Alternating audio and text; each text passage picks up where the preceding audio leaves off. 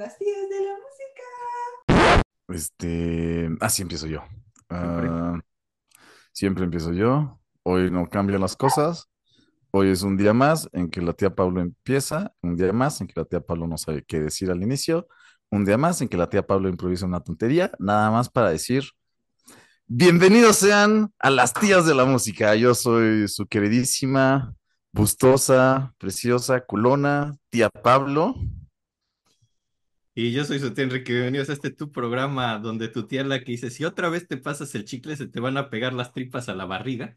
Te explica lo que es el arte total. Gracias a Estela Piedra por ese intro. Eh, me gustó Y como pueden ver, hoy tenemos la suerte, la maravillosidad, la exquisitez, la, no sé, rimbombancia, la, Buena fortuna, la buena fortuna. La magnericidad. la falta de miopía en mi caso. eh, no sé, varias cosas, tenemos varias cosas, pero tenemos aparte de todo una hermosísima invitada, queridísima invitada, memes de la ópera, Ya. Oli. la tía memes. Eh, La, la tía, la tía honoraria meme de la ópera. Yo creo que hoy es un capítulo que muchos esperaban, pero quería, quería platicarles Y algo. más que nadie, memes de la ópera. Es como el Bob Esponja, gracias. Un capítulo que muchos esperaban, pero no tanto como tu tía memes de la ópera. ¡Ah! Pero, pero quería empezar esto eh, leyendo un mail, porque luego decimos muchas cosas, la y yo, y, y ya solo las decimos y no nos acordamos. Pero en un capítulo dijimos que, que, que nos contaran sus secretos, y ya nomás así. Y dijimos que si querían, podíamos mantener anónimo quien dijo el secreto, o incluso decir que lo hizo alguien más y, as- y atribuirle su secreto a otra persona, a otro tuitero. Después yo Para- cuento un secreto que tiene que ver con Nos vas a contar un secreto, pero nos ¿qué es el escribió alguien que no voy a decir su nombre a contarnos su Oh, secreto. sí. Ay, sí. En realidad les mentimos y sí vamos a decir quién es. Decimos quién es. Cacaroto, dame tu poder, arroba gmail.com. Nos Güey, estaría precioso eso, me encanta. Qué buen nombre. Pues sí, Kakaroto, dame tu poder, arroba hotmail.com. Nos mandó este secreto. No tomando este secreto. Creo que, creo que se inspiró en tu secreto, Pablo, cuando dijiste que te robabas las donas del súper. Gracias por recordarlo, dice la tía Pablo. Sí, por sí. Que no es ningún secreto, pero no sé si les conté también que la otra vez me, me encontré una amiga, como cuando justo estaba comiendo de la del súper muy contento. Estaba yo bailando que me estaba comiendo la dona, con la etiqueta de la dona pegada en la, en la camisa, obviamente. Entonces, pues me dio un poco de pena. Entonces estaba con un novio y pues lo saludé y me empecé a reír. Porque obviamente no me iba a ir por las cajas, me estaba yendo como hacia la salida nada más, ya sabes, como por la entrada. Entonces, como comiéndome la dona así. ¡ah! Y dije, "Ay, te ves muy contento. Sí, Oye, es el- estoy muy contento, vine por es el- una dona. Y es el crimen perfecto porque las donas no tienen de estos chips que suenan así cuando pasas. No, no, no, no tiene, te lo puedes comer y no, no se rompe nada. Más que la ley. Ay, sí. Y la inocencia. Más que la dieta.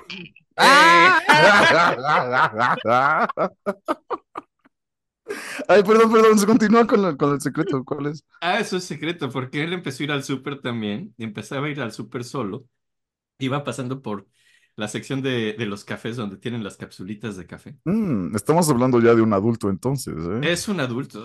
Sí, ya, ya vamos a Estamos pronto a hablando adivinar de quién un es. ser humano, Conforme, a ¿eh? ver, conforme avance esta historia, a ver si adivinen quién es.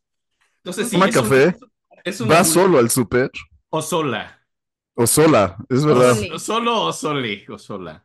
Es una Es el persona. Duque, es el duque, porque Oh, el, el- el que, el que compra, el todos los helados de café y se los roba a los niños. O sea, los paga, pero se los roba a los niños, ¿sabes? O sea, Es el Duque.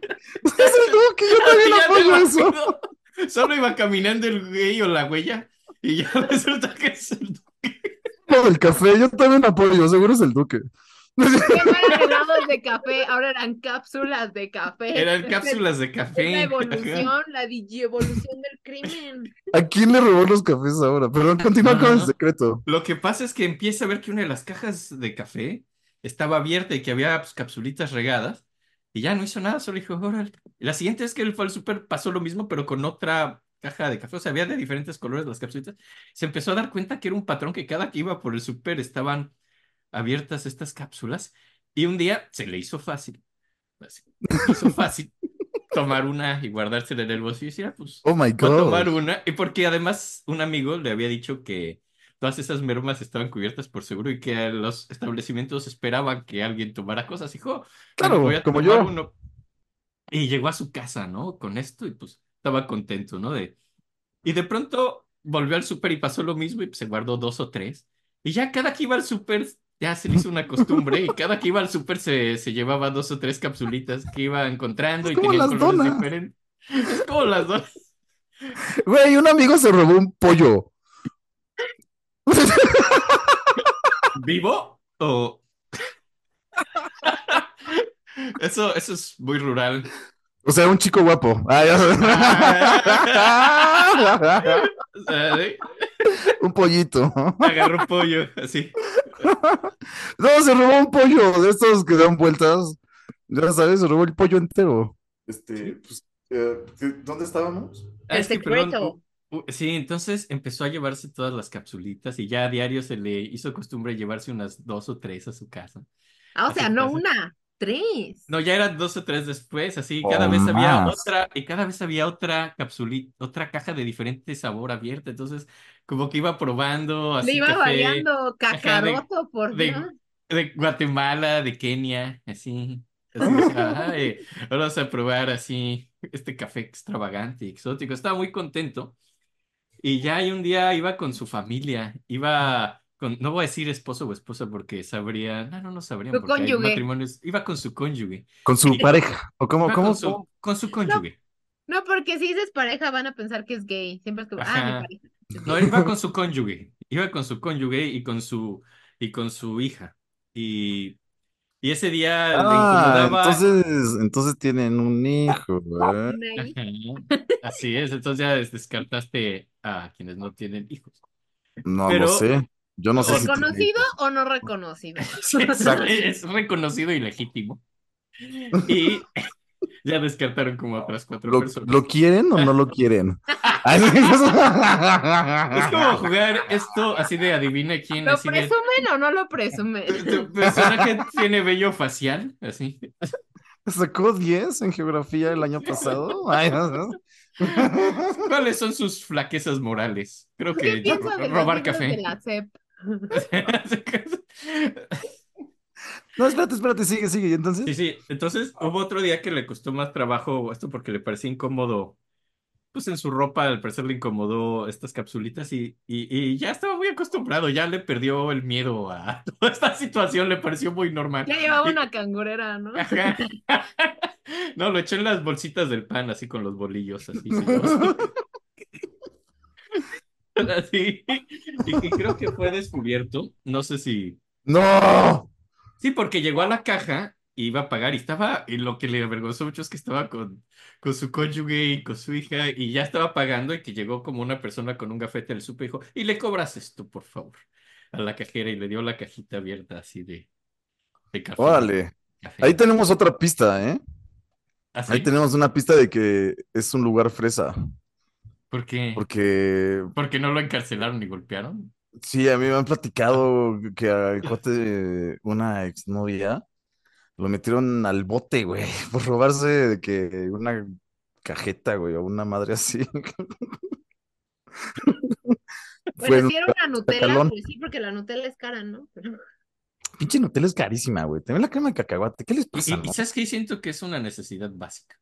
Sí. Es una necesidad. Yo no compro, bueno, hace mucho una Nutella, ¿eh? Sigo vivo. La mantequilla de maní. la Eh, no, no estás, estás existiendo, pero no estás viviendo. Estás sobreviviendo, ¿no? Esa es la sobreviviendo. clásica. Estás sobreviviendo, no estás Muy viviendo. Si tercer no estás... mundo de tu parte ese comentario. Pablo. Es que no tienen Nutella. Hay muchos niños que no tienen Nutella. Eh, Sobre todo en el Amazonas. y aquí es donde, o sea, sé que hacemos muchos chistes y eso así en este programa, pero quiero que un momento nos pongamos serios. Y, y estoy haciendo un GoFundMe para mandar ma- Nutella a las Amazonas. Y no sé si, si ustedes quieran donar, pero al final vamos a poner aquí un link. eh, Para la casa de la tía Pablo. la casa- Link en, link en nuestro perfil. Ajá, la casa la Pablo para donaciones de Nutella. Pero, pero bueno, el caso es que, pues, que le descubrieron, le descubrieron infraganti y su esposa o esposo estaba muy, muy sorprendido o sorprendida. Y dijo, ¿qué está pasando aquí? Dijo, ah, seguro se me cayó. Y, y se puso nervioso, solo como que alcanzó a balbucear una excusa de que se le cayó y no lo pagó sin querer. Y, y, y al parecer nunca se lo creyó realmente. Y luego dijo, me, me escribió después, dijo, lo que no entiendo realmente es por qué nunca cuestionó que en la casa hubiera capsulitas de tantos colores diferentes, así. Bueno, es que quizá esta persona con la que me casé no, no se hace un café y yo sí, O entonces era no, no sé cómplice del crimen y simplemente vio para otro lado, como la Marsh, cuando dice, ya no, ya no volteé al otro lado para, eh, para no ver lo que hace mi esposo, y está el Homero en el espejo enseñándose las boobies. Bueno, no es mentir, yo no lo mantengo en secreto, ¿eh? Yo lo ofrezco. Cuando voy por una dona y estoy con otra persona, digo, ¿quieres una dona? ¿Quieres que- Las autoridades del Costco ya te tienen fichado. Oye, pero eso es, estoy confundido, ¿eso es generoso o es no generoso? Así, cuando ofreces Es, generoso de mi parte. Es Es generoso de mi parte y, Y del súper. Y, y del súper. Y es muy ingenioso, porque si agarran a la tía, pues le avienta al invitado, así como de él se la robó primero y se echa a correr, y entonces ya. Es que el robo del pan es más fácil porque te digo que me pongo la etiqueta en la camisa. No, eso es además como, es es, como hasta, que no es- es hasta literario, es como de los miserables, ¿no? Eso de robar pan. Ajá, Es exacto. muy Jean Valjean. Es muy Jean Valjean de tu parte robar donas en eso. Pero no me pueden decir como, hey, el joven Ese chiste hace rato, pero no lo sé. dije. Esto es como cuando se roban una hogaza de pan en la literatura romántica francesa del siglo. Ajá, sí, dices, Pablo, qué bonito. O sea, no, olvídate que no estás sobreviviendo, estás, estás viviendo, estás viviendo la literatura. Es más allá de vivir, no estás sobreviviendo, esto estás viviendo la alta literatura. Nada más te hace falta un buen ataque de tuberculosis y ya, mira. También, también me robé una vez un vino. No sé si esto entra en A ver, eh, ahí. O sea, no sé, es también ¿qué te literario. robaste? Un vino, un vino. No Eso entra como en la Biblia, ¿Eso entra en la Biblia? ¿Bíblico? ¿Robo bíblico? robo bíblico. Ajá, Isaías 23, 12. Y estaba malo, ¿eh? Me robé uno aparte caro, era de mil pesos o mil y pico. Eso. Estaba, estaba muy nervioso, no les voy a mentir, me puse muy nervioso. O sea, sí dije, verga, güey, traigo un vino muy caro, güey. Esto. O sea, no era un sangre de Cristo de 125 pesos, era un este. a ver, Ok, ok. Sí, sí, sí, iba a ser- un pedo, iba a ser un pedo, güey. ya sabes, se pedo. Pero eso sí suena en, en, en, en las, las puertas, ¿no? En estos sensores. No, Entonces son Si no solo. trae, si no trae el cosito que agarra la, la manga, no. Porque luego sí, los Ajá. vinos los licores traen un cosito, pero. sí, no, no traía nada, solo traía vidrio y vino. Y estaba feo, por cierto. Y estaba muy malo, güey, estaba muy malo. Me Fue el que llevó a la grabación de Beethoven, ¿no? Sí, perdón, perdón, perdón. Hay que continuar. Dejemos de hablar de secretos. Muchísimas gracias por compartir su secreto. Gracias, gracias por ese secreto.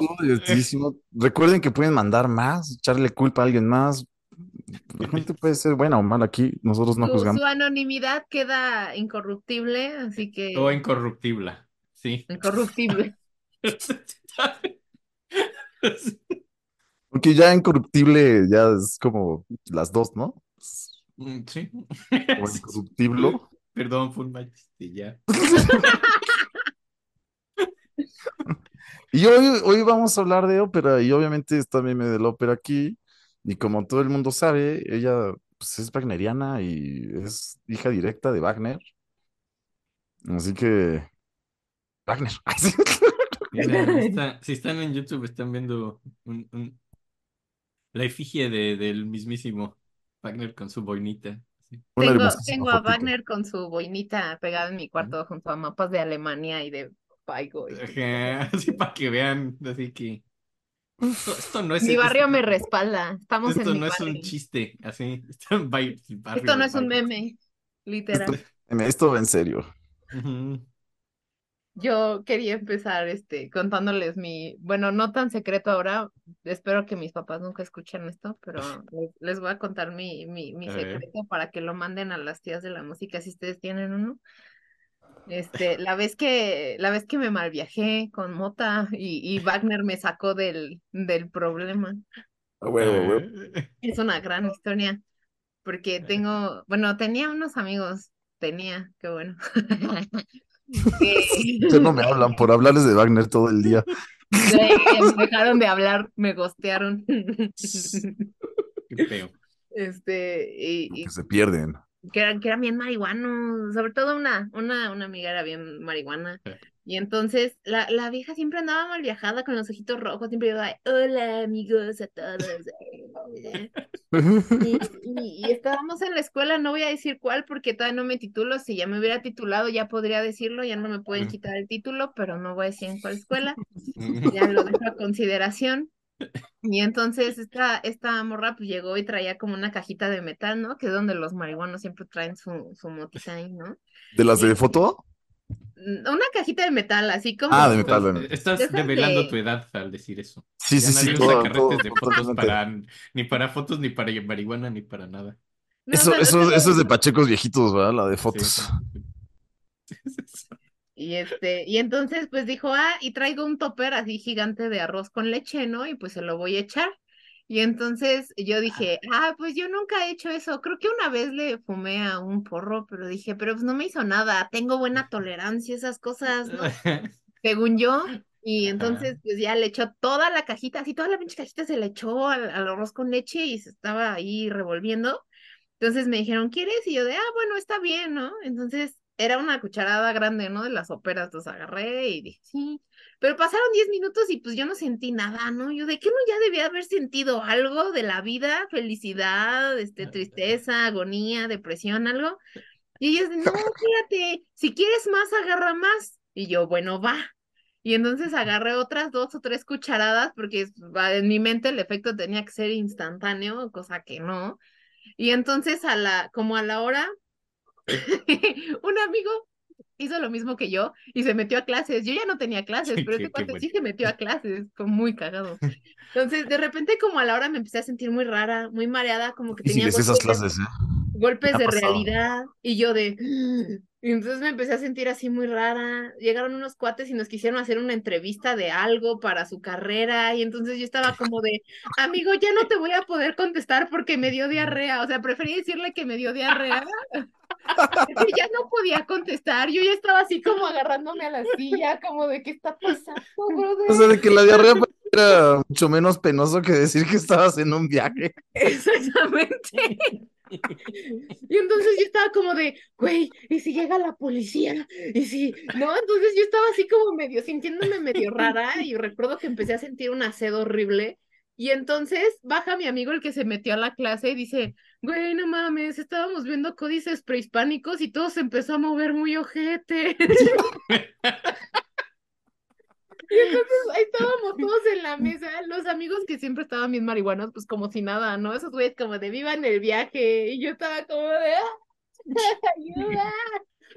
Entonces llegaron varios amigos más y fue como de ¿qué pedo? ¿Qué está pasando? ¿Qué le hicieron a, a, a Meme? Y yo de yo estaba en el mal viaje total. este, La marihuana comida la- es muy, muy fuerte. A mí también me pone.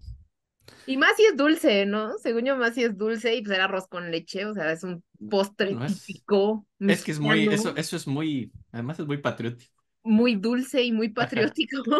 Oye, y, y sabía, como que tengo la sensación de que debe saber rico con arroz con leche, ¿no? Como un poco como matcha, ¿no? Sabía como matcha con, ajá, justo, sabía como matcha Sí, con arroz con leche por el azuquita. rico. Y entonces dije, no, Dios mío, yo ya pensé que ya no salía y ya llegó una amiga, este, como al, como a la hora, eh, en mi pleno mal viaje, yo con la pupila toda dilatada, eh, y me dijo, ¿qué pedo, güey? ¿Qué, qué te pasó? Y me vi, pero muy comprensiva, ¿no? La mamá del grupo, a ver, ¿qué pasa? A ver, cuéntame algo. Y entonces le empecé a hablar del anillo del Nibelungo y solo así se me bajó el viaje. Pero te hablo después de como tres, cuatro horas, se me empezó a bajar el mal viaje, o sea... Y ya después de que le conté el anillo de Nibelungo y hablé de dragones y todo eso, que encajaba muy bien en mi perfil drogado, este, ya iba yo así como si nada por la calle, la, la, la, la, la. Luego me encontré un celular tirado, fue muy chistoso, Gran día. Bueno, Fue un no. gran día. divertidísimo. fue un gran día. Y esa fue la historia de cómo me malviajé y Wagner me sacó del mal viaje. ¡Uh! Qué A huevo, Wagner siempre sacando del mal viaje y metiendo en mal viajes a, A no más sé, gente. A, a más veas. a mucha gente. Soy la primera persona a la que Wagner saca, no mete Ajá, es, es como el primer momento donde en serio ayuda a alguien, ¿no? En vez de meterlo en un mal viaje, me Ajá. sacó del mal viaje. Ajá. Muy poco wagneriano de su parte. Tú, tú también contestabas, esas, esas como cuando tratan de hablar estafarme, yo siempre les contesto, mamá, dime, tú les contestas la trama de los nivelungos, ¿no? Así. Sí, siempre. Así a los que, oiga, joven, le ofrecemos una tarjeta. Así. Cuando le bajaron el celular a mi mamá y empezaron a escribir así como de, mándame dinero a esta cuenta de Bancoppel y eso, yo les empecé a contar el anillo de Nibelungo, pero insultándolos, ¿no? Así como de, ay, entonces se fueron, como cuando tu papá se fue, cuando tu mamá le dijo que estaba embarazada de ti, ¿no? Entonces, sí, sí, sí. así, pe- pero insultándolo, o sea, eh, eh, la, la trama del anillo Savage, sí, Savage. Ajá, pero in- inofensivo. Ajá, a los que me Si no hablan lo- de Kenia, de Kenia, de que si quiero ganar dinero en tres sencillos pasos, pues tienen buena intención, no quieren que ganes dinero, entonces se las voy a contar normal sin insultarlos, claro está. Sí, los de Kenia son buen pedo, aparte. Sí, así, número de Kenia, número de Aparte es un Pakistán. príncipe, güey. Tampoco puedes ser grosero con el príncipe, ¿no? Es como, bueno, pobre, te entiendo. Te vieron la cara. Espero que recuperes tu dinero. Recuperes tu fortuna. Eh, su majestad.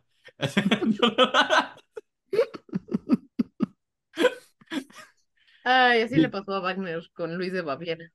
Sí. A ver, pues que hay que, hay que entrar en tema, ¿no? Ya platicamos la vida de. Ah, que nos cuente La vida de. De Wagner. Wagner. Ah, bueno, pues todo Yo empezó. tengo los detalles sexuales, así. Ah, sí, eso que estábamos con- hablando al principio. Cuando llegues a las edades donde van ocurriendo cosas sexuales, yo diré, "Me, me, me, hay un detalle sexual en esta época. Yo, yo, yo, yo voy a estar interrumpiendo constantemente para decir ciertas estupideces. Ok. Está bien, está ya. bien. Eso creo que va a ser todo mi aportación. Es un Espero plan. que estén bien con eso, ¿eh? Estoy feliz. Perfecto. Yo perfecto. por primera vez en la vida sí estudié, entonces, ¡uh! ¡Woo! Ya, ahora sé lo que sintió la tía, la tía Pablo en el, en la grabación de Beethoven, cuando sí vio un documental. Dije, ay, yo quiero saber qué se siente eso, Don Pool. Yo también quiero vivir ese sueño. A ver qué tan don vergas. A ver de qué gallinas salen más cacareos. Aquí es Wagner, aquí ya, Sí, no, eso. mi rancho. Eh, pues bueno, Wagner nació el 22 de mayo, corría el verano de 1813. Eh, la tuberculosis estaba en boga y los Juegos Olímpicos todavía no, bueno, sí, sí, todavía no existían, pero sí, no, ya existían. Sí, ya- ya existían, ya llevan unos años. Sí, ya llevan añitos, ¿no? Ya. llevan varios añitos. como unos 10, 20, ¿no? Más o menos, ¿no? Este, todavía no había mundiales, todavía no nacía Ronaldinho ni nada de eso, entonces, verano 1813 en Leipzig, un pueblito ahí en Alemania, bueno, bastante, bueno, ni tan pueblito, una ciudad importante. Sí, Bastante Leipzig. Bastante Leipzig, ¿no? O sea, no es Berlín, no es Hamburgo, no era Sajonia, este, bueno, sí, sí era Sajonia, creo. Bueno, no sé. Alemania, ¿verdad? Ahí Sí. terrenos raros. Este, y pues ahí andaba era el menor de como nueve hermanos, sus papás no tenían tele, claramente. Este, y fue el último porque su papá se murió como a los seis meses de que ese vato nació y ahí todo le empezó a malir sal, ¿no? Ahí, ahí todo, ahí todo se, se derrumbó, ¿no? Pero mm, Y creo que no tenían tele porque, porque les cagaba el chavo del 8. Entonces creo que decidieron sí, como no tener tele por completo para pues cuidar a sus hijos de, del chavo. Sí, o, o tal vez, o tal vez a los niños les ponían el Chavo del Ocho, porque Wagner creció con muchos traumas, o sea, digno de alguien que, que sí veía el Chavo del Ocho, ¿sabes? A, lo mejor y sí, a lo mejor y sí hubo ahí problemillas. Este, su mamá luego se volvió a casar y tuvo todavía más hijos. Yo no, no sé al final esa señora cómo le hizo. Tuvo como 10 o 11 hijos, no, no sé. Ídola, Ah, mamá Wagner, este, grande. muy de, nuestras, de nuestras abuelas, ¿no? Muy, muy, muy, muy tendencia de abuela. Ajá, pero ya la- de las abuelas cuando ya había penicilina, ¿no? O sea, esta señora ya sin penicilina, así dijo, sin epidural, ching su madre, ahí van 11, ahí te van Sabe. 11, 12, ¿no? Está. Este, bueno, es, es importante la ciudad en la que nació porque, pues, digamos, hubo muchas incursiones ahí francesas, entonces estaba ahí muy influ- influenciado por la cultura francesa. Y este, su papá, su papá se había muerto de tifoidea, lo cual está, es bastante común, no solo la tuberculosis, también la tifoidea. Su papá era policía, era ahí, tenía un cargo ahí, carguillo, como de policía, y pues en un, en algún punto ahí en el frente se enfermó y se murió.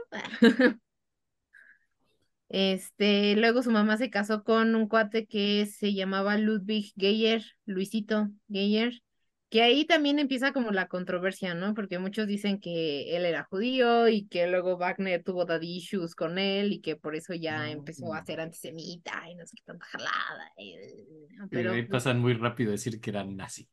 Sí, sí, y ya de ahí dicen que es nazi, cosa que, que no, pero pero está bien. Me han dicho, me han dicho nazi muchas veces en esta vida, entonces ya es como de, ah, ya la costumbre. Me han dicho nazi una cantidad de veces ¿Por qué a ti? absurda. Porque estudio Wagner. Por la suástica. ¡Wow! Porque siempre le hago la parada así. Levanto mucho la mano y entonces piensan que soy nazi. Pero no, nomás es porque los camiones luego se rebasan y no creo que se me vayan. Sí, ya sabes, o sea, tu tatuaje de la suástica más bien es de los, pues como de las cuatro direcciones, ya sabes, esta onda de África. De los celtas, ¿no? Te porque pues, te quieres oler la axila a ver si sí hueles mal o bien.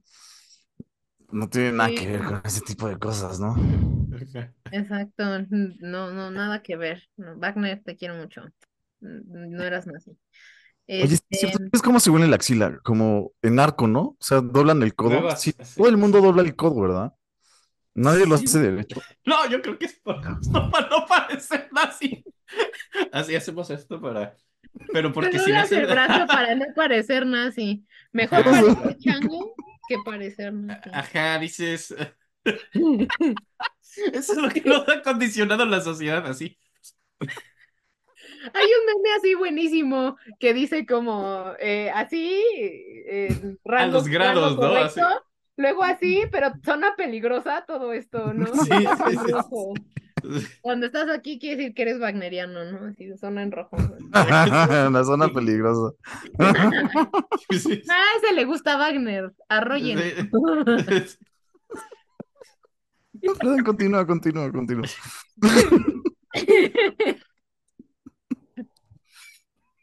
Ay, changos, me estoy acordando de mis anfitrionías cuando dije nos vemos mañana. No lo voy a superar, perdón.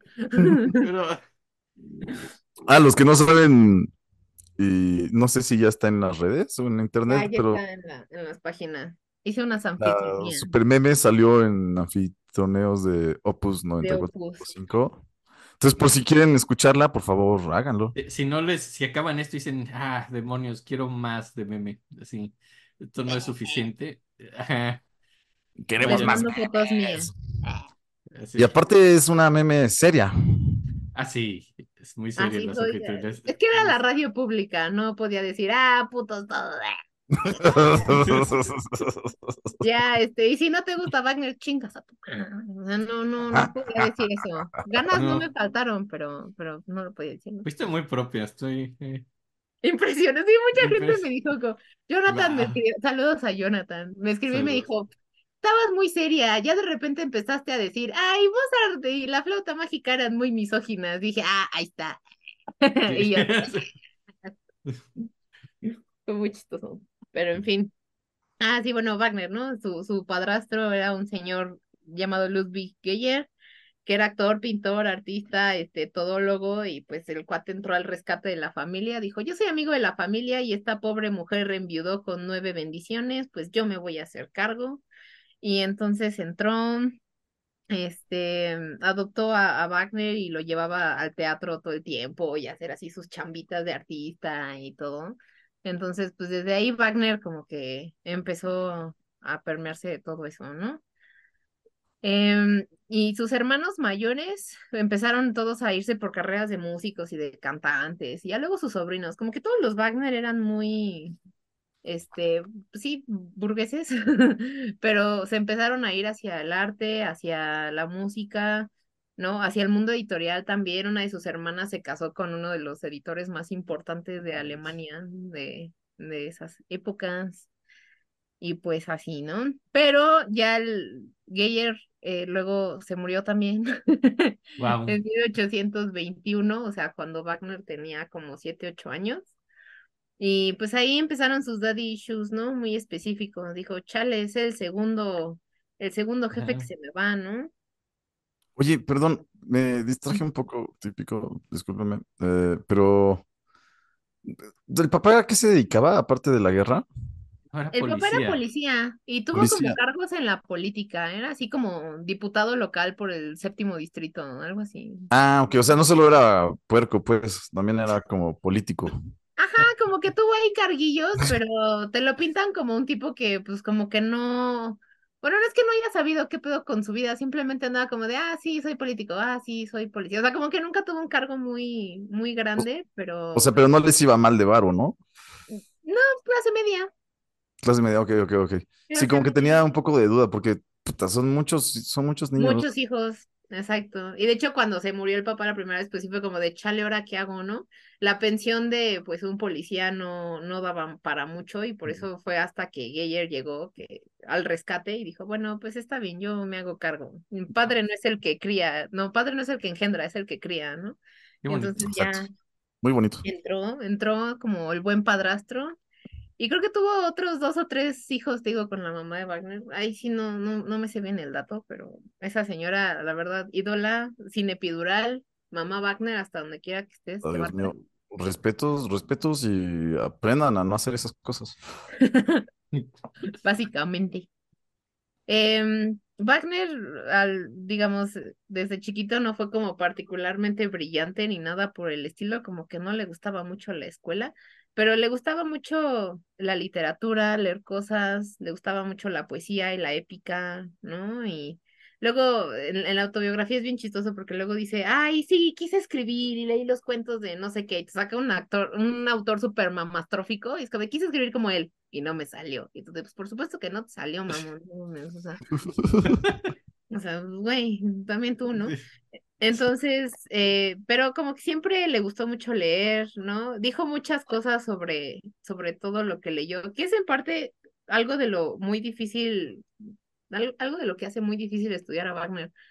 Que el cuate escribió hasta así, hasta escribía a la hora que a la que iba al baño. Era como de Wagner ya, o sea, dame, dame un porque, eh, no sé, cuando lees cosas de Mozart o de Beethoven, pues sabes que hay un chingo, ¿no? Pero de Beethoven se, se conservan sus cartas y ahí, de ahí sacas sus fetiches y esas cosas, pero Wagner escribió sus propios fetiches, o sea, o sea, Wagner no nada más se conservan cartas, ¿no? Sino que también el cuate escribió mucho, mucho, mucho, mucho, mucho.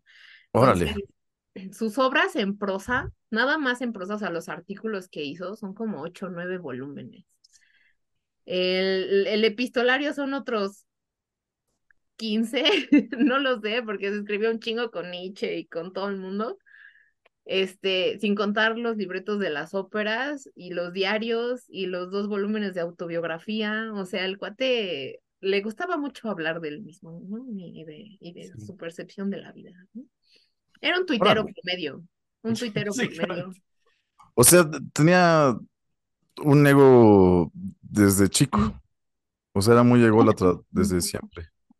Y, y el cuate creció como con una digo, yo- soy historiadora, va a sonar muy mamón lo que voy a decir, pero tenía una conciencia histórica muy grande, o sea, como que dijo, y, y una confianza en sí mismo muy cabrona, porque dijo, yo voy a ser un personaje importante, esto se va a leer después, ¿no? O sea, entonces como que Ah, dijo, me molesta que sí le atinara.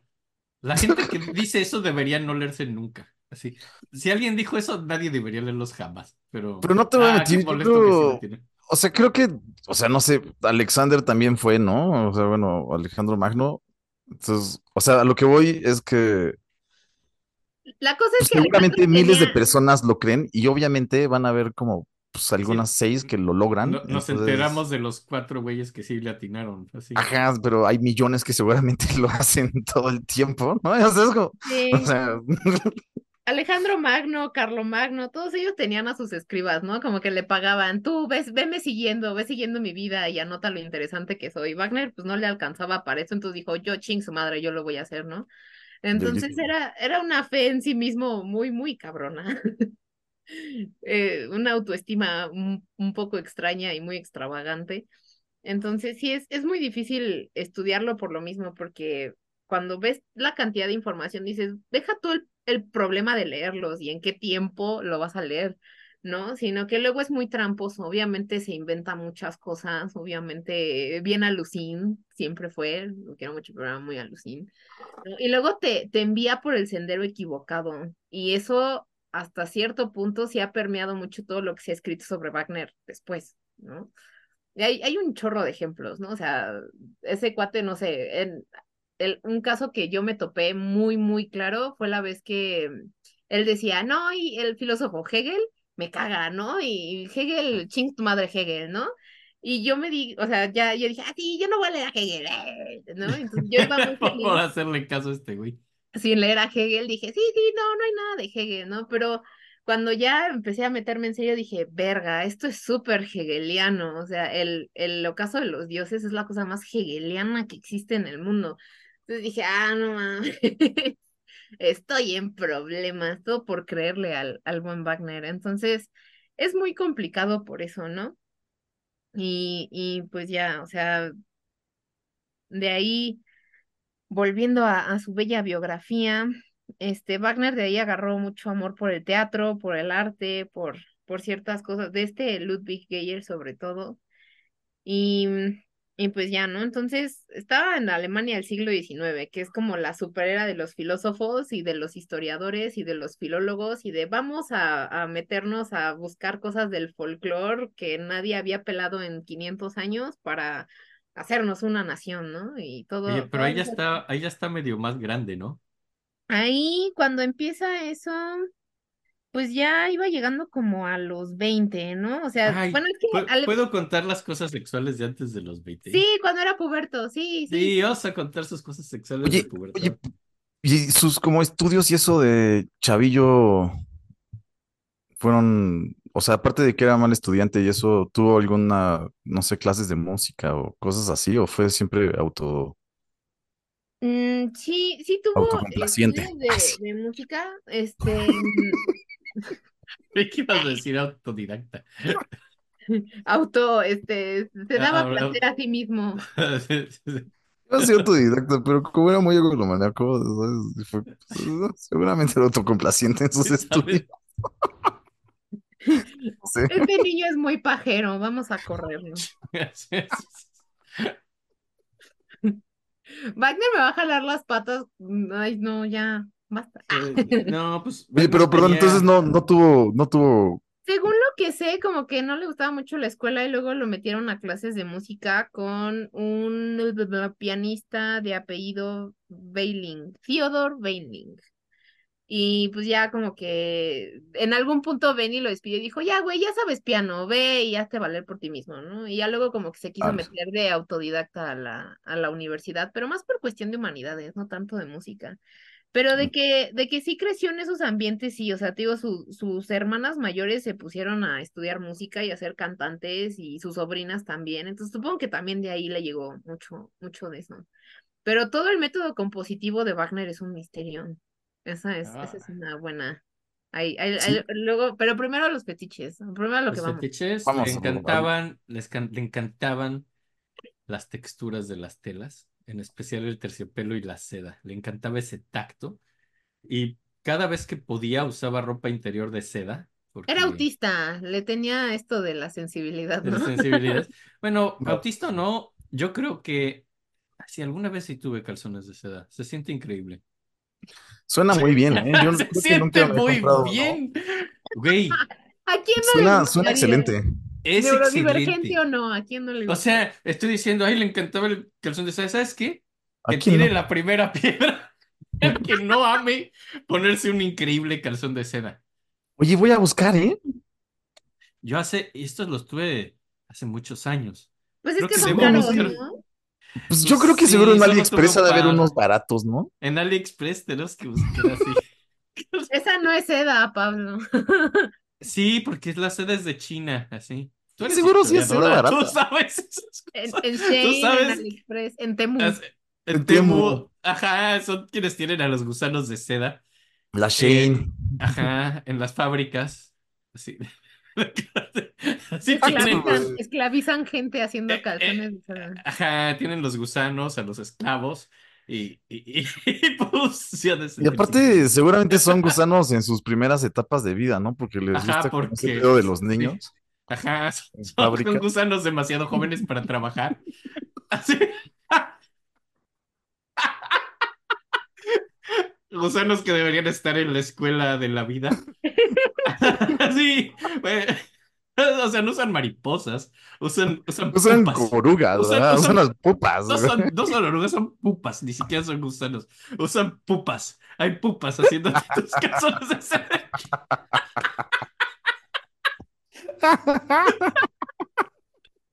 Ay, no puedo con los gusanos, no basta. No, son pupas, no te preocupes. todavía Pupis, no te preocupes. Pero es que son muy jóvenes. Son demasiado jóvenes para hacer esto. Ya no voy a comprar el Shane nunca más.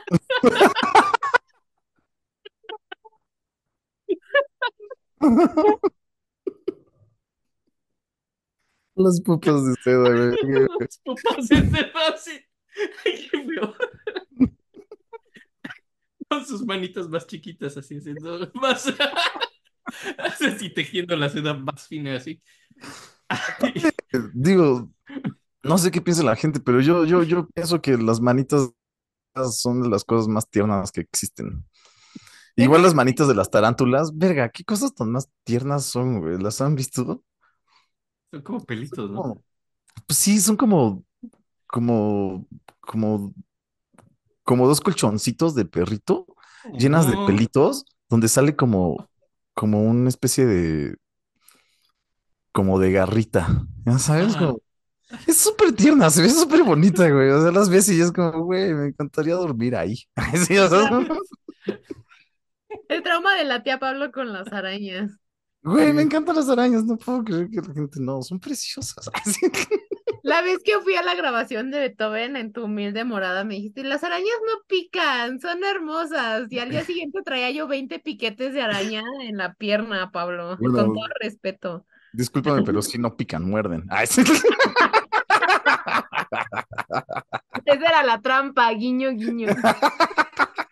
No, fueron los moscos los que se picaron, evidentemente. No, ¿no? la mejor parte de eso fue cuando tú me, yo, yo te dije como de, bueno, mientras no sea una viuda negra, y tú volteaste y dijiste, por aquí, una viuda negra a veces la veo, por aquí donde tú estás sentada, y yo de, ¿qué? Es la humilde morada de mi hermana. Y sí había una pequeña viuda negra debajo de unas escaleras. Estaba bien bonita. ¿Dónde estábamos? ¿Dónde estábamos? ¿Dónde estábamos? ¿Dónde estábamos? Por poco no me titulo y, voy a la tumba por culpa de la tía Pablo. Quiero que quede registro. Costco, Costco, él es el que te está robando las donas. Te voy a denunciar. Con una foto toda borrosa, mal tomada, así agarrando la dona.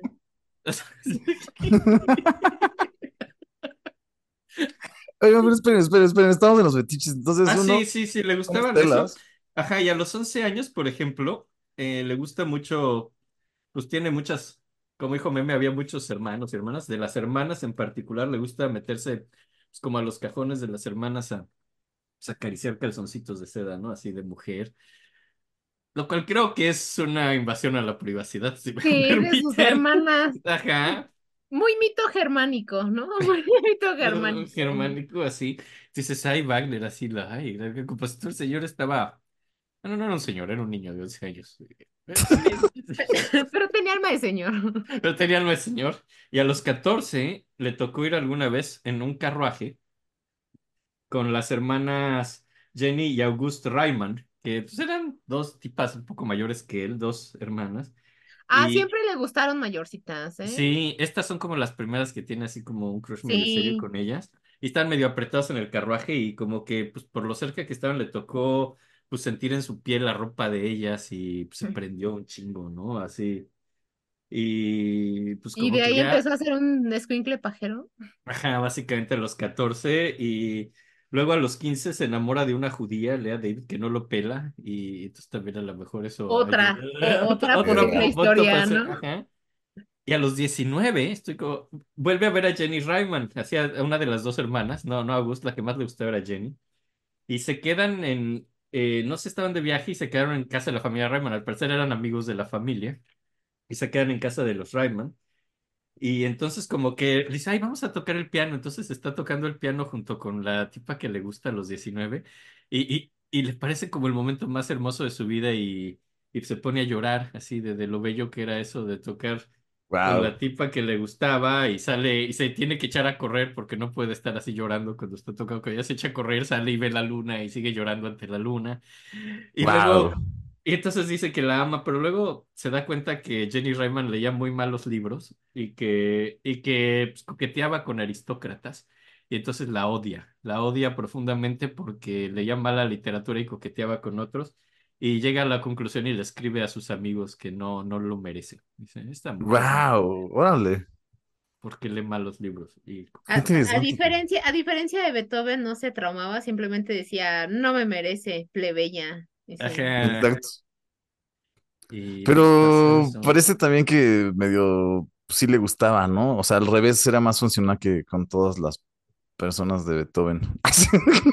Bueno, si, si ese es tu, tu parámetro. pa- pa- Tocar el piano con, con la morrita que te gusta, pues sí llegó más lejos que Beethoven, ¿no? La neta. O sea, ya el Levante llegó a segunda base mucho antes que Beethoven y ya llegó a la, a la base mayor que Beethoven. O sea, no. Beethoven nunca pasó de primera base, ¿no? Seguro. Ay, Beto. Y ya, pero sí, me parece así que se ponía a llorar porque estaba tocando el piano con ella y dices, ok. Sí, típico de Géminis, podemos decir. ¿Era, era Géminis? Era Gemini, No sé qué implica. Razón, obvio, obvio.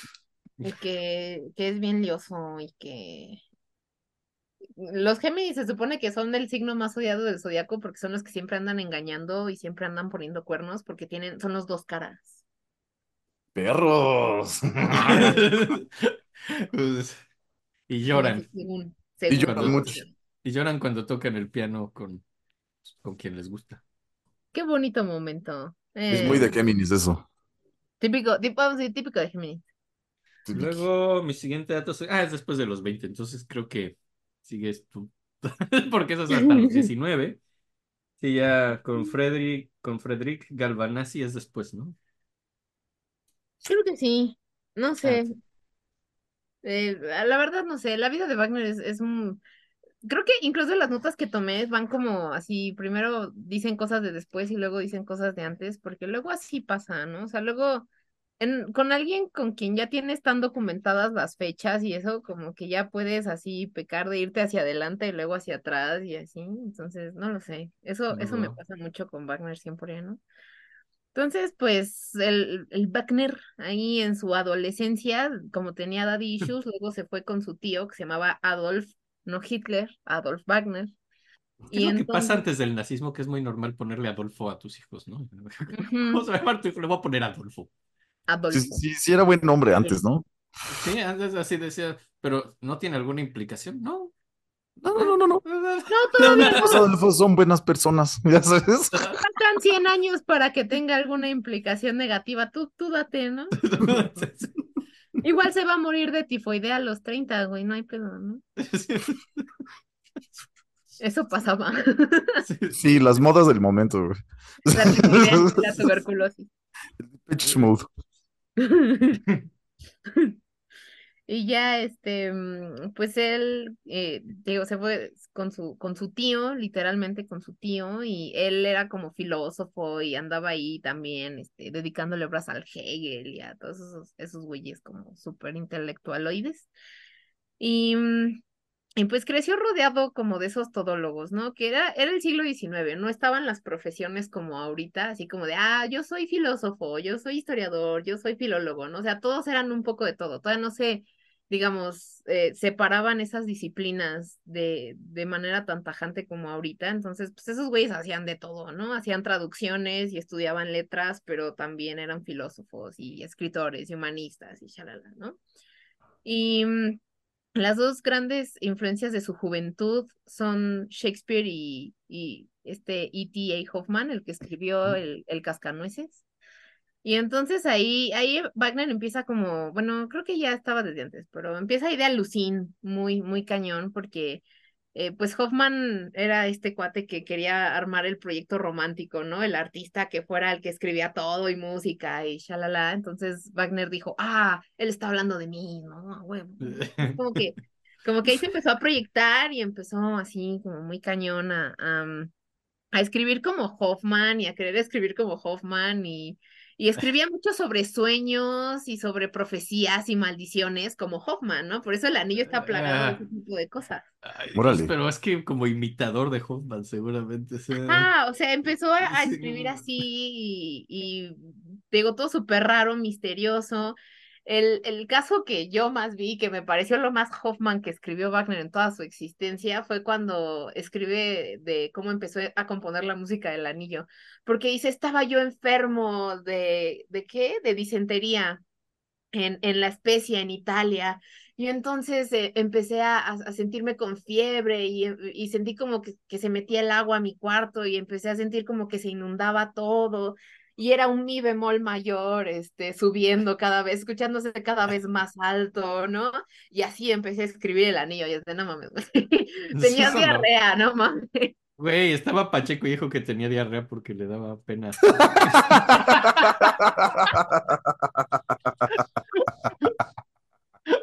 No vayan a saber que comí hongos. Güey. Ah, huevo, qué bonito. Somos uno mismo. Wow.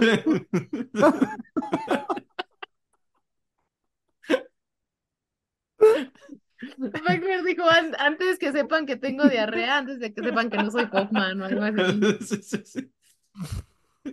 No, no soy Hoffman, tengo diarrea.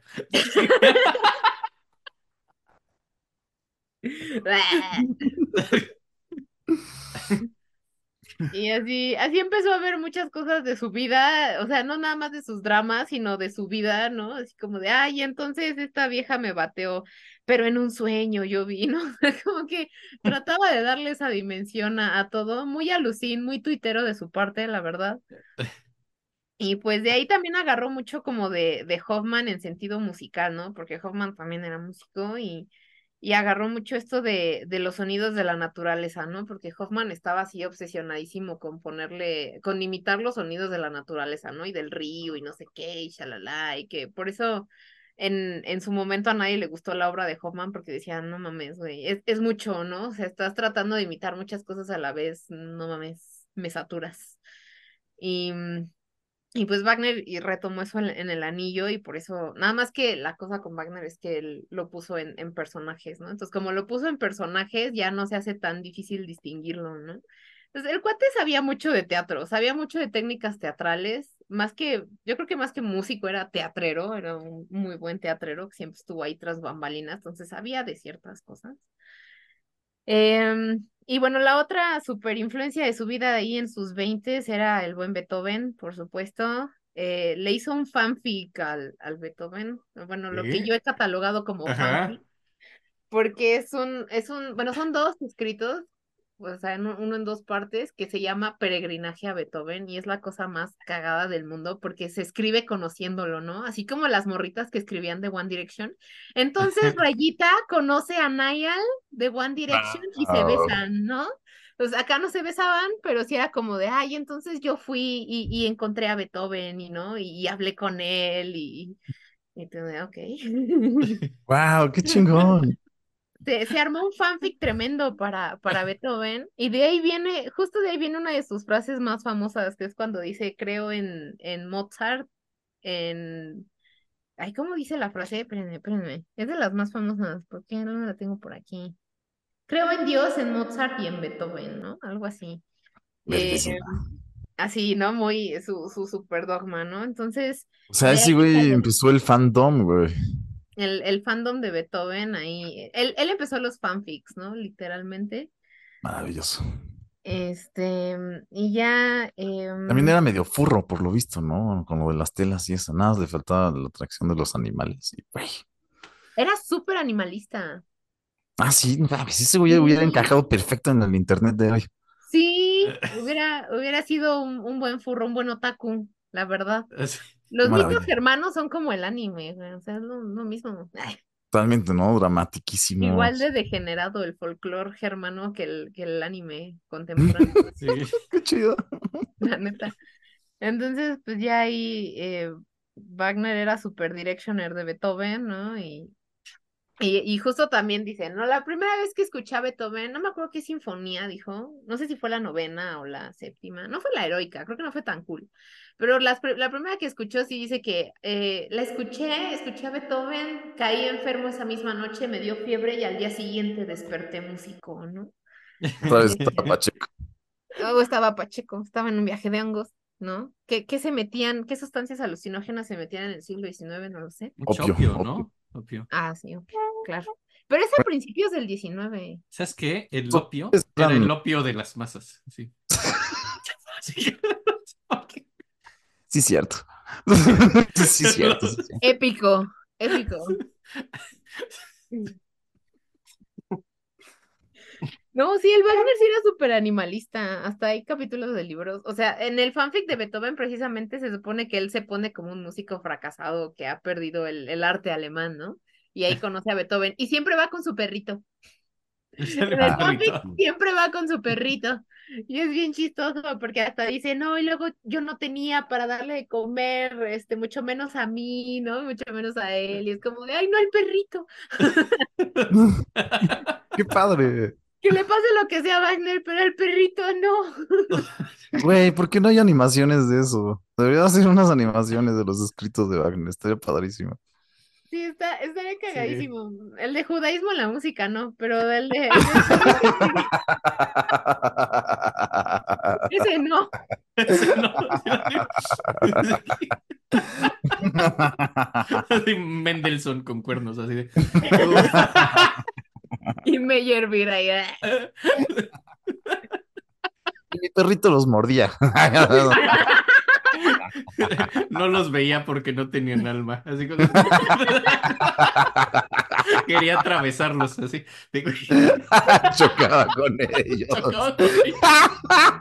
Chocaba. No los atravesaba. Porque no Más bonito que choque, güey. Se hace muy tierno. Así, ¿por qué Mi no los perrito chocaba continuamente con los judíos porque no tenían alma y no los veía.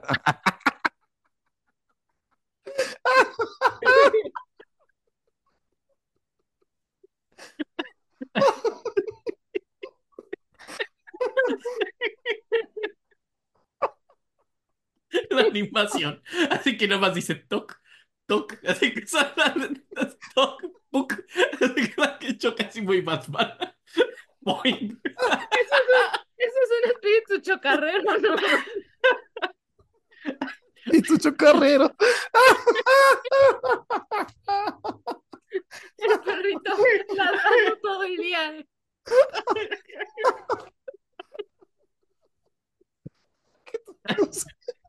Ay, me encanta. Esto es bonito. Qué buena imagen, güey. Por favor, continúa. Hubiera estado cagado que entrenara a su perrito para que mordiera al Mendelssohn o al Meyer. Sí, sí. Hubiera estado muy cagado. Ni tanto eso sí se hizo. Eso. Ni tanto eso sí está feo. Sí. Eso sí se hizo. El perrito levantaba la patita. Ya, ya. Ay, grande el perrito. Hasta eh, este, a lo largo de su vida también luego documentaba los nombres de sus perritos. Hasta se sabe el nombre de sus perritos. Wagner era muy abierto. Bueno, también ahorita todo se lo sabe que- el nombre de tu perro. Si no te sabes el nombre de tu perro, eres un psicópata, ¿no? Pero, No. pero de que, de que Wagner siempre lo escribía, ¿no? Y mi perrito esto y mi perrito el otro. De hecho, hasta dicen que cuando tuvo que huir de Dresde, el, el perrito así de que era prioridad, ¿no? O sea, de que su esposa sí la alcanzó y lo agarró y que luego se casi se escapa, pero lo agarra, entonces se lo llevan, se lo llevan al exilio al perrito, ¿no? Ay, como la esposa, la esposa lo que sea, güey, pero el perrito, o sea, prioridades. Hay prioridades, definitivamente. Y así, entonces, em, ya luego, ¿qué más? ¿Qué más hizo? Tuvo varios tutores musicales, pero pues como que se les revelaba, ah, se revela, ¿no? El Wagner. Y no, no encajaba mucho. En 1832 es cuando hace su sinfonía. Ahí creo que empezaron los problemas con Mendelssohn porque se dice que se la envió y el güey la perdió y apareció mucho Sí. tiempo después. No Pero Órale. la no quería, no la quería tocar y entonces se ofendió. Exacto. O sea, Y- la, la perdió en- entre comillas. Imagínense que estoy haciendo comillas con los dedos. También los que están viéndolo en YouTube, imagínense que estoy haciendo, porque no lo voy a hacer. O sea, no lo hiciste así en el YouTube. Pero bueno, si se lo pueden imaginar en Spotify, se lo pueden imaginar en YouTube, ¿no? hay por qué. Imagínenselo todos, porque no lo voy a hacer, pero. Está encomillado esto. La perdió, La perdió. con comillas. Imagínense mis manitas haciendo comillas, por favor. Los de YouTube también, sobre todo ellos. Sobre todo los de YouTube, porque me están viendo, imagínense que lo estoy haciendo. Así es, sí. Pero ok, ok, sigamos. Y ya, pues ahí, no sé si la tía Enrique quiere decir algo de la Estudié, estudié un poquito de esa, se basa mucho en la tercera, quinta y séptima de Beethoven. Eh, y tenía, él tenía solo 19 años cuando la hace. Y como que la tocan, sí, sí tocan esta sinfonía, pero pues muy como en la Sociedad Musical de Leipzig, así algo muy chiquito con estudiantes. Y quiere, quiere que Mendelssohn estrene esta sinfonía así como más grande y le manda la sinfonía. Y en el 36, eso fue años después, le mandó la sinfonía para que la toque. Y pues la verdad, Mendelssohn como que no, no la quiere tocar, creo que no le habrá parecido lo suficientemente interesante. Y, y eso lo ofende un chingo y además no solo, no solo no la toca, sino que la pierde. Pierde la rola eh, y pues se cree perdida y, y de hecho se- no, no, no la encuentran sino hasta, hasta el 77, ya muchísimos años después y la encuentran en Dresden, que la dejó entre las cosas que abandonó cuando se va de Dresden, cuando se exilia pero no encuentran la partitura original nunca. De hecho, lo que se encuentra son partichelas de cuando la tocaron estudiantes. Entonces se puede reconstruir su sinfonía a partir de las partichelas. Realmente en una de esas sí la perdió Mendelssohn. O, Órale. o se perdió en algún punto, eso sí, porque, eso, porque se tiene que reconstruir de partichelas. Y pues bueno, esto es en parte sí, cuando se enoja mucho con Mendelssohn, empieza a decir que Mendelssohn lo odia y lo acusa de querer suprimirlo, porque decía que le tenía envidia. Y, y pues, pues eso, eso es lo que pasó ¿no? con esa sinfonía. Que es su única Mm. sinfonía. Luego trató de hacer una en mi mayor, que solo hizo el primer movimiento y la mitad del segundo. Oigan, y yo, yo, yo personalmente jamás, bueno, o sea, evidentemente personalmente, no sé por qué lo dije. Bueno, yo nunca la he escuchado, ¿ustedes la han oído? La oí ahorita un poquito para preparar esto y pues, bien. Tal. Pues puedes ponerla, ¿no? Puedes ponerla. Eh, Ok, vamos a poner un poquito esta como primera rola.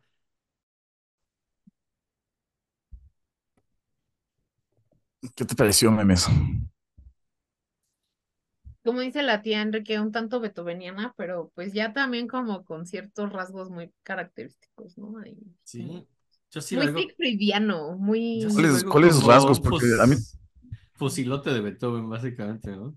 A mí también se me hizo totalmente beethoveniana y no te voy a mentir, también bastante mozartiana en ciertas melodías y como los alientos también se me hicieron,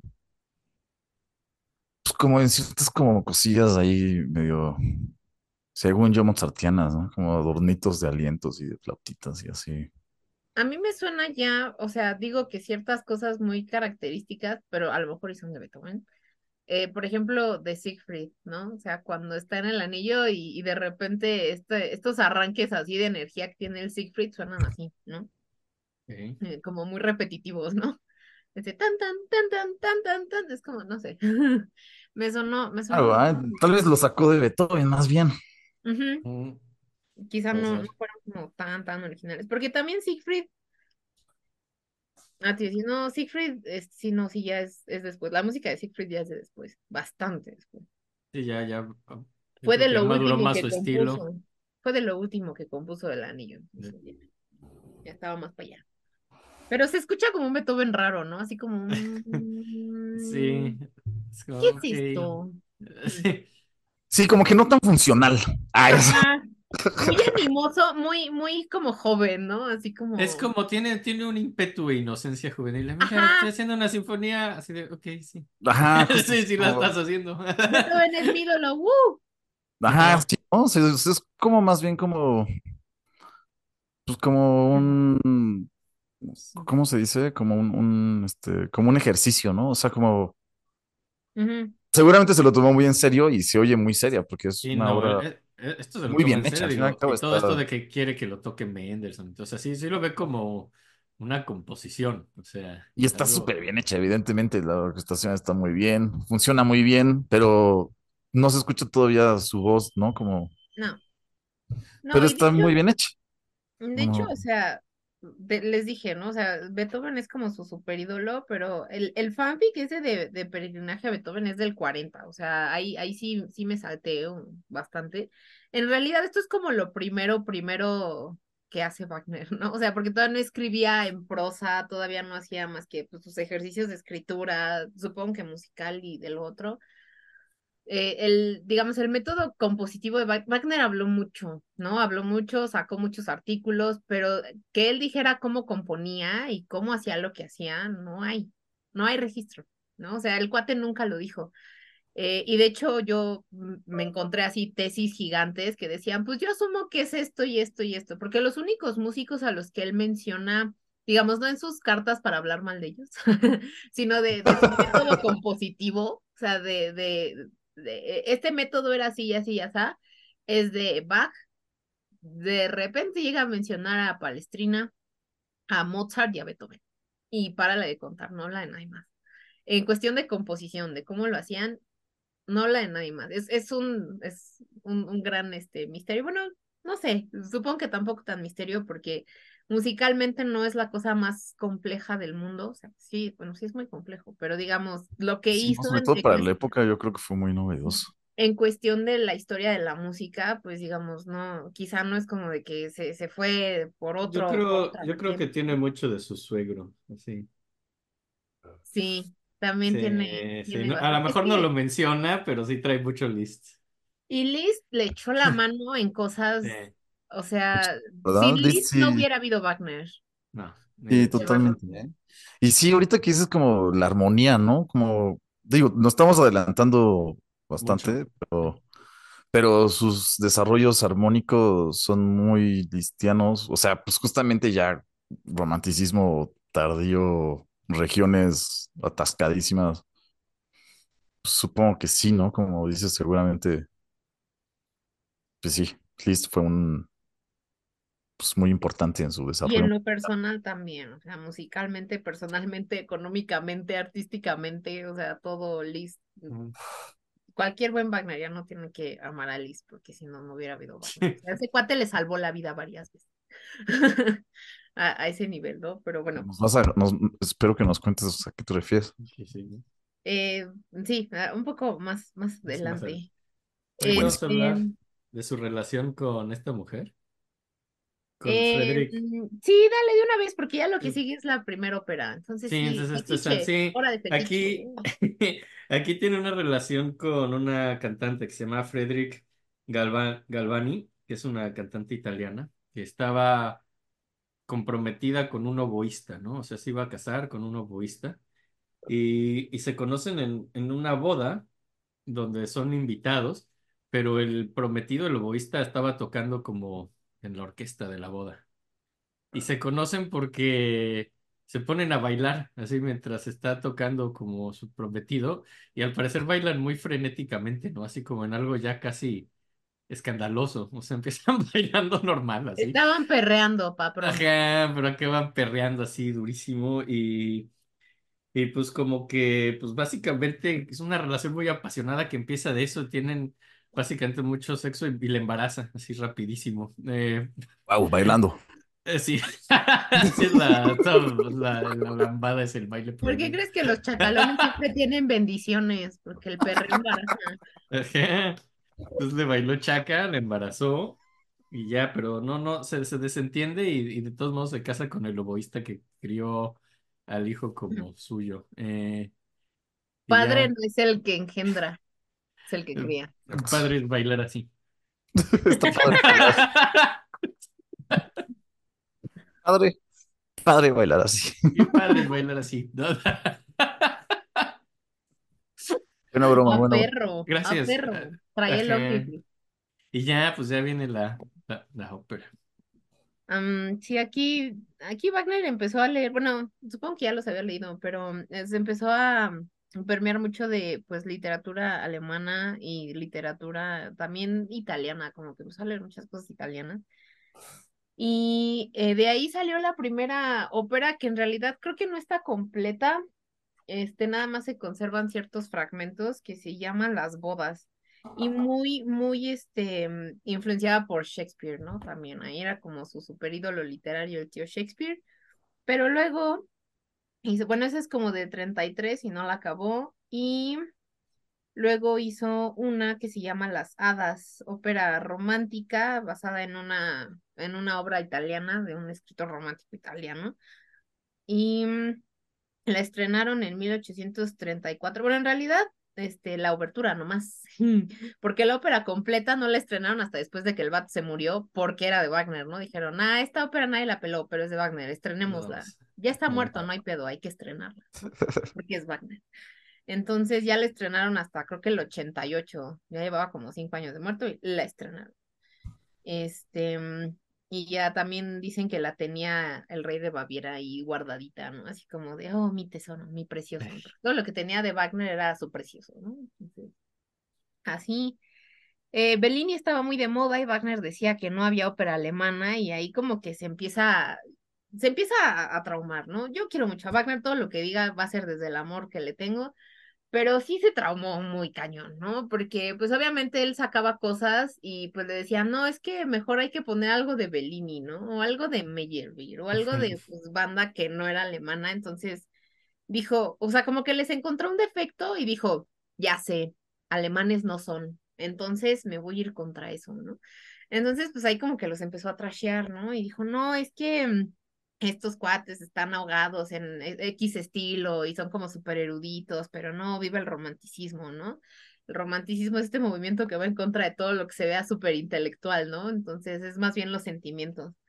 Y este cuate se fue por, por ese, por esa vertiente. Y luego hizo La prohibición de amar también. Esa es la cosa más shakespeariana que hizo. Suena ¿no? como a telenovela, ¿no?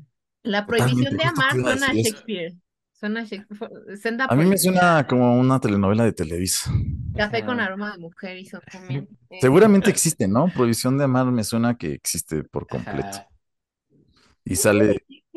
Es la neta no, no conozco shakespeariana. actores, ¿Quién sale? pero. Belinda, ¿sale Belinda, no sé. ¿Otra vez? Otra- Es que no conozco más nombres de así como. ¿Quién, quién? No, no conozco. ¿Belinda sale en telenovelas? No sé, creo que no, Nada ¿verdad? más canta. Eh, La gaviota. La gaviota y En la, Eugenio en la Derbez. prohibición de, de amar. Y Eugenio Derbez. No me sé muchos nombres de la tele mexicana, perdón. Corta esa onda. Corta esa onda. Ay, Pati Chapoy casi dice. Pati Chapoy, Eugenio Derbez. Es, Sí, es- Pati la, Chapoy es es- mala, ¿no? Es la no, mala. no, es la mamá bondadosa que le cuentan. Dicen, mamá, pero Ay, es no. que La la mamá amo. mala. Chapoy es Ajá, mala.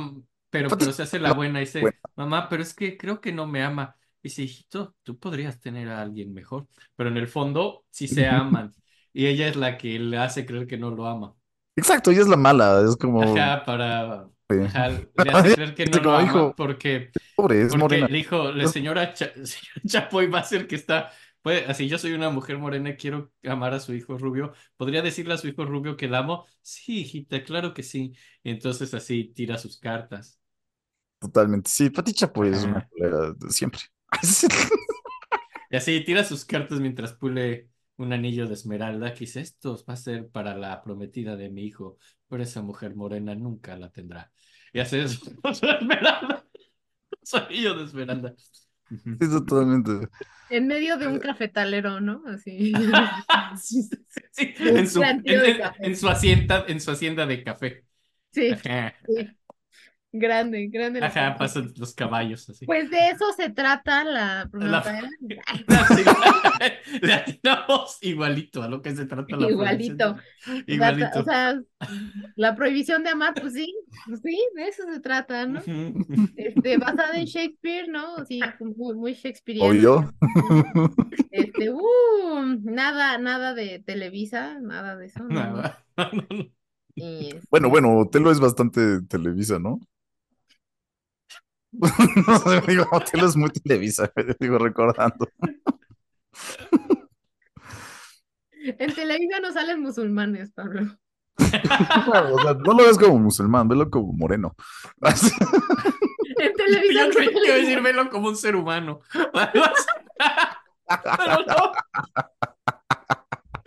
No, Para salir eso. en Televisa tienes que ser rubio de ojos claros, Pablo, En. Televisa nadie es humano. En Televisa eres güero o eres moreno, ya. Es pura inteligencia Pobre o rico. Ahí no existen humanos. ¿Humano? ¿Qué es eso? Ay, ay, ay, qué, qué cosa. Este, bueno, ya siguiendo hablando, hablando de Shakespeare y de Televisa, este, pues ya también la ópera, pues no, no, no, no se cuajó, pues no se le armó tanto el evento. Sí se estrenó, pero fue una función al parecer como súper desastrosa, a nadie le gustó. Está basada en Medida por Medida de Shakespeare, ¿no? O sea, eh, Wagner dijo, de verdad, dijo, yo puedo adaptar una obra de Shakespeare a una ópera escribiéndola yo, porque pues a huevo, ¿no? Este, a huevo que puedo, ¿no? No le salió, básicamente. No le salió, pero para nada. Y me parece que se estrenó, si, si mi librito pedorro no me falla, en el 36. Y así, pero antes de eso, en el 34, ay, este, fue cuando le dieron un puesto de director de orquesta del Teatro de Magdeburg, ¿no? Y por ahí fue cuando conoció a una, a una muchachona llamada Mina Planner, que era una actriz de, de teatro, digamos, no así buenísima, no era la prima donna, pero sí tenía un papel importante. Y este, él tenía 21, ella tenía 24, entonces le gustaban un poquito mayores y pues ya ella, pues actriz más consolidada, ¿no? Ya tenía carrera en el teatro profesional y parece ser que en ese primer encuentro que tuvieron ahí como en una reunioncilla, pues ella no lo peló, ¿no? Muy beethoveniano, ahí también siguió mucho la. Y ella se quedó como de, ah, sí, bueno, supongo, ¿no? Eh, sí. Pero pues él como que le insistió y le insistió y le insistió y él no estaba despeinado ni era oloroso como Beethoven al parecer. Bueno, al menos Tenía manchas de espagueti en la camisa. tenía, tenía manchas de Nutella. Era burgués, tenía manchas de Nutella. Pero dijo, bueno, pues se ve que le alcanza para comprar Nutella, ¿no? Y entonces, pues, pues Mina eh, eventualmente cedió, ¿no? Pero ese, ese matrimonio fue un desastre total, fue un desastre. eh, a- al poco tiempo de que creo que se comprometieron, no sé si ya estaban casados, Mina huyó con otro güey, o sea, literalmente Ah, la sí. vieja se fue con otro. De ni. Eh, mm, sí, la, la mina era tremenda, tremenda, porque pues también él tenía una excesiva confianza en sí mismo y Mina dijo como de, estás pendejo, ahí te ves, güey. Si no, si no tengo pues con dónde caerme muerta, pues ¿para qué quiero estar contigo, no? no es que fuera interesada, simplemente pues Mina no venía de una familia como burguesa y había padecido mucho en su infancia, entonces dijo, yo no regreso a ese agujero. Entonces, pues, o sea, el Wagner eh, con su excedente confianza en sí mismo, pues nunca le pudo proveer lo que Mina necesitaba y deseaba. Así Bastante que Televisa, justo, ¿eh? bastante televisa Sí, su, sí, sí. su matrimonio, ¿no? Y, y las cartas, o sea, siempre se andaban dejando, se andaban yendo con otra. Wagner se iba con otras y Mina se iba con otros. O sea, siempre se anduvieron dejando y regresando, ¿no? Como buen matrimonio tóxico. Y, y hay cartas, o sea, cuando se dejan, que es como de, son las cosas más tóxicas que existen, pero pasivo-agresivas, así como de, ¿Viste lo del "Sí, látigo? Sabes que yo te amé, pero es que esto no está funcionando, pero yo voy a velar por ti hasta el fin de mis días, ¿no? Es como, de, "Güey, ¿qué pero? Órale. ¿Qué dijiste? ¿Viste lo que si vio lo del látigo en esta relación? No, ah, ahí, ahí va el fetiche con la mina.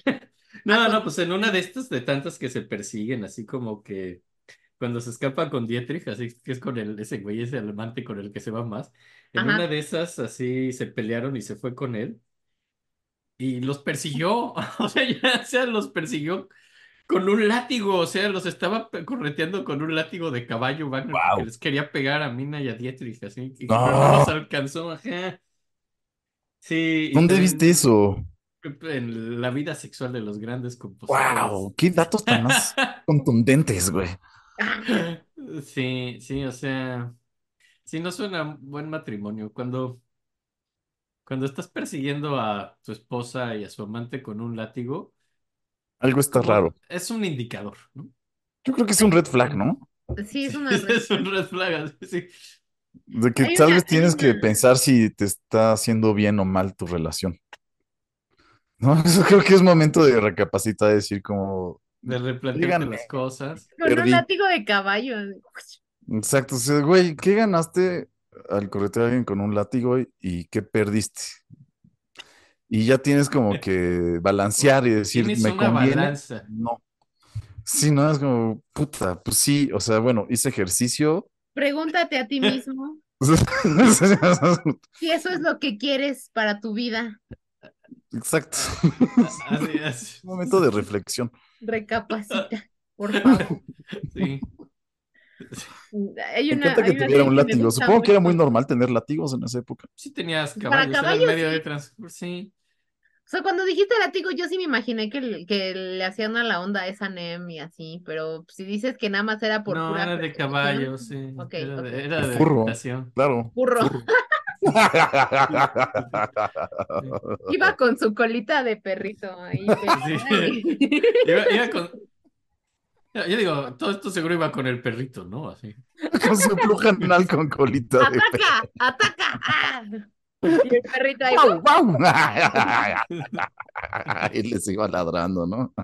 Les iba ladrando. Y el perrito, jefe, pero no son judíos. No importa. Dice, si los perros ladran Sancho es porque avanzamos.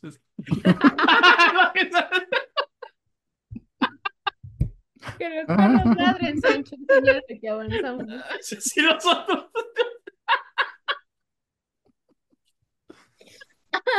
Ay, Se iba a comentar que se hace bastante quijotero, ¿no? Como Es un güey con... ¿eh? Bueno, ya hemos ah, confesado que nunca leímos ese libro completo. Pero en vez de- yo no sé. Pero en vez de molinos de viento eran judíos, o sea, como que sentía, o italianos, o italianos, sentía que los perseguían. Y Sí, con no. de antisemita. Este concepto. Es el viento. Bueno, sigamos, sigamos, sigamos. Este, mm, estamos ya- hablando de la primera esposa. Ah, sí. le- le Ah, ya spoilería diciendo que era la primera, eso implica Oh otra. my ¿no? gosh. Ay, no, perdón. Eso implica que hay un número más elevado. Sí. Bueno, pero es que es, es muy conocido, o sea, tampoco es como un spoiler, tampoco es que se haya casado en secreto, que sepamos, Ajá. porque lo creo capaz. Hay una serie que me gusta mucho que se llama Brooklyn Nine-Nine y hay un personaje que se llama Charles y, y su primera esposa justo dice, hay una parte donde dice, supe que debí saber que todo iba a salir mal cuando dijo supongo en vez de acepto. Así, esa fue Mina. Esa fue Mina, esa fue Mina Wagner. Ella no dijo en el altar acepto, dijo supongo. Este, porque así, así fue sí. como, como siempre, ¿no? Y, y pues este cuate siempre tuvo dificultades económicas, entonces pues también, pobre Mina, ¿no? Ahí el, con el marido alucín, pues sí, no, no, no, No, está no. chido, ¿no? Y no tenían los mismos ideales, muchos celos, reproches, toxicidad, latigazos, este, cosas furras que no entendemos. Y pues justo después de que fue eh, director de la orquesta del teatro de Magdeburg, se fue a la quiebra. No, en el 34, se fue, él se volvió jefe y entonces se fue a la quiebra, ¿no? Y, mm, y así le pasó varias veces. Luego fue director de orquesta en Riga.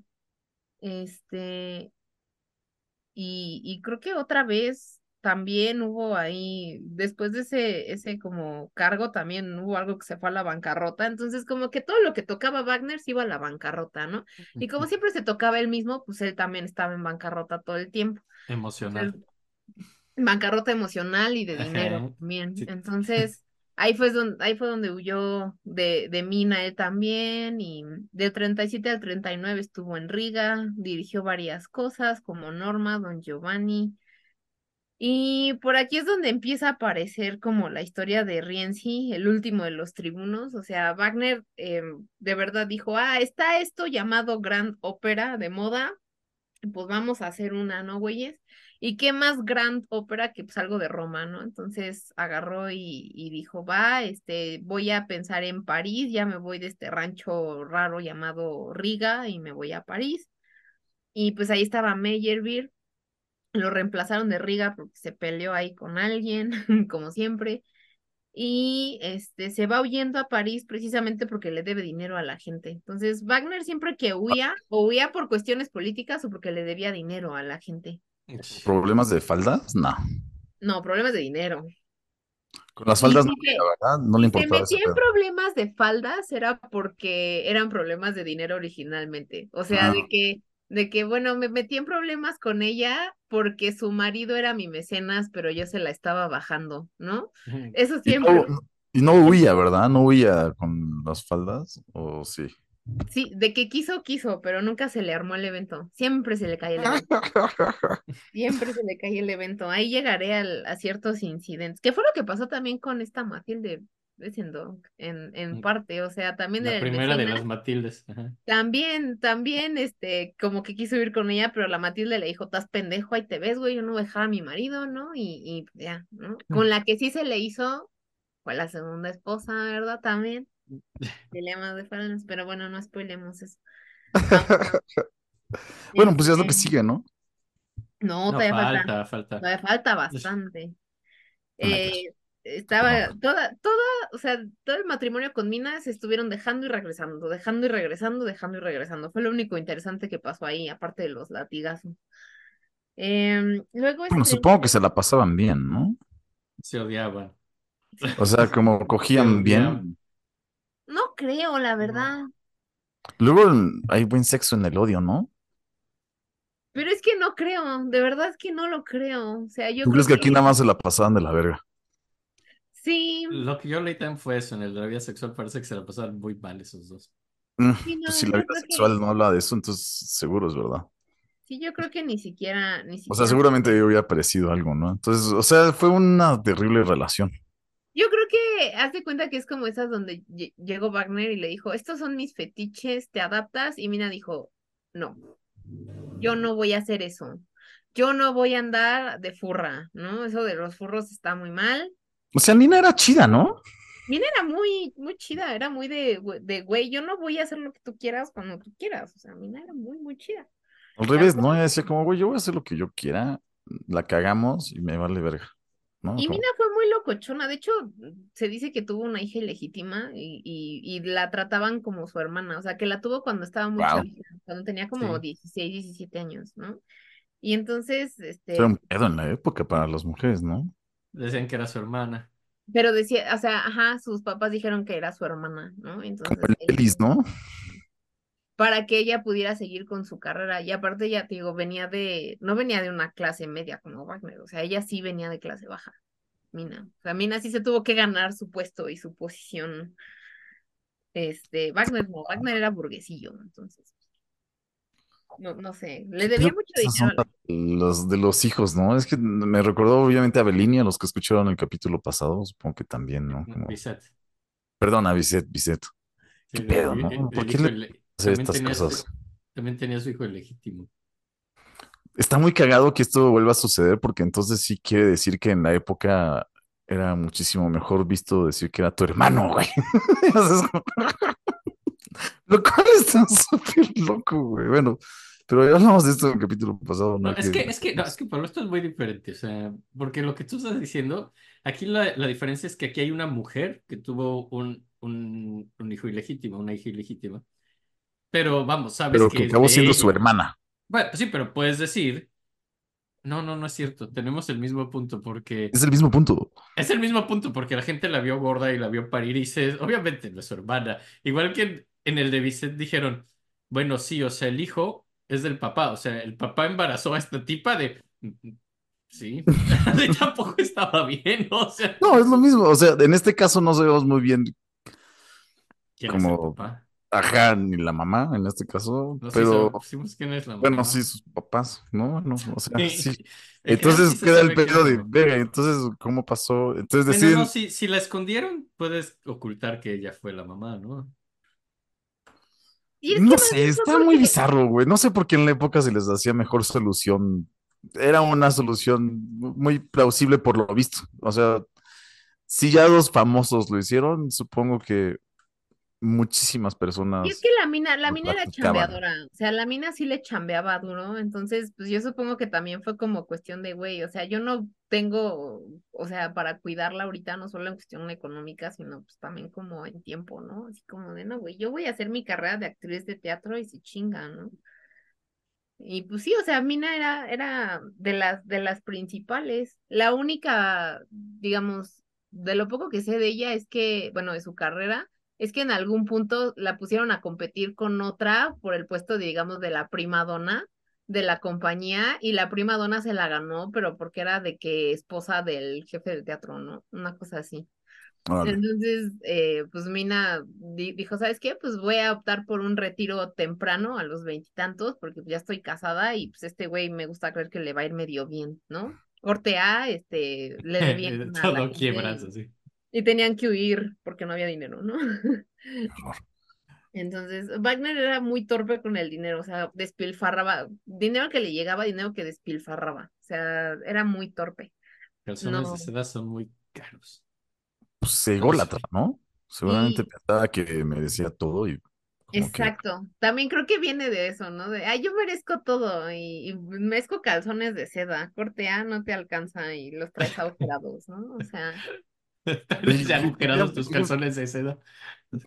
Wagner trae los calzones de seda agujerados. Ajá, Quería, quería preguntar si tenía esta onda como Beethoven de el odio o este trauma contra, digo, aparte de los judíos, contra los aristócratas, como, no sé, ¿también tenía un trauma con eso o no tan, tan marcado como, como el Beethoven, así? Es que, ay, ahí está, ahí está raro, porque, mm, o sea, yo en, en primera instancia diría que sí, pero porque no lo supieron apreciar y porque pues le, le cagaba ese tipo de, de, de gente, porque ya por ahí del 40 es cuando se vuelve revolucionario, ¿no? Y entonces se hace de izquierda y empieza a decir, no, y, y muerte a los ricos, y, y el, el teatro debe de ser público y popular, pero Cortea luego se hace amigo de Luis de Baviera y le financia todo, ¿no? Que fue también por lo que se peleó con Nietzsche, porque pues Nietzsche era como de, güey, eh, no seas hipócrita, o sea, estuvimos diciendo que todo estaba bien corrupto y tú vas y te, y te ligas al Luis de Baviera, o sea, no, Sí, vas y vives de ese güey durante años, ¿no? Entonces, como que Wagner sí, la prioridad máxima era él, lo que él pensaba en ese momento y lo que él creía que le iba a funcionar para su obra, ¿no? Entonces, si no le, si sí le funcionaba, súper, si no le funcionaba, no. Entonces, no sé, no creo que odiara tan marcadamente como Beethoven a los aristócratas, simplemente se sentía muy, este, misunderstood. Ok, ok, ok. Entonces era dependiendo de ese factor, venía todo lo demás, ¿no? Luego, ¿qué, qué más pasó? Después de Riga se fue a París y fue, mm, ah, ahí, ahí hay una experiencia aquí es como súper traumática. Dije cuándo se estrenó Rienzi, ¿no es verdad? No, Rienzi se estrenó en París en 1840, precisamente después de que sale corriendo de Riga. Ahí se estrenó eh, Rienzi, ópera trágica en cinco actos, eh, que justamente los la escribió en, en Riga y luego lo demás lo terminó ya en París. Ah, no, y se estrenó en Dresde el 20 de octubre del 42, ¿no? Pero ahí andaba, precisamente fue a París para, para este, negociar todo eso. Y es como la super grand ópera de Wagner, ¿no? Dijo Rienzi, Roma, cinco actos, un- ahí les pongo un ballet, Sí les güey. puso ballet y todo. Le puso un montón de cosas, dijo Qué, como qué atípico de él, así meterle ballet. temática histórica también, o sea, porque, o sea, sí lo intentó, de que lo intentó, Sí, lo sí, sí, intentó. Dijo, ah, sí, los hugonotes, Robert Le Diable, este, Meyerbeer, ay, pues ahí les va la mía, eh, ahí les va mi aportación, ¿no? Entonces sí, sí lo, sí lo este, intentó, de hecho en el 39 es cuando conoce a Meyerbeer y, mm, y le enseñó como toda la partitura de, de Rienzi y todo, y Meyerbeer le dijo, está chingona, o sea, Meyerbeer sí le echó su bendición y dijo, está muy buena, y este, ese cuate anda, acababa de estrenar precisamente Los Hugonotes y Robert el Diable. Los dos, sea, Meyerbeer en su, sí. en su super apogeo. Y pues Rienzi es muy Meyerbeeriana, ¿no? O sea, todo el mundo dice que es. Pero más que Meyerbeeriana, yo lo vería como Grand Ópera. Es el intento de Wagner por hacer Grand Ópera. Este, y ahí empiezan sus traumas con París, porque pues en esos años la verdad casi se muere de hambre, le fue muy mal, primero rentó ahí una casita buena, luego le dijeron que se iban a hacer Rienzi, rentó una más grande, pero luego se quedó sin dinero, se fue una más chiquita, acabó en una covacha y este, y, y pues también ahí eh, se, se juntó con muchos músicos alemanes, pues bohemios, jóvenes que no tenían éxito en París, ¿no? Y también ahí como que de ahí se agarró. Dijo, ah, pues aquí parece ser que ningún alemán triunfa más que los italianos y los judíos y toda esa banda rara, ¿no? Entonces como que ahí, ahí se agarró. Ahí es precisamente cuando, banda rara, cuando escribe Peregrinación a Beethoven, ¿no? Precisamente él, él acaba muerto en Peregrinación a Beethoven, spoiler alert. Sí, estás en su propia fantasía, le va de la verga, así. Acaba Así, hasta El güey, estaba, el, el güey estaba pasándola de la verga, ¿no? tan de la verga que hasta en su fanfic ni siquiera come su fanfic, ¿no? O sea, en su fanfic se muere de hambre, ¿no? Me Y encanta al uno perrito, de sus al fantasías perrito no le pasa nada, ¿no? no se come al perrito ni nada por el estilo, eso también me parece importante decirlo, este, se lo lleva, es- está bien raro ese fanfic porque hay un personaje que es el del músico, hay un músico inglés que es como muy superficial, ¿no? De, ¿y qué vas a estrenar? ¿Y vas a hablar con Beethoven? Yo también quiero hablar con Beethoven, vamos, ¿no? Que es como el copión, ¿no? Wow. Entonces, este, ahí andaba eh, Wagner fantaseando con cosas muy, muy raras. Es muy raro. Luego hay, hay estudios que dicen, no, es que son los dos alter ego de Wagner, el que es ambicioso y el que es el artista idealista. De no mames. No, espérate. Es, es muy raro, es muy raro el, el fanfic, es muy chistoso. Si a alguien le gustan los perritos, es un buen fanfic, la verdad. Pobre perrito, siempre le fue fiel, así de que hasta el final, ¿no? Entonces creo que eso es lo que quería Wagner en, en, en sus relaciones, un perrito que siempre le fuera fiel, que siempre estuviera con él, y por eso no le funcionó con Mina, no le funcionó con Meyerbeer, no le funcionó con Mendelssohn, con Berlioz, con nadie, básicamente, con Cosima, en realidad. Pero eso era lo que, lo que yo creo que quería Wagner. Este, ahí empezó a decir, bueno, yo voy a componer para mí lo que yo quiero, ¿no? Este, ah, ahí está, creo en Dios, en Mozart y en Beethoven, sí, ese es O sea, la- bueno, pero siempre escribió para él, ¿no? O sea, nunca, hasta ahorita no ha tenido como, ni tampoco ha como hecho música como para alguien específico. No, apenas iba a estrenar Rienzi, que es como el primer, digamos, relativo éxito, porque ni siquiera fue un boom, fue un relativo éxito. Oye, ¿y, y su lana qué pedo, güey? ¿De dónde sacaba dinero? ¿O ¿Nada más era de la familia? Te digo que tuvo varios este, puestos chiquitos, el de la, el de la orquesta de Riga, el de la de Magdeburg antes de que se fuera a la quiebra, ¿no? Y, Es que justo lo llevó a la quiebra. y justo Y se estaba muriendo de hambre, dijiste claramente. ya tenía acreedores, en París la pasó muy, muy, muy mal. Estaba llevando Rienzi, estaba tocando puertas con Rienzi en la mano, y de hecho se habla de que Meyerbeer le dio así de que cartas, ¿no? Así como de vete con el, director de tal y el director de tal, ¿no? Y entonces iba con uno y le decía, ah, sí, yo te prometo poner Rienzi, pero lo que no sabía Wagner es que el cuate ya iba a renunciar, ¿no? Entonces le decía como que sí para, para despistarlo, ¿no? Wow. Qué culero. Todo, sí, bien culero, todo le malía sal al pobre, al pobre Wagner. Y en el 41 empezó el holandés errante, precisamente porque en una de esas huidas eh, de los acreedores, de que fue, iba a ir creo que a, a Londres a hablar con un escritor, no sé qué mamada. Entonces ahí por el Mar del Norte, el, el viaje que tenía que durar cuatro días, duró cuatro semanas y Wagner acabó traumadísimo y casi se hunde el barco y ahí es cuando empezó a componer el holandés errante. Yo son los TikToks que veo, los de barcos en el Mar del Norte. Ajá, el, el, el barco casi se les hunde, y, o sea, de Eh, verdad son- son- es un mar muy traicionero el Mar del Norte.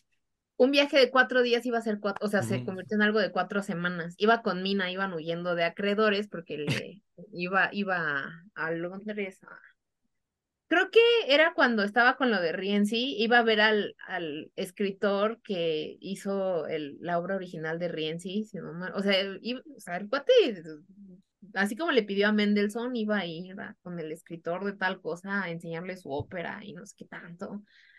Entonces, em, ahí fue cuando el barco encalló y casi se mueren a la verga. Entonces, eh, después del trauma, se regresó a. Alemania en el 42. Y mm, pues bueno, ahí creo que no, no soy muy fan de Rienzi, de las hadas, ni de la prohibición de amar. Lamento no haber escogido ninguna pieza musical de eso, Son, pero son como no muy representativas, ¿no? En Sí, general de lo que es barco. Yo sinceramente no las he escuchado. Discúlpame, memes. Yo no, yo no he visto poca más que de pedazos de Rienzi. De la prohibición de amar y de las hadas, la verdad, menos. O sea, entonces de Rienzi sí, sí vi pedacitos y entiendo que es como el intento de Wagner de gran ópera. ¿Y crees que ahí ya tiene un lenguaje más propio? En el holandés errante ya, ¿no? Ahí ya En el holandés, ¿tú crees que ya tiene el lenguaje wagneriano? Antes no. O sea, en estas otras siguen siendo como medio beethovenianas o... Es que son, son raras, ya no creo que sean beethovenianas, porque, pues no sé, no, como ya son óperas, digamos, la sinfonía es como de así, ¿no? Beethoven.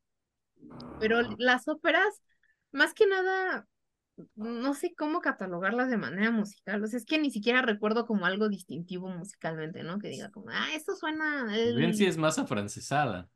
Ajá, o sea, si es grand ópera, Sí. de verdad lo quiso hacer así, y como que sí lo quiso hacer a su manera, pero no le salió, ¿no? O sea, y es muy meyerbeeriano, creo que sí es, sí suena muy meyerbeeriano, italiano francesado, italiano afrancesado, tirándole ahí medio chispas, que, medio germanas, ¿no? O sea, por la influencia de Beethoven, pero pues fuera de ahí, no. Y ya para mí, de verdad, el la obertura del holandés es la, es la mera mera, ¿no? La que dices, ok, aquí ya no quiso hacer gran ópera, quiso hacer ópera romántica, ¿no? Y ahí es cuando ya se nota un poquito más él, que es lo que quisiera poner, que es la obertura del holandés, pero no se las mandé. ¿No? A ver, la Eh, ponemos. Pausa, ¿no? Ponemos la obertura del holandés. Me encanta. Oye, por cierto, ustedes cuando escuchan el holandés errante, Bob Esponja, o se puede decir. totalmente, ¿no? Bob Esponja. Sí, claro. Bob Esponja. ¿Pueden evitarlo? Yo ya no puedo sí, evitarlo. No lo puedo evitar tampoco. ¿no? Es es, es una, es una leyenda pirata muy famosa y de hecho la agarró aparte de su experiencia de las memorias del señor, ay, ¿cómo se llama este Don? Cangrejo. No, no, este no es. Es que sí, sí, sí, sí, sí, sí, sí, te, te entiendo, pero Aquí está, Memorias del señor Schnabelewowski de Heinrich Heine. Y hay uno de sus pasajes del, de la Alemania y de todo eso, o creo que eso era de Rienzi, ay, no sé, ya me... No, sí creo que era de ahí. Bueno, lo agarró de Heine también, entonces agarró muchas cosas de muchos lados el Wagner, también por eso es muy difícil, ¿no? Entonces, Pues ahí. Me encanta Bob Esponja. Sigues pensando en Bob Esponja, ¿verdad? No lo A puedo evitar, o sea, cada vez que escucho, no lo puedo evitar, cada vez que escucho el holandés errante ya, me imagino al holandés errante de Bob Esponja, o sea, Es no una referencia muy dada. La primera, una de las primeras reuniones que tuve con mi asesor de tesis fue como de, ah, sí, luego hizo el holandés errante y me dice, ¿el de Bob Esponja? O sea, señor con doctorado en historia. Y de, ¿el de Bob Esponja? Y yo, sí, profe, ese. El vero de Bob Esponja. Es que es imposible, güey, es imposible. Es una referencia muy intelectual, Pablo, la verdad, la verdad. Yo sé que la gente conoce, Bob- o sea, el holandés errante, ya sabes, pero carajo, Y pero cuando ves Bob Esponja ya no existe otro holandés errante, ya sabes, es como, ya no hay otro. Ni el de Piratas del Caribe, también sale en Piratas del Caribe. No, ni ese. Es más, ni siquiera me acordaba de él. O sea, ya después de Bob Esponja creo que ya nadie puede hablar del holandés errante. Lo eclipsó. lo eclipsó por completo. Ajá. En- ahí les va. Ok, Esta fue la sí primera vamos. propuesta de Wagner para la abertura del holandés, pero no se la pasaron porque la ópera quebró, así que él tuvo que recomponerla. Y hizo, hizo como una versión B. Si su segunda opción fue lo que vamos a oír ahora.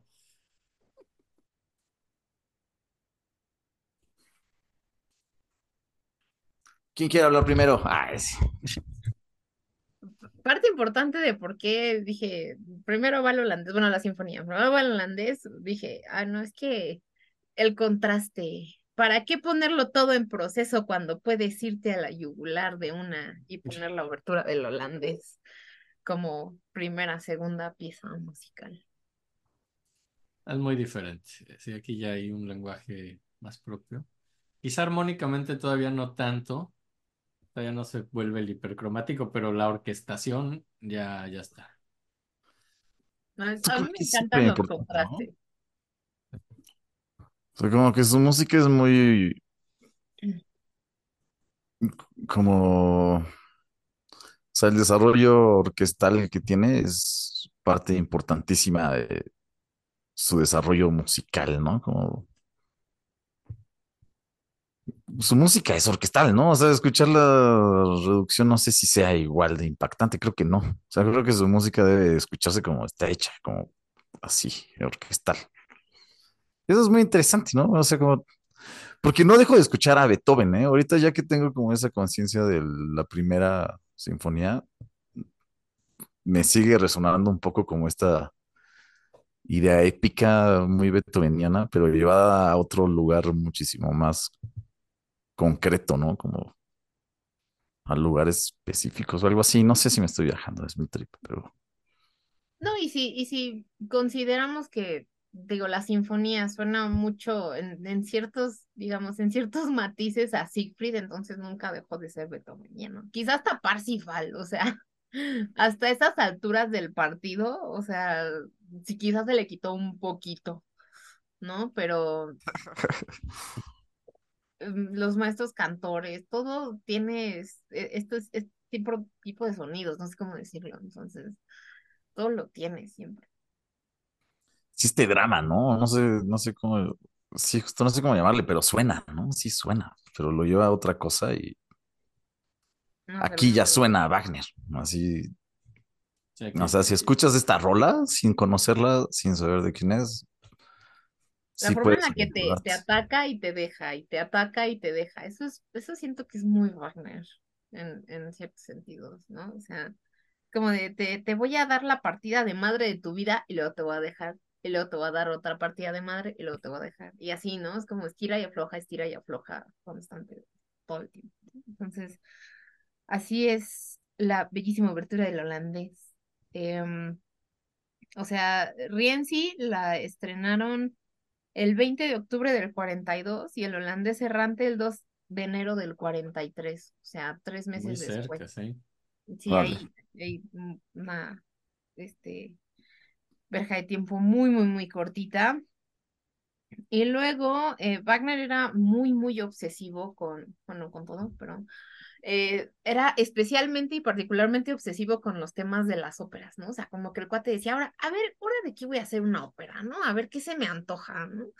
Agarraba y veía el menú de opciones y, y se ponía a escribirle a todos sus compas y a escribir todo al respecto, ¿no? Entonces por aquí ya, ya estaba coqueteando con la idea de, de Tannhäuser y de Lohengrin, ¿no? También son, son como hermanitas, así como Rienzi y el holandés, no tanto hermanas de estilo, sino hermanas como de por temporalidades y por en qué punto agarró las temáticas. Wagner era muy obsesivo, entonces de repente agarraba una temática, escribía algo y decía, ay, pero ya me gustó esta, y escribía algo y como que andaba ahí de un lado a otro, ¿no? Terminaba una, la estrenaba y ya tenía otra en mente, ¿no? Era, era ahí, a eso me refiero con, con obsesivo, pero también le estaban gustando otras temáticas del folclore alemán, como, y bueno, de la historia alemana, como Federico Barbarroja, este cuate rey medieval que se ahogó ahí en un río porque la armadura le pesaba mucho, pero pues, Federico Barbarroja, ¿no? Entonces, el gran Federico Barbarroja, creo que Yo sí. no me sé esa historia, ¿eh? ¿La puedes contar? Tampoco me la sé muy bien, solo sé que era, sí, me parece que es ese cuate de una dinastía alemana, o sea, emperador del Sacro Imperio Románico Germánico, y el cuate creo que iba ahí a la cruzada y el vato se ahogó. Espero que sí sea ese güey, si no, voy a estar haciendo el Alguien más se ahogó, no pasa nada. Ludwig de Entonces, Baviera se ahogó. iba, ah, también, ¿por qué todos los También, por- también se ahogó porque le pesaba mucho la armadura. No, Ajá, pasó por el río y le pesaba un chingo la armadura y se ahogó. Me encanta. es que no es una ropa adecuada para hacer natación. No. De que hasta iba, hasta iba en el caballo y Ajá, iba, justo, sí, sí, sí, ok. Iba a la cruzada y se ahogó antes de llegar a Tierra Santa porque, este, iba ahí en, en el caballo y dijo, a huevo, me voy a meter aquí, putos, y se metió y ya no salió.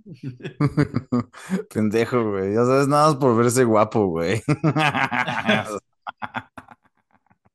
Güey, me veo muy bien en esta armadura. Güey, pesa mucho, güey.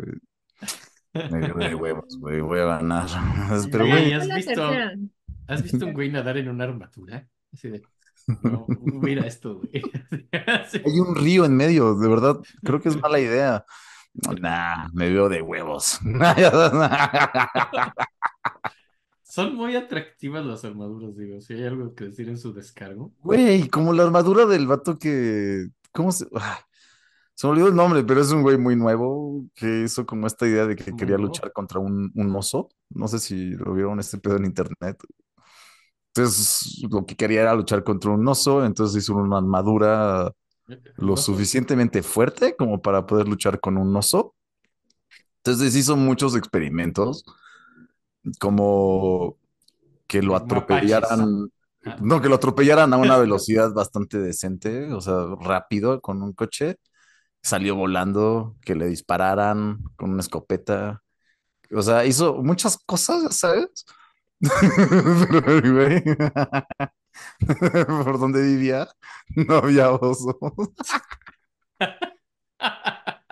Entonces, güey, superó muchas cosas raras que hizo experimentos para poder luchar con un oso, pero por donde estaba no había osos. Entonces, nunca Entonces se murió sin poder luchar con un oso.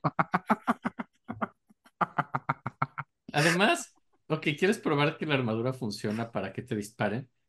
Yo, yo creo que sería más inteligente dispararle a la armadura sin nadie adentro, ¿no? No, hay que probar las cosas bien. Ese güey lo Sí, o sea, lo pruebas, pero ¿qué tal que no sale? O sea, Mm, ¿Qué tal Mira. que te lastima pausarla con algo abajo, güey? No, seguramente lo hizo. O sea, seguramente hizo esas pruebas antes porque todas sus pruebas salieron bien. O sea, pero hay factores que Y tienes que según, probar. según, o sea, se ahogó, pero así como en causas misteriosas, pero pues todo el mundo sabe que es porque le pesaba la armadura, nada más que no lo dicen porque es indigno. es muy indigno. Ajá, Es o sea, iba, iba, a conquistar Tierra Santa, o sea, era la tercera cruzada, o sea, el Ahora, güey, po- por otro lado, o- ok, ahorita mucha gente sabe nadar y mucha gente sabe natación y pues hay niños que llevan a escuelas de natación y así, muchos niños aprenden a nadar. Estás hablando del siglo XIX. Yo no sé si en serio. Ah, bueno, no, y ni siquiera. Estás hablando de una leyenda de, de antes, de- del siglo que XV. dice. O sea, pero, pero, güey, Antes habían justo, ríos antes, güey. Federico Barbarroja en la Tercera Cruzada, 1192. ¿Estás hablando del siglo XII? No creo que hubiera una conciencia de enseñarle a los niños a nadar. No, O sí, sea, a lo que- mejor No, obviamente sí, Enrique, había ríos. Y con armadura menos. Habían ríos, no es como que, o sea, no es como que se inventaron. ¿Dónde los- les enseñabas a nadar a los niños? En el río. En los? Que así ríos. se iba así. O sea, no. No, no había una cultura. ¿eh? A eso se refieren con que esa época era el oscurantismo, que no había una cultura de enseñarle a los niños a nadar. Yo no sé nadar. Mm. No medieval. sé. ¿Podemos enseñarte a nadar? Sí, me voy a ir por un río. No. En uno, en un rápido, en el río Bravo o algo así, frontera. ¿Tú no sabes nadar? No, Oh, bueno, tú esta vez tienes razón, Enrique. para que sea término medio. No soy, Mm. me- tengo peste, lepra también. Oh my gosh. Soy muy medieval, Estás, bien al completa. parecer. Estás bien completa para la lepra. Ay, sí. Para la peste. Oye, perdón, perdón, perdón, nos estamos desviando de una forma sí. sin sentido. La Sí, la decíamos de que quería ser la ópera del señor que, que no sabía nadar y decidió por primera vez tratar de nadar con una armadura, además. Ajá. O tal vez sí sabía nadar, pero pues no sé, se le entumió, se acalambró, o alguien lo envenenó, porque eso también pasaba mucho, ¿no? Entonces, quién sabe. También es una armadura, ¿no? O sea, tal vez se mete el agua y traes, no sé si se quitó el casco. O sea, no sé si te Yo ahogas. creo o que no, porque si no, ¿cómo iba a llevar el casco al otro lado del río? No será la Edad Media, no había teléfonos para filmar. Como, "Ay, mira, se está ahogando, qué pendejo. Todos Pero- riéndose. ¡Ah, velo! O sea, muerte indigna, pero, pero el cuate ¿Por qué no lo ayudamos? Era nuestro rey. Ya la cagamos. Pero ¿viste pero- cómo se está ahogando? Sí. El cuate, el Estaba- cuate es héroe nacional, o sea, es de, de la fundación de los germanos, o sea, ese güey es de que, de que, bueno, al menos en el 19 era así un súper, súper, el, el fundador de la rama germana, ¿sabes? No, no lo topaban como el vato que se ahogó porque pues, le pesaba la armadura, lo topaban como casi, casi el Juan Diego de aquí, ¿no? No sé, el- iba a decir el Cortés, pero se supone que odiamos a Cortés, entonces no sé, no sé qué equivalente tengamos aquí. Entonces, el Cuauhtémoc, no lo sé, no lo sé. Entonces, No, que Cortés se supone que era chido, ¿eh? Bueno, X. Hay que seguir. pero en español, no, no, no lo sé, no lo sé. La cosa es que, pues, ese cuate era así como super ídolo, ay, eh, ahí en la historia del siglo XIX, germana, ¿verdad? Entonces, eh, eran temas muy de moda en la filología, en la historia, en la filosofía y así. Ahí fue cuando empezó a leer a los hermanos Grimm y, y porque esos cuates pues no nomás escribieron los cuentos, ¿no? Sino también recopilaron todas las historias de folclore alemán y la gramática alemana y la mitología alemana y todos esos lo recopilaron los Grimm, ¿no? Todo eso. Este, mm, em, después de que estrenó Rienzi, pues no le fue tan mal. Tuvo ahí un par de problemillas con los tiempos. el- en el 43 va el holandés. Y después el, el holandés ya le pegó un poquito más. Ya no fue tanto como Rienzi, ya le fue un poquito mejor. Y se volvió, le dieron el puesto de Kapellmeister en la Real Corte de Sajona, ¿no? O sea, nada más. Era un puesto grande, era un puesto Sí. importante, ya le fue bien. Que, que por cierto, cuando, cuando yo estaba investigando esto para, para la tesis, todos decían, ¿no? ¿Y el, el, el qué es? Administrador, el, el director, el no sé qué. Y de repente alguien ya dijo, no, pues güey, era un Kapellmeister. Y yo de, ¿Eric? ¿Eric? Y sí, sí. Entonces, sí, ahí me acuerdo que cuando estaba investigando eso dije, mmm, es Ay. como el Eric, entonces, ok, ok, ok. Entonces ya, Saluditos, saluditos. me hizo, me hizo entender un poco más esto. Y ya en el 45 es cuando me parece que se estrena Tannhäuser y que es como súper, súper decisiva. Este, sí, terminada en el 45 y estrenada en, en octubre del mismo año, ¿no? En octubre del 45 y así. Entonces, tampoco soy muy fan de Tannhäuser, perdón, perdón si, si hay gente más bacana que me va a decir, no manches, la abertura de Tannhäuser es lo mejor del mundo mundial y, y de Lohengrin también, ¿no? Yo la verdad me gusta mucho el holandés y del holandés como que siempre me brinco al anillo. A lo mejor es una blasfemia, a lo mejor lo que estoy diciendo es un sacrilegio, pero la verdad sí del holandés me salto mucho al anillo, la Son- verdad. Son como las que son muy fáciles de entrada para, El fan Sí. casual, ¿no? Exacto. Yo, a mí me gusta complicarme la vida, tengo un serio, Ajá. me gusta que me latigué Wagner técnicamente, entonces yo le entré al anillo y de ahí no hubo salida, entonces eh, sí le tengo aprecio, me gusta mucho el personaje de Venus, como a cualquier persona que haya visto Tannhäuser, ay, también basado en una leyenda medieval, igual que Lohengrin, ¿no? Que fue la que vio a Luis de Baviera, ¿no? Y se obsesionó con Wagner y dijo, oh, yo soy el caballero cisne, ¿no? Todo lo de los cisnes de ese güey es algo que hablar definitivamente. Sí, La obsesión de Luis de. Baviera con los cisnes es, ese también era furro, es, es Ese sí enfermizo. era, ese sí era furro, ¿no? Es- es- súper furrísimo. Wagner, yo la verdad creo que no, pero Luis de Baviera sí salía a la calle con su cola así de esas de animal, que pero de ¿Ya sabes? cisne. decís- no me están escu- no me están viendo, pero estoy haciendo una Está, señal está rara. como, ajá, como de algo que entra en otro lugar. Ajá. Y es una colita de furro, ¿no? o sea, está hablando de un plug anal, Con cola de furro, ¿no? O sea, con cola, De con cola de de cisne. cisne. De de cisne. Ajá. de cisne. Ese sería de, el de Luis de Baviera. Pero, pero ya llegaremos a Luis de Baviera. Ya Ajá, no, ya no falta mucho. Ya es. eh, es que después de que pasa el 48 y el 50, ya todo lo demás se va muy rápido, ¿no? Más bien, el, el problema es llegar a, al- a la mitad del siglo XIX, ¿no? A la mitad de su vida. Una vez que llegas ahí, a la vez, ay, bueno, ya hizo Tristan y Isolde y lo demás, y ya fue feliz, ¿no? Ya. Se acabó, en fin, tan tan. Este, ya luego se fue a... mm, Ah, bueno, cuando estrenó Tannhäuser sí fue muy decisivo y, y como que también ahí le empezó a agarrar mucho resentimiento a mucha gente porque no decía que no sabían este interpretar sus obras y decía, ay, hubo muchos defectos de interpretación, ¿no?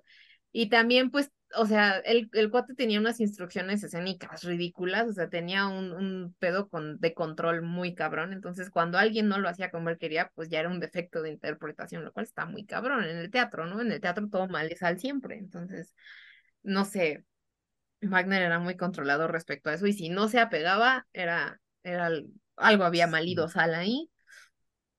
Este, mm, luego, ¿qué pasó? O También sea, sí era muy perfeccionista en, obviamente, ¿no?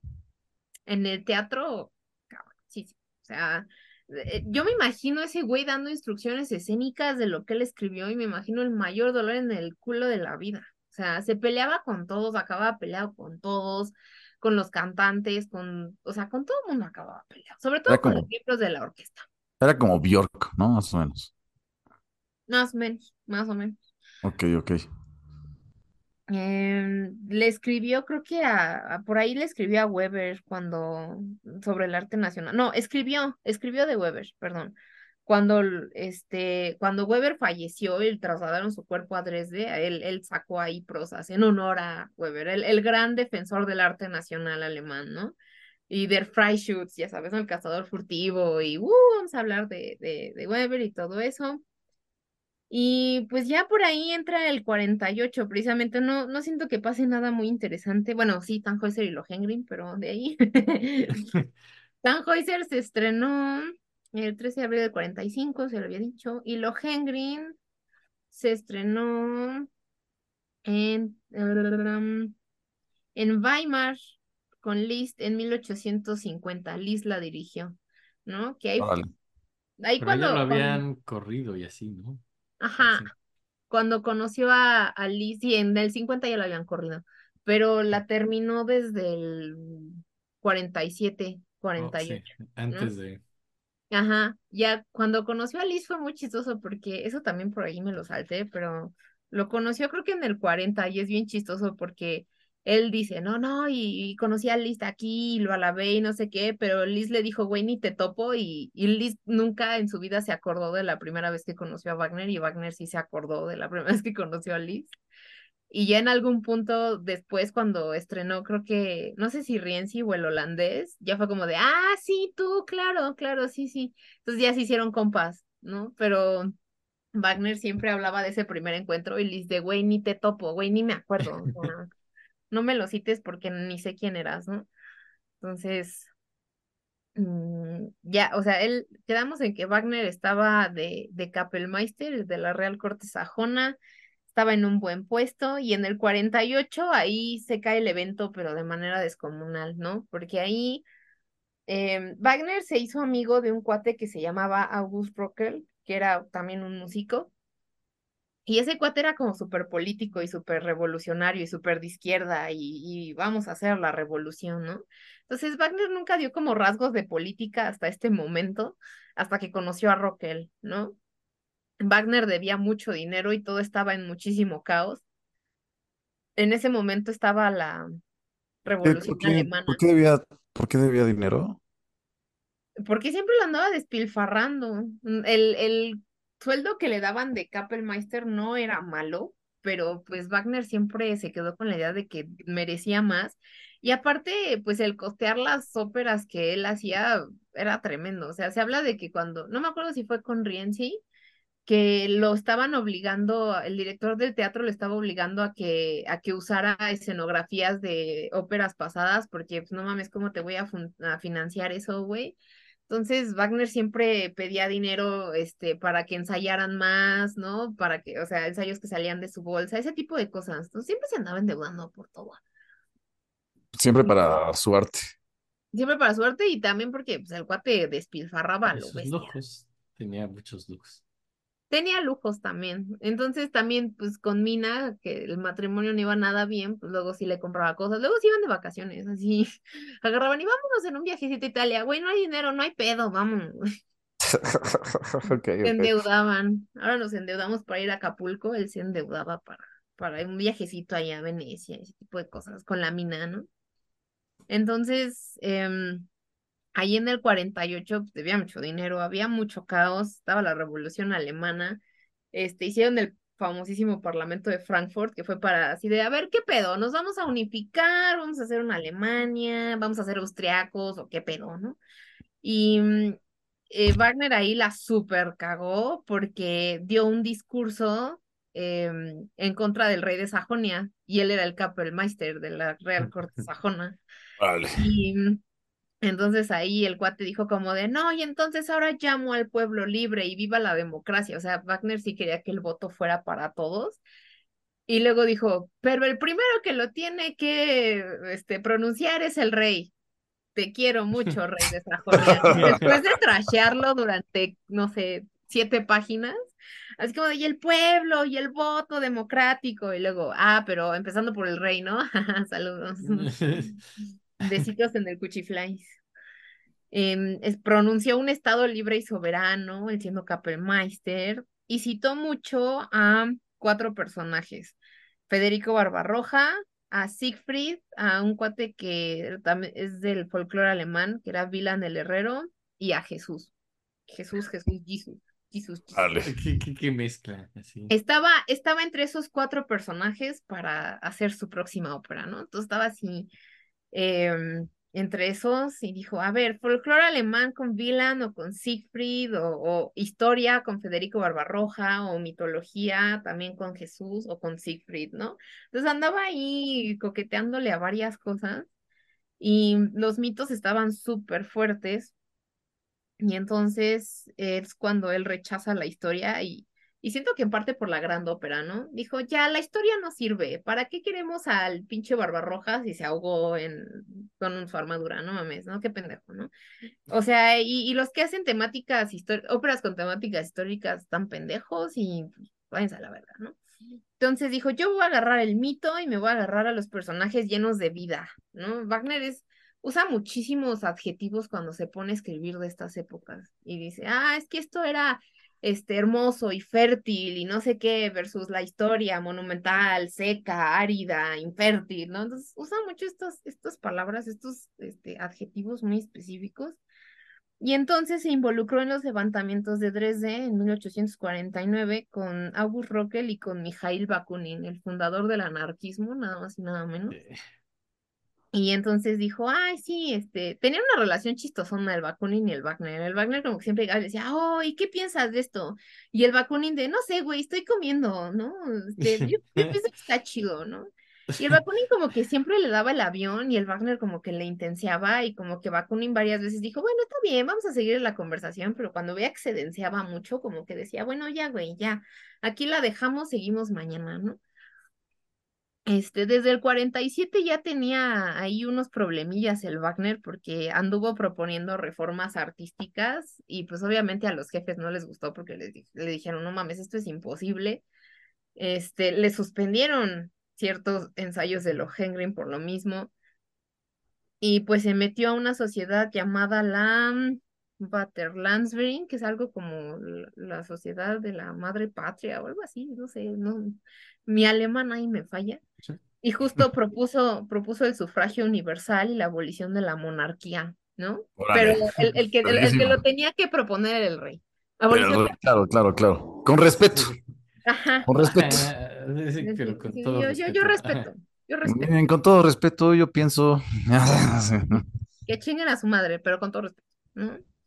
Y este, y en el, en el 49, ahí cuando estaba la revolución alemana, estaban ahí todos en, en ciertas, ahí en Dresde, ¿no? Los ni siquiera revolución alemana, los levantamientos de Dresde, una trincherita ahí en una ciudad chiquita llamada Dresde, y pues andaban ahí levantándose en armas, disque, y pues Wagner ahí se metió, parece que les compró unos rifles.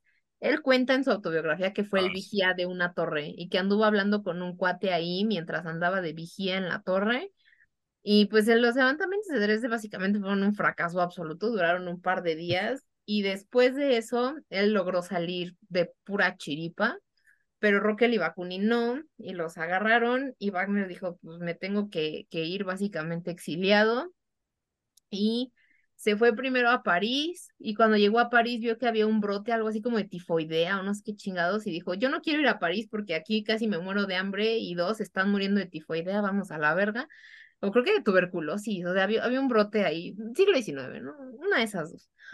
Era tuberculosis. Y entonces se fue corriendo a Zurich, a Suiza.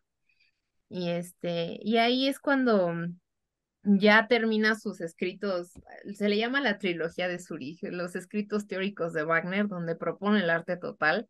El primero se llama Arte y Revolución, el segundo se llama La obra de arte del futuro y el tercero se llama Ópera y Drama son es la, la super trilogía, y ahí es donde menciona toda, digamos, todos los errores que cometió el arte, ¿no? O sea, en, el, en la cuestión musical, Mozart, Bach, Beethoven, en la cuestión literaria, Goethe, Shakespeare.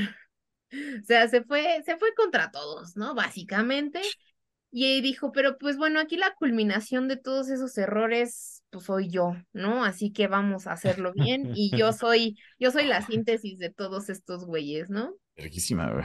Ahí les va, perros, ¿no? Este, entonces, con ayuda de amigos como Liszt, se fue, se fue a París y luego a Suiza. Luego Liszt le estrenó este Lohengrin en el 50. Y él fue el que hizo todo, ¿no? El que abogó por él y por todo. Este, ¿qué más? ¿Qué más hizo ahí? En el 48, antes de los levantamientos, fue cuando ya se decidió de manera definitiva por, bueno, no, no tan definitiva, pero empezó a escribir sobre un sujeto llamado Siegfried. Y entonces, eh, sobre todo sobre su muerte, ¿no? Así, todo lo primero giraba en torno a su muerte. Y pues eso es lo que representa, digamos, la escritura, el inicio de la escritura del anillo, se iba a llamar originalmente La muerte de Siegfried, iba a ser una ópera, y esa cosa se transformó en El ocaso de los dioses. O sea, básicamente Wagner escribió la tetralogía del final hacia el principio. Primero escribió El ocaso de los dioses, luego otra que se iba a llamar El joven Siegfried, o sea, como que dijo, esto está muy raro, necesita contexto, voy a hacer otra ópera de puro contexto. Y entonces hizo El joven Siegfried, que luego se llamó Siegfried. ¿no? Vale, Y dijo. "Mm, esto necesita más contexto, aún más contexto. Vamos a meterle otra que se llame La Valquiria. Y dijo, no, no, no, me hace falta un prólogo, ¿no? Más contexto. Entonces le metió el oro del Rin. Y así fue como, como nació el, al menos eh, la tetralogía en libreto. Y fue, le fue agregando un chingo de contexto, un esquema bien, muy, muy bien definido, de hecho.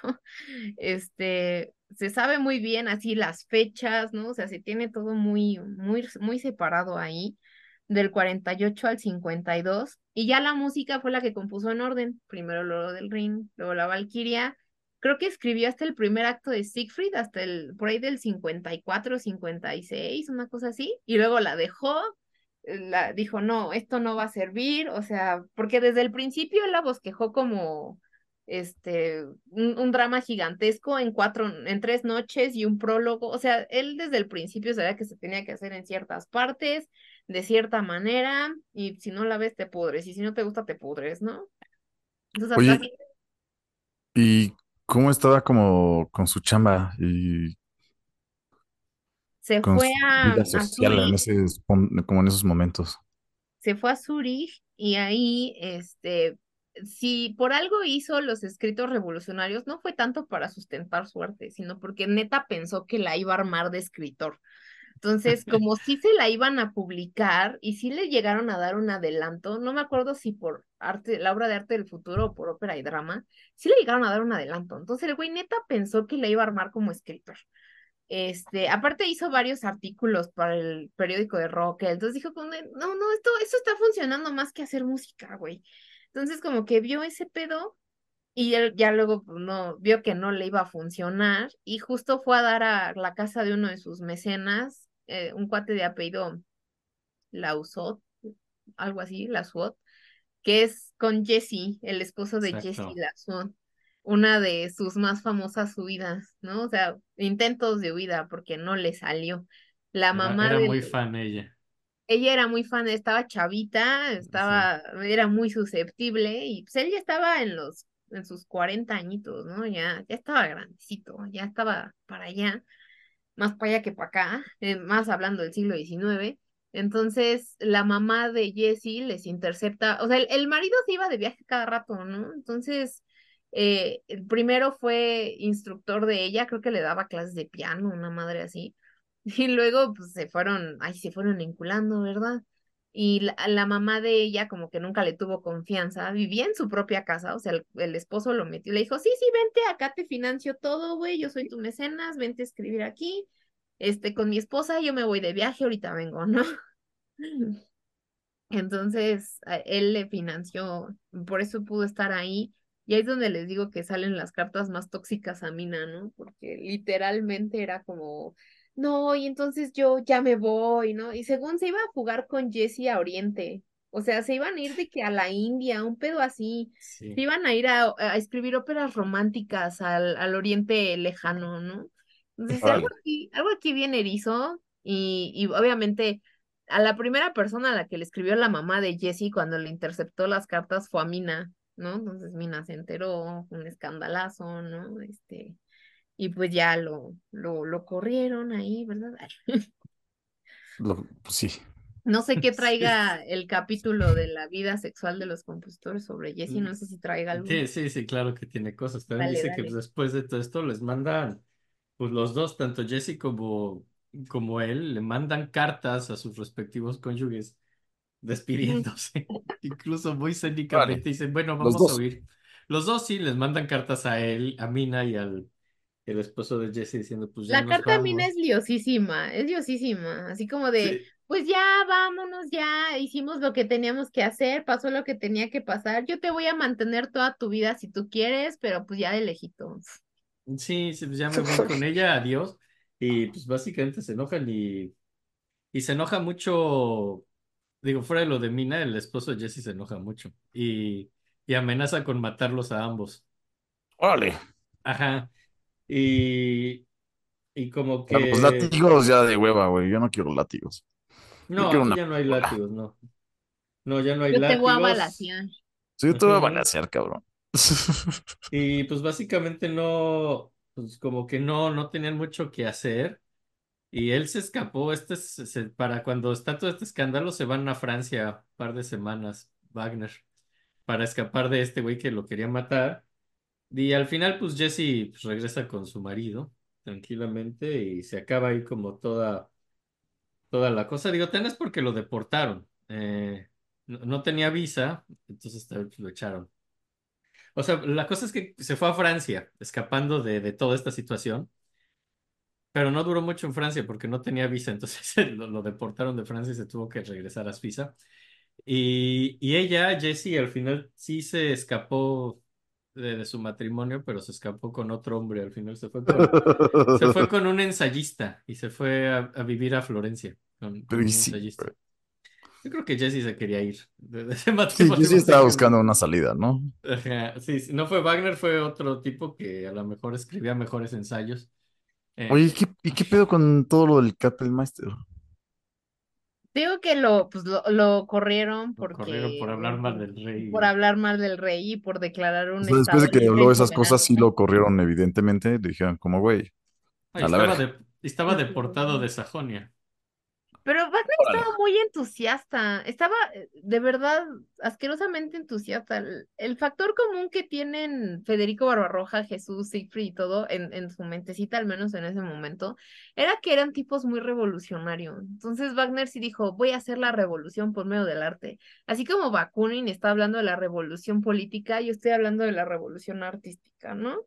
Y, y de verdad, los primeros bosquejos del ocaso de los dioses y de Siegfried, pues Siegfried, ¿qué está haciendo? Reforjando una espada, reforjando cosas para, para pues, hacer lo, nu- lo nuevo, ¿no? Lo que no está roto, vaya, ¿no? Entonces está, son, son personalidades muy, muy revolucionarias en las que se está proyectando durísimo. Igual al principio, el ocaso de los dioses es súper hegeliano, o sea, esa- es el espíritu hegeliano así a más no poder.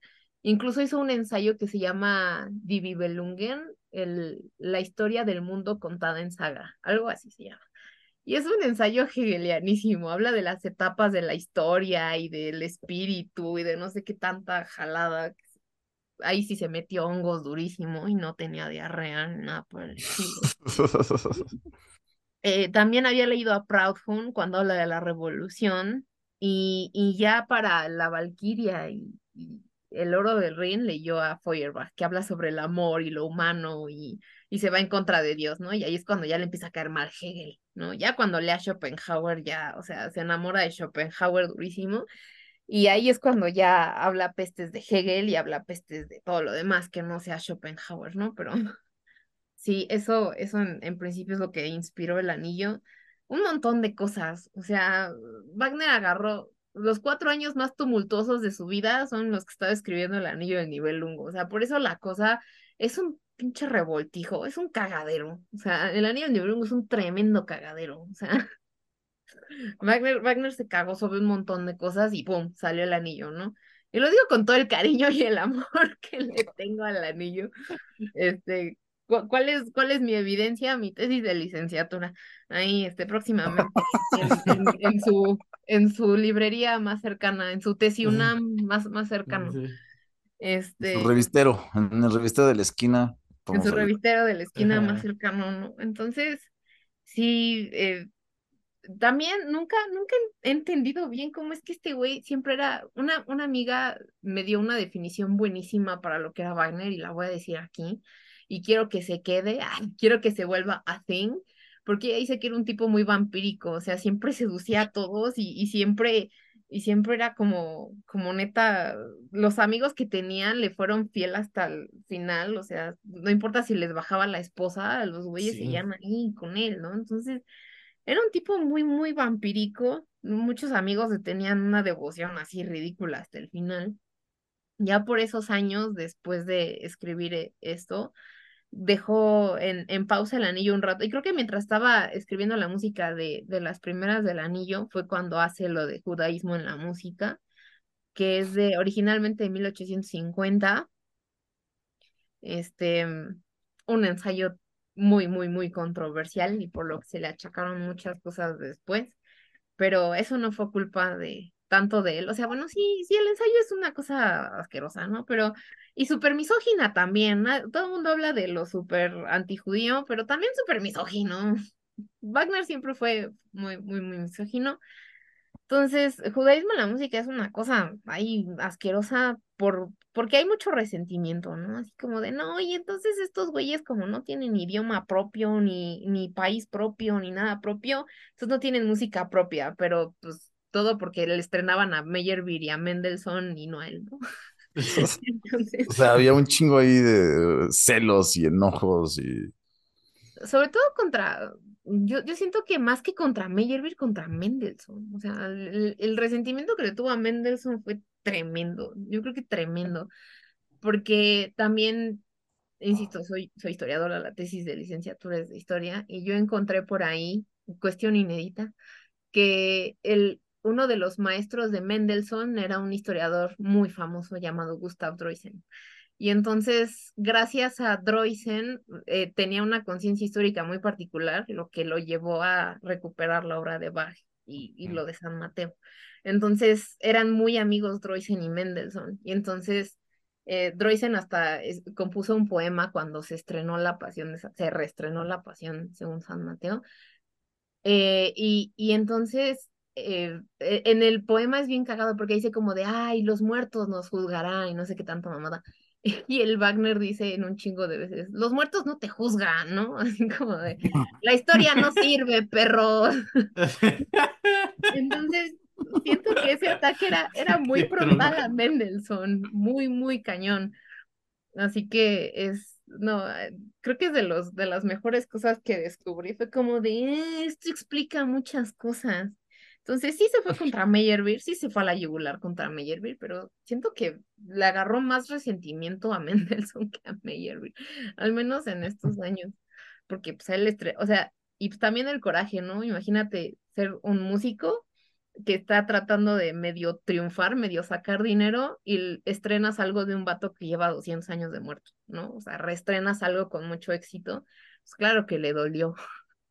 Sí, en vez de tocar su sinfonía, prefirió estrenar Bach. ¿Qué es Ajá. Bach? Ajá, o sea, como también habla ahí un chingo del ego, ¿no? Como, güey, ¿cómo estrenan a Bach? ¿Qué es Bach?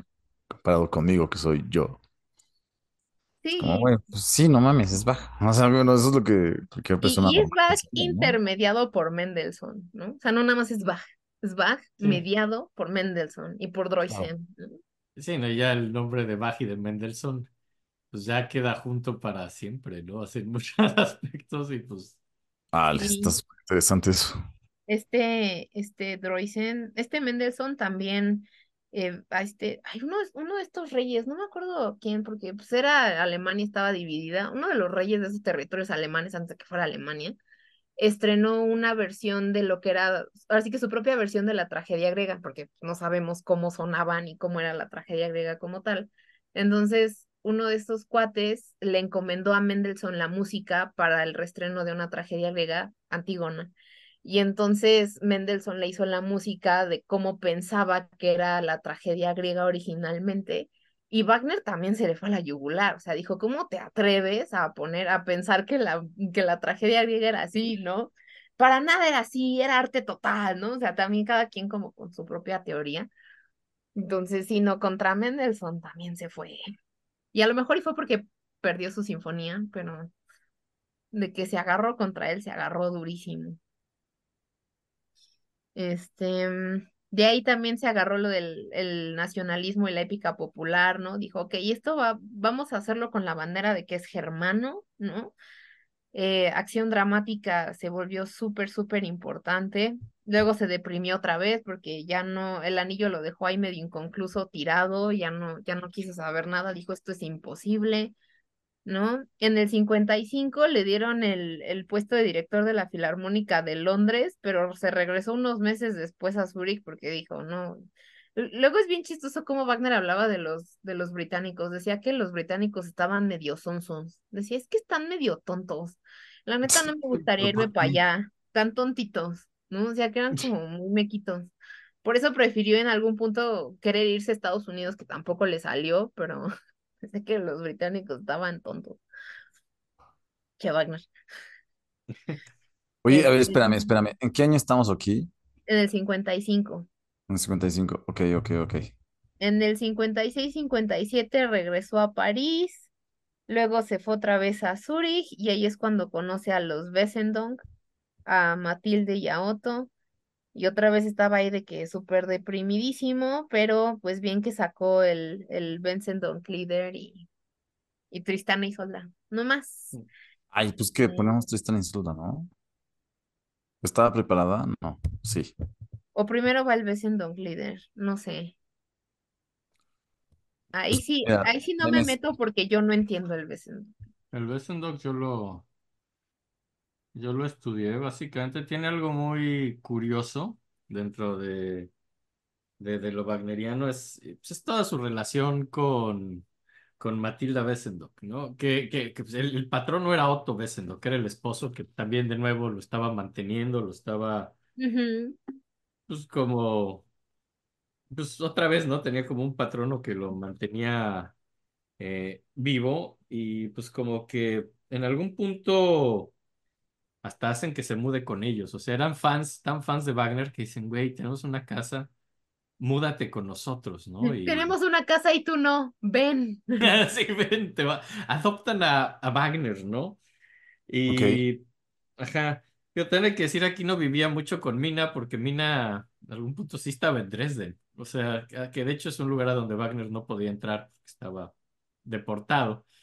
Eh, y, y, De que prohibidísimo, prohibidísimo. Ajá, prohibidísimo. Y de hecho tiene toda una relación con Matilda Wesendonck, ¿no? Wesendonck. Y, y pues también eh, se pone muy celosa Mina, también pues de esa relación que, que tenía su esposo otra vez con la esposa de su cuando, ahí es patrono. cuando quiebran definitivamente, ¿no? Y ya, Sí, y es cuando la ve por última vez, que se ven 10 días y lo famoso que dicen, tuvimos 10 días así miserables y se acaba, ¿no? Y también es porque le intercepta una carta Eh, y pues bueno, el caso es que es algo muy interesante de estos líderes que, uno, no es una ópera, digo, ya a estas alturas Wagner era un compositor de óperas, no, no de canciones ni de música orquestal ni nada. Eh, pero, y también otra cosa súper interesante es que si ha sido lo que nos han platicado, Meme, toda la música, todos los textos que tienen sus óperas, no es que contratara libretistas ni nada así, los hacía él, él escribía los textos de su música.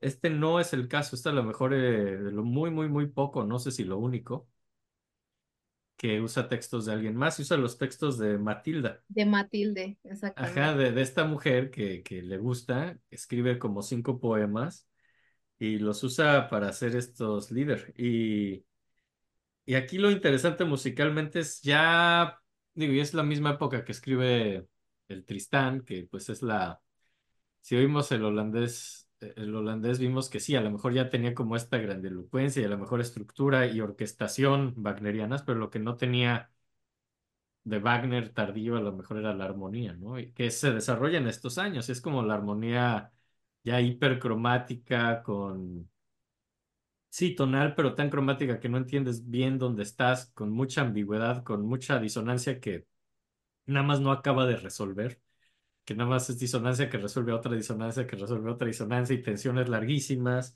Eh, esa armonía ya está en estos líderes, o sea, entonces ya tienes esa armonía del Tristán en estos líderes y, Es la llamada melodía infinita, ¿no? Sí, exacto. Y eso ya está aquí, Son nada más regiones extremas, ¿no? No sé cómo llamarle. Ni siquiera regiones, son zonas de ambigüedad tonal, o sea, realmente no llega mucho a las regiones.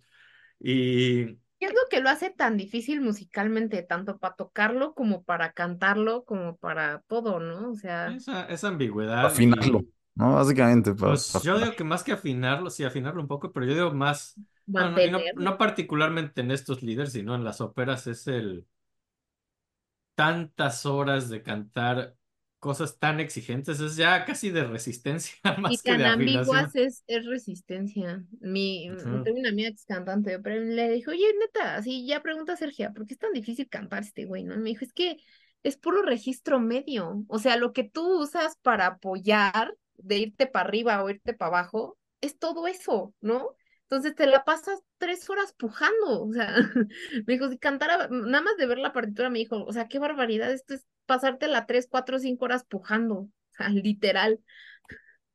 Está bien interesante porque, o sea, estamos hablando ahorita como de dos cosas técnicas, ¿no? Una es como la, la, la construcción armónica, la otra es técnica de interpretación, pero no podemos olvidar también la, el escucha, ¿no? O sea, como estas dos cosas generan la misma complicación de escucharlo durante tanto tiempo, cosas complejas, nada, estás escuchando complejidad y entonces se vuelve increíblemente complejo escucharlo. O sea, es- creo que eso es de las que creo que eso es Wagner, ¿no? O sea, bueno, en mi cabeza es como Wagner es complejidad y eso es lo interesante de él. Nada más como poderte tirar a algo que sabes que va a estar cabrón. Es como, güey, voy a echar algo.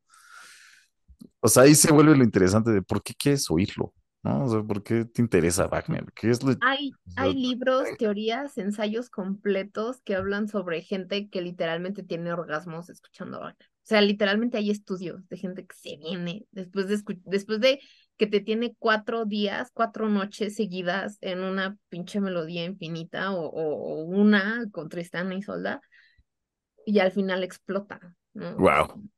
Literalmente. A mí no me pasó cuando lo escuché algo del en vivo. Qué Pero lo que sí me pasó fue que salí berreando. O sea, estuve, después de escuchar el oro del Rin en vivo en la sala Nesa, yo salí berreando. Pero berreando, así de que mi, mi papá ya no sabía ni para dónde voltear ni qué hacer y yo estaba de, ah, no, no podía, no podía. Siento que tuve alucinaciones, que lo vi pasar, que estaba ya- y saliendo del- en el pinche metrobús de ahí de Centro Cultural Universitario, todo, yo así, "Ah", temblando como Wow, chihuahua. qué maravilla, güey. Ay, no, y a mí no me hace eso a mí. Yo cuando fui a ver Duerme. el, el, ¿qué, qué vi yo? El Crepúsculo de los Dioses. Verga, nada más salí aburridísimo. Sí. Eso es lo único, lo único que logró hacerme fue aburrirme mortalmente, ¿no? Qué maravilla, güey. Está hermoso. Es justamente estos tres como... Son puntos de vista distintos a mí, me, me aburre a madre. O sea, pero son si tres puntos interesantes de complejidad que este güey generó nada más por... Siento que si yo viera el ocaso, yo, yo me aburriría, si dura cinco horas, me aburriría cuatro horas y media, y en el final del anillo, en la inmolación de Brunilda, me pondría a berrear y nadie me sacaría de una pinche deshidratación extrema durante las próximas dos horas. Estoy segura de que estaría jetona cuatro horas y media, y luego, pum, berreo. Oye, Berreo, pero esperen, esperen, esperen, creo que hay que poner ya una rola, ¿no? Sí, vamos Ya. a poner la de la de los Bassendon, que escogí uno El de los líderes. Escogí uno de los líderes, uno, un lead, y pues vamos a poner. Venga.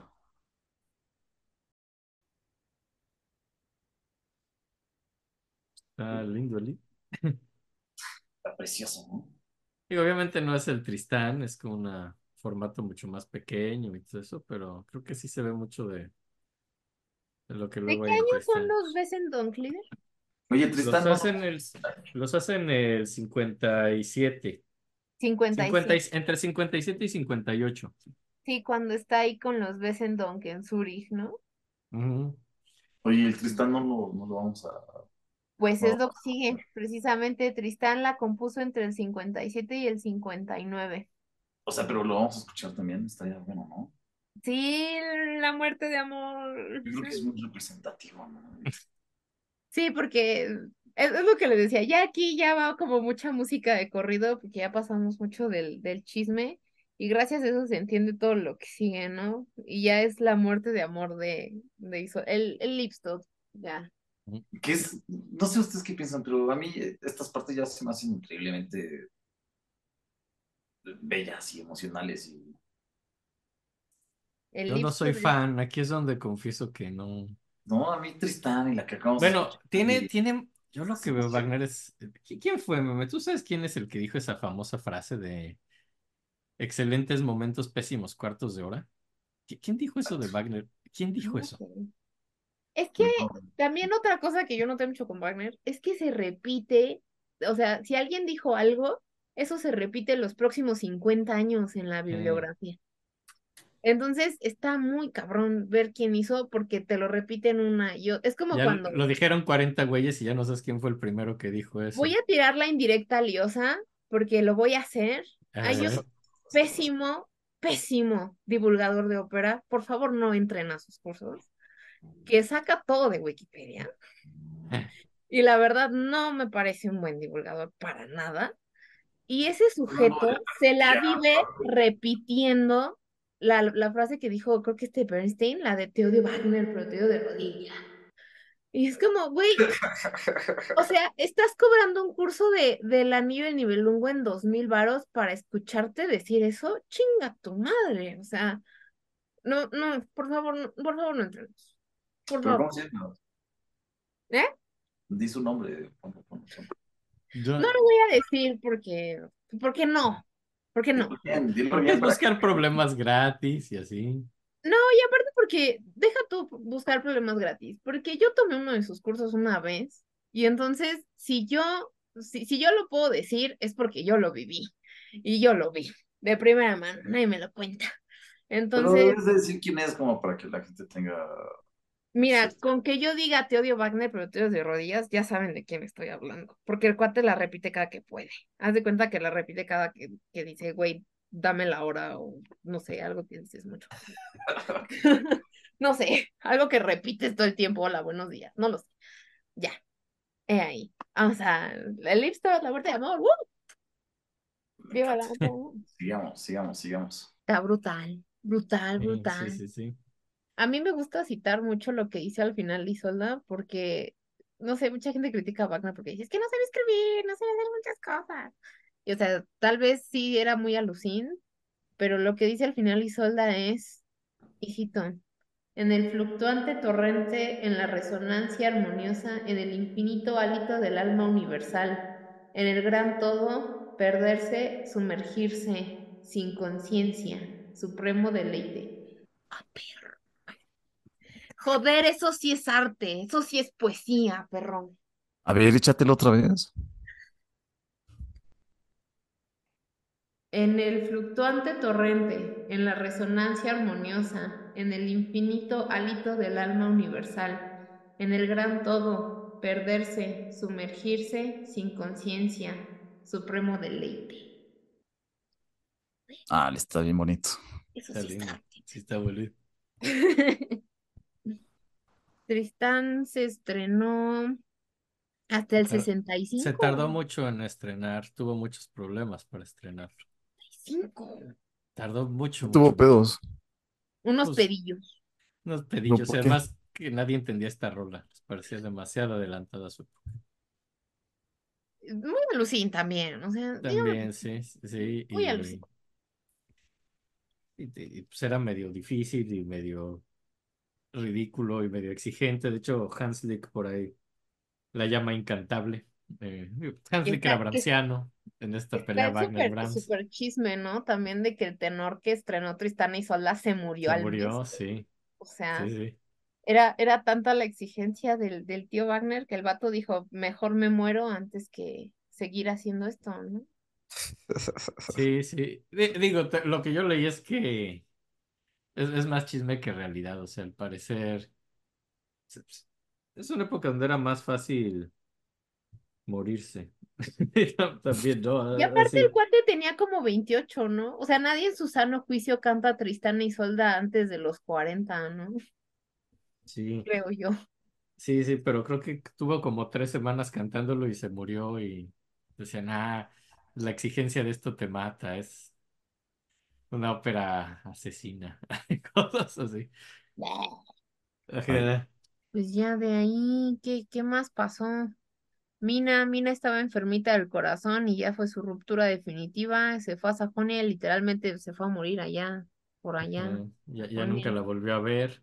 No, Pero al parecer lo que leí es que sí se puso triste que se murió Mina, a pesar de, de, tal. de todo lo que se podría pensar al respecto de este psicópata.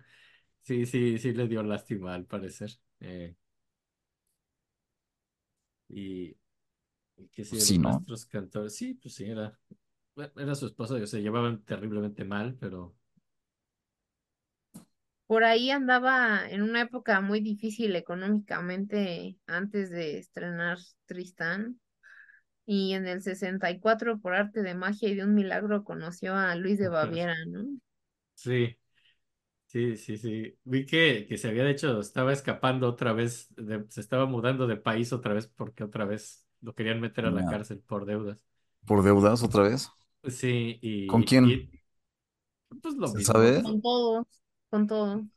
toda la gente que, porque también trato de dar conciertos porque como así para, como no le estrenaban el Tristán, lo que vi es que por ahí tocó Tannhäuser, así, hasta le hice un chingo de cambios para que se pudiera tocar en Francia y en francés y, y le Y metí un, desastre. y le, le- le exigieron un ballet, pero no hizo un ballet, pero sí hizo como más música, le, le cambió cosas a Tannhäuser, obligó a que ensayaran 164 veces, lo cual le costó mucho dinero. Y se supone que esto lo hizo nada más para juntar dinero. Y como que había un grupo antiaustriaco eh, que, que ahí en, en Francia, entonces boicotearon el estreno y no, no dejaban que sonara, abucheaban. Y a las tres funciones lo canceló y pues perdió muchísimo dinero. Y pues sí, cosas así.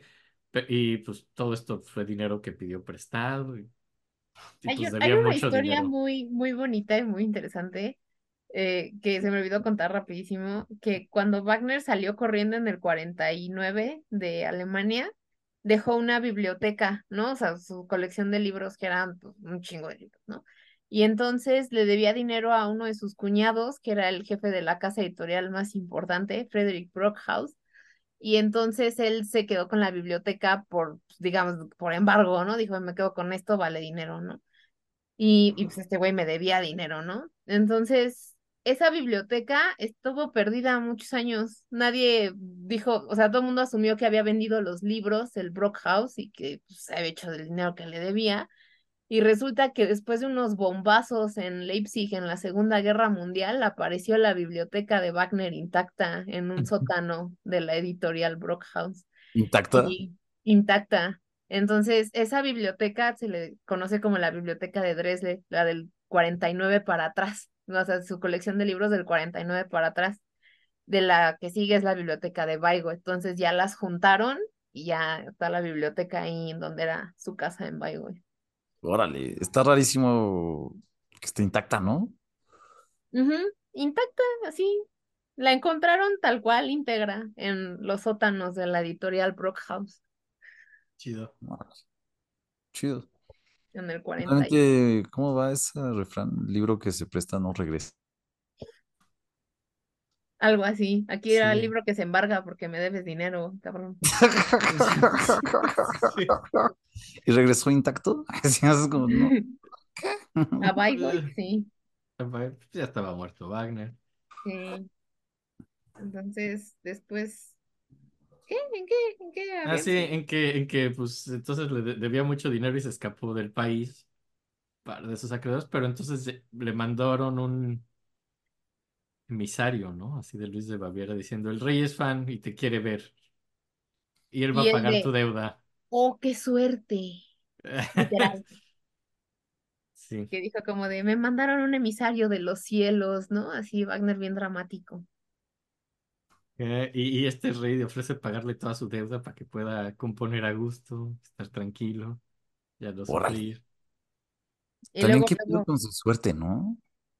Eso fue muy buena suerte, o sea, Eso O sea, de la, de nada así salió el fan que, que quería pagarle todo y dijo, bueno, pero ven a conocerme, ¿no? A, a Múnich. Ajá, sí, de güey, te cambio todas tus deudas porque nos echemos unas copas que yo te invito en mi casa, güey. A mi casa y yo te traigo. Es como, ah, ah, no Yo voy sé. por ti, yo te llevo a tu casa, tú, lo que tú quieras, papi. Y me imagino, me imagino a Wagner así como, "Mm, no lo sé, no lo sé. Este, ¿Cuánto me va a costar?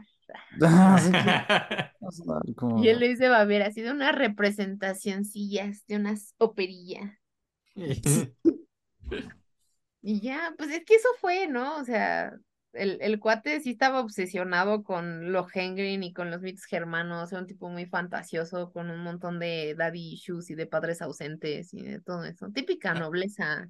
Al parecer, pésimo monarca. eh, Ajá, eh, se estaba, porque estaba fantaseando con todo. que estaba fantaseando con cisnes y dragones y eso. Así creo que no es la manera de dirigir un país. No sé, mi opinión. Así. Tampoco hemos dirigido un país, así que Sí, en una de esas no sabemos lo que implica. A lo mejor sí implica cisnes y dragones. Yo nunca puede ser. Sí. Este, como dice el Homero, tan, tan fácil es destruir y tan difícil crear. Sí, sí, sí. Uno aquí nada más criticando, ¿eh? Así ya, ya quiero ver yo qué va a pasar el día que esté gobernando un país y alguien me diga, oye tía, ¿y qué hacemos de los cisnes o qué? Y yo diría, ay, no, no sabía que esto involucraba cisnes. Y los dragones, tú, Y los ay, en la madre. Así de, señor, esto involucra prácticamente todo el trabajo se trata de cisnes y dragones. Dices, ay, no, no estaba listo para esto. Pero sí, al parecer le obsesiona mucho eso de ver un barquito jalado por unos cisnes, ¿no? En Lohengrin. Y dice, güey, yo quiero ser ese güey que unos cisnes se le jalan su Mi barquito. Wisher, dijo Luis de Baviera.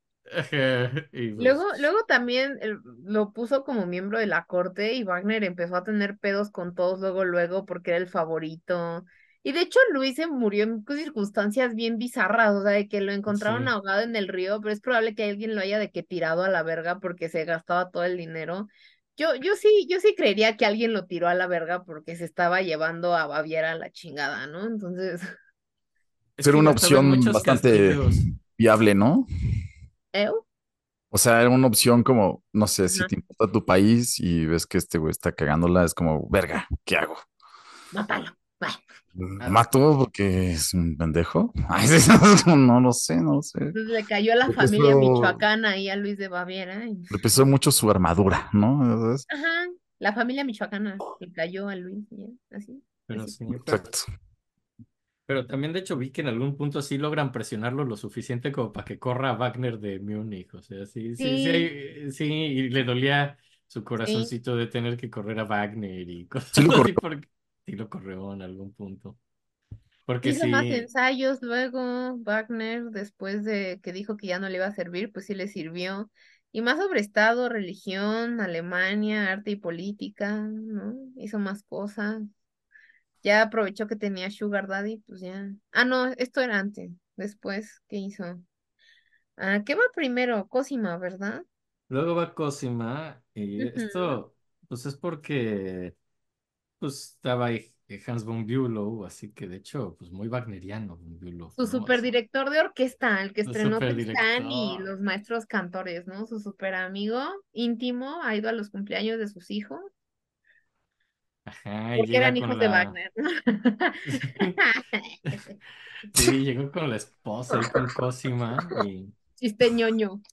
sí, pero, pero pues el problema es que pues como que se gustan y en algún momento se juran amor eterno Cosima y Wagner en una carroza. Digo, no pasa nada, solo se juran amor eterno y así. Pero luego hay unas vacaciones donde llega Cosima una semana antes que, Hans von Bülow y es pues ya donde empiezan a tener mucho sexo y una relación Cosima y Wagner y ya luego llega pues, Bob Bülow y básicamente acepta sumisamente la relación de, de su esposa y de hecho para estos momentos, gracias a Wagner, Von era pues de la corte, músico de la corte de Luis de Baviera. Y, y Luis de Baviera no sabía que Cosima y Wagner tenían ondas porque de hecho moralmente le molestaría mucho y era un secreto que había que ocultarle a, a Luis. Y, y, y, pues Hans von Bülow guarda el secreto también, así, aunque pues a él era el que engañaban, también, así de no decir nada. Y pues nueve meses después nace la primera hija de, Wag- de Wagner y Cosima, que se llama Isolda, ¿no? O sea, Aún, aún estando Isolda. casada con Hans von Bülow, ¿no? ¿Qué es lo que decías tú, no meme? De que había algo raro ahí de que los amigos o fans de Wagner eran tan fans que a Sí, no, pesar de que le ponía el cuerno decidía apoyarlo de ciertas formas pues Mi, ya extrañas, mi- ¿no? mi librito biografía de cabecera dice algo bien chistoso al respecto. Dice como, y fue un escándalo y se armó el escándalo en el que el menos escandalizado era el marido, ¿no? O sea, Hans. Bülow. Porque sí, o sea, el Hans Bülow le dijo, ah, sí, no hay pedo. ¿Quieres a mi esposa? Sí. Te estreno Tristán y Isolda, los maestros cantores, sí, no hay pedo. Vas a tener hijos con mi esposa aún cuando está casada conmigo, sí, también, también, no hay pedo, ¿no? ¿Qué pedo? ¿Por qué habrá sido eso? O sea, como, o sea, bueno, como el apoyo del arte, o sea, de decir como este güey necesita Es- deshacerme mi vi, vida que- para que que, él- que- para que que él viva. creía que la prioridad era esta concepción del arte de Wagner y dejarlo hacer. Y si dejarlo hacer su desastre. Y que si lo que necesitaba para componer lo que componía era Cosima, pues era pues, un pequeño precio a pagar, ¿no? Así. No, Y aparte también hay que considerar Wow. que Hans von Bülow estaba, se llevaban como 10 o 15 años, o sea, Hans von Bülow estaba más chavito que Wagner. Cosima y Wagner se llevaban como 26 años. Cosima estaba muy, muy, muy chica.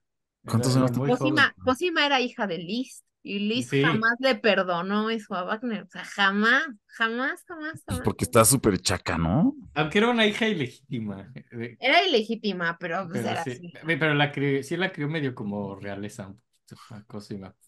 O sea, eso, Entonces- eso es algo muy bonito de Liszt en la época. Creo que después de lo que hemos visto, creo que hay que aplaudir que que se hizo responsable de sus bastardas. no, no la hizo su hermana. O sea, dijo, sí, es mi hija. Es mi hermana, pero- 48 años menor. O sea, sí dijo, güey, ¿qué pedo? es mi hija, no es mi hermana. Es mi hermana decir que es 30 mi años hermana, menor. Ah, sí, es- Pero soy responsable. O sea, Mi soy papá andaba de loco, güey.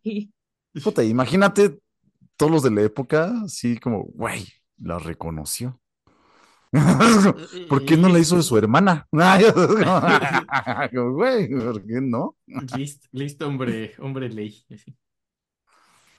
Y es muy actitud list, ¿no? Yo creo, siempre fue muy Sí, ya sincero. luego, ya luego se peleó con Wagner. A él sí no le pareció nada lo de Cosima y, y creo que Cosima nunca perdonó a, a Liszt por no darles la bendición y Liszt nunca perdonó a Wagner por meterse con su hija. Entonces, Y, pero al parecer sí era como sumamente devota y es lo que súper. Wagner Pero quería era casi bien una... canija, era bien canija Cosima, o sea, por ejemplo, Cosima nunca aceptó la, la paternidad de Wagner para sus dos primeras hijas, para Isolda y para Eva. Isolda nació en el 65 y Eva en el 67 y al parecer nunca la reconoció porque siempre le dio la primicia al, al hijo, el del 69, el, digamos, el que nació ya que estaba divorciada de Hans von Bülow y el único hombre, Siegfried. Entonces, siempre que alguien le reclamó algo a Cosima de la propiedad del Festival de Bayreuth o algo de Bayreuth, dijo, mi único hijo con Wagner es Siegfried. Órale. Pues la Cosima era asunto serio. La Cosima tampoco era, o sea, sí era muy devota, claro, y, y siempre mantuvo los ideales de Wagner por encima de todo lo demás, pero de que era canija, era canija. Yo, yo leí algo muy chistoso de cuando nació Siegfried, que al parecer Siegfried nace como 10 días antes de que acabe de componer Siegfried, de hecho la, la ópera, Ujú. y, y- y, o sea, nace el bebé, entonces Cosima pues tiene al bebé recién nacido, y luego sale la rola, ¿no? 10 días después, y dice, ah, finalmente el parto está completo. O sea, el bebé no era suficiente, lo importante era la partitura. Dijo, ahora sí está completo el parto de Siegfried. La pinche "Ok, Cosima sin ustedes- epidural, ahí no mames. Dice, ustedes tienen problemas así, muchos problemas así. Está bizarro, ¿eh? Sí, ¿Dónde están poniendo sus afectos? Es mi pregunta. Sí, No no, sé, no sea, sé qué tan sano sea. También Siegfried, Siegfried siempre tuvo una relación muy, siento que muy rara con su mamá, porque incluso se murieron como con seis meses de diferencia, o sea, Cosima se murió en el 33, 36, un Se pedo así, murió bien 1900, viejita. Es que se murió bien viejita. sí. 1933, 36, y Siegfried se murió a los seis meses, o sea, se murieron con una diferencia de seis meses, y le dejaron todo a la nuera, que era la nazi, la Winifred Ujú. Wagner, y pues ella fue la que básicamente se lo rentó a, al pendejo ese que trae bigote cagado, entonces valió caca todo. Sí. Esa es mi, esa es mi explicación intelectual para todo De- el de- tema de del todo lo de... sí. Sí, el pendejo con bigote cagado, sí, así me voy a referir. Pero sí, sí, el Me problema siento- era, siento- era la siento- nuera. Me siento atacado, eh, me siento atacado. No es cierto, tú No, tu un bigote es bigote muy cool. bonito, sí. Tu Ah, bigote pero- está en onda. Por cierto, hay, hay algo, otra, o sea, fuera del nazismo y todo eso, hay algo malo del bigote de Hitler, es que, que arruinó un estilo para todos, o sea, Bueno, para... también yo, Todos, yo también así. he tenido como mucho recapacitación al respecto. ¿Te has dejado un bigote como Hitler? Ese No, bigote sería muy cómodo, ¿no? Digo, yo no tengo. no, no, no, no, no, no, no, está horrible. ¿No es cómodo? O sea, sí es cómodo porque es chiquito, pero es feo estéticamente a mi parecer. O sea, ¿quién se deja un bigote que nada más es la sombra de la nariz? ¿Sabes? Es como... Parece que Pero, tiene mocos ok, o negros. sea, pero puede ser Es, feo, es, es, es, es cómico, es, es cómico. pero quiero tener la opción. No, no es que me guste, pero quiero tener la opción de dejármelo si me gustara. Y no la yo creo tengo que se porque puede, creo que ¿eh? nadie puede dejarse ese bigote hoy en Yo día. creo que sí, yo creo que sí, porque, porque no solamente es Adolf, ay sí, también es, también es Chaplin. Es Chaplin de Adolf. Bueno, Ajá, o es- sea, es- como pero que es que es puedes, Chaplin criticando. o sea, si alguien te, Ah. si alguien te lo dejas y te dicen, oye, güey, ¿qué pedo, güey? Eres nazista, y tú dices, güey, ¿no conoces a Chaplin? nunca has visto el gran dictador. ¿Nunca has visto Ah, el gran ah, dictador? Pero yo- estoy haciendo algo al respecto. Ajá, o sea, no, no estás entendiendo el contexto de mi bigote, pero Discúlpame tu ignorancia, Definitivamente, pero sí, pero creo que poca gente ha hecho tanto daño a un estilo de vello facial. Te juro que no es culpa de la Bueno, ya, ya, la persona. humanidad también, o sea, no. Te juro que es culpa de que está feo. Es feo. Es, es, es un estilo horrible. Ni Dalí. Según yo, a mí se me hace similar a dejarte la uña larga del meñique. Ay, guácala, no. guácala. Se me hace muy similar a dejarte un bigotito chiquito. A mí se me hace feo, se me hace, se me hace estéticamente terrible. No sé por qué un dictador decidió tener el bigote más feo que se puede tener. Pero es que es a lo que voy, no es que sea bonito, pero quiero tener la opción de hacer algo feo si quisiese. Puedes, está Chaplin, está Chaplin, te juro que puedes. es- o sea, se puede, te puedes salir con la tuya. Sí Chaplin da ahí la, te da la, pues la salida. Pero Y personalmente embargo- no entiendo por qué alguien querría hacerse un bigote tan feo. O sea, como, sí es feo, sí es feo. Por ironía, es, es como un bigote irónico, ¿no? Es que es irónico, solo es irónico. O sea, porque cuando tú te rasuras, va a crecer el pelo al día siguiente o en dos días o, ya sabes. Y Sí. cuando tienes un bigote tan chiquito, lo único que vas a hacer es que se vea las cosas alrededor. Porque no te vas, a- o sea, bueno, yo no me rasuro todos los días, entonces vas, o sea, se va a ver feo siempre, ya sabes, como, o sea, creo que es un pésimo corte de bigote. Sí, eso estamos de acuerdo. Personalmente creo que no mataron una opción, más bien nos ayudaron a que no existiera esa opción. Sin embargo, el bigote de Stalin sigue siendo aceptable. Sí, sí, sí. Sí, sí, sí. Sí, no, o sea, nadie te Es dice que es más genérico. Es más Es más genérico. sí, sí, eso es como. ¿Por qué no es tan feo? Es que está horrible el otro. O sea, a mí me daría pena salir con un bigotito así nada más en medio, güey.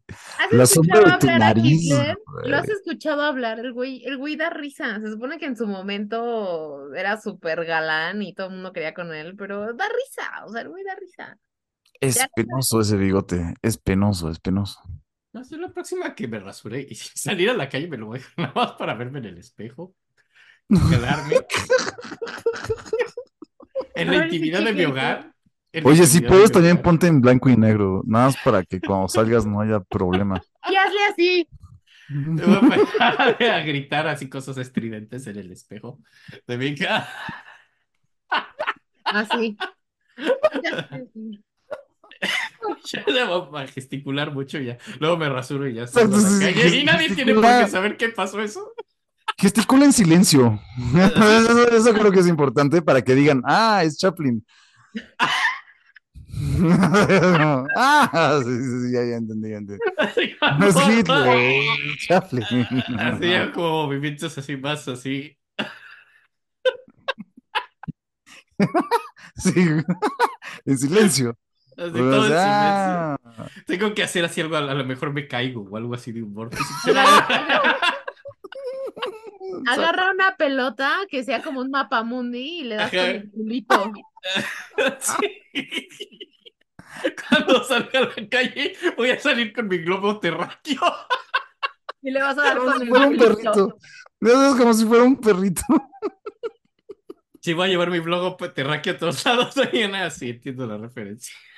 Ah, te van a decir, oye, mira, está feo, pero me gusta Chaplin. Nah.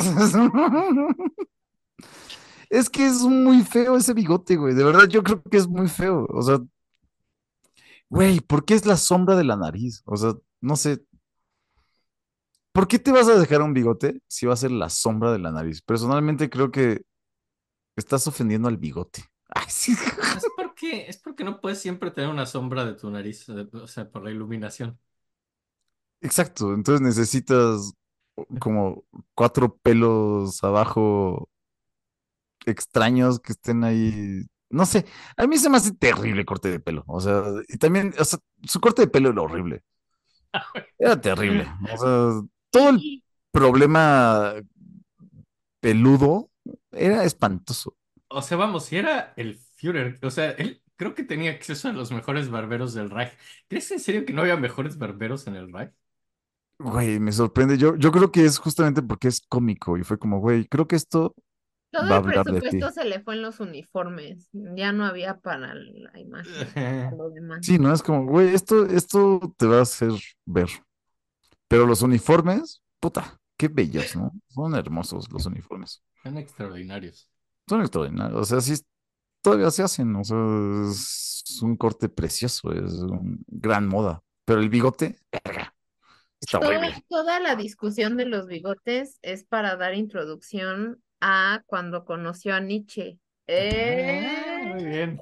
Ni siquiera lo sabía. hablando de bigotones, bigote. También Nietzsche tenía un bigote, ajá. tremendo bigotote, nomás que ahí ese bigote tenía sífilis. No era ridículo, solo tenía sífilis. ajá. Entonces, Pero era un gran bigote, estaba bien pero era un gran bigote, o sea, Sí, poblado, grande, hasta con las orillitas así. O sea, eso, era un buen bigote. O sea, el otro bigote era como, verga, si no puedes No, tener y, y su, y su cabellera, o sea, súper abundante, tenía flecote así como de Edward Cullen. Las fotos de Nietzsche son una cosa tremenda, o sea, tremenda. Bigotote, flecote, así copetote, no, tremendo, tremendo, Nietzsche, cara de loco, o sea, no le pedía nada a nadie. Super moda, Pura- ¿no? O sea, Es pura, puro red no flag, querer ser ¿no? así. Sí. ¿Cómo? Es un red flag así. Sí, también, red flag Si tienes bigotes de Nietzsche y No, pelo- si, si flag. eres Nietzsche. Ser Nietzsche es un Ah. red flag. Ser Nietzsche es una red flag. sí, el hecho de ser Nietzsche es una red No flag. la Que sífilis, no el bigote, no el copete, no. en general ser Nietzsche es, es un red flag. Tremendo. Digo, lo bueno es que no pasa seguido. O sea, solo es si eres ese. Aparte, aparte, yo creo que de los problemas de Nietzsche es que él estaba consciente de que era una red flag. Creo que de ahí viene mucho de su, de sus escritos, de, de su conciencia de saber que era una red flag. Nadie que hubiera tenido, digamos, nadie que hubiera estado en sus cinco sentidos hubiera escrito así hablaba Zaratustra, ¿sabes? O sea, el- ya desde el origen de la tragedia sabías que algo andaba mal. Ya, ya cuando, ya cuando, aparte, es que justo él lo sabía, ¿no? O sea, Eso se me hace curioso. Él estaba consciente de que había un pedo con él. no, y, y ese, mm, ese güey, sí, sí, algo andaba terriblemente mal, pero sí, también lo que puedo decir es que escribió algunas de las cosas más bellas que yo he leído en mi vida.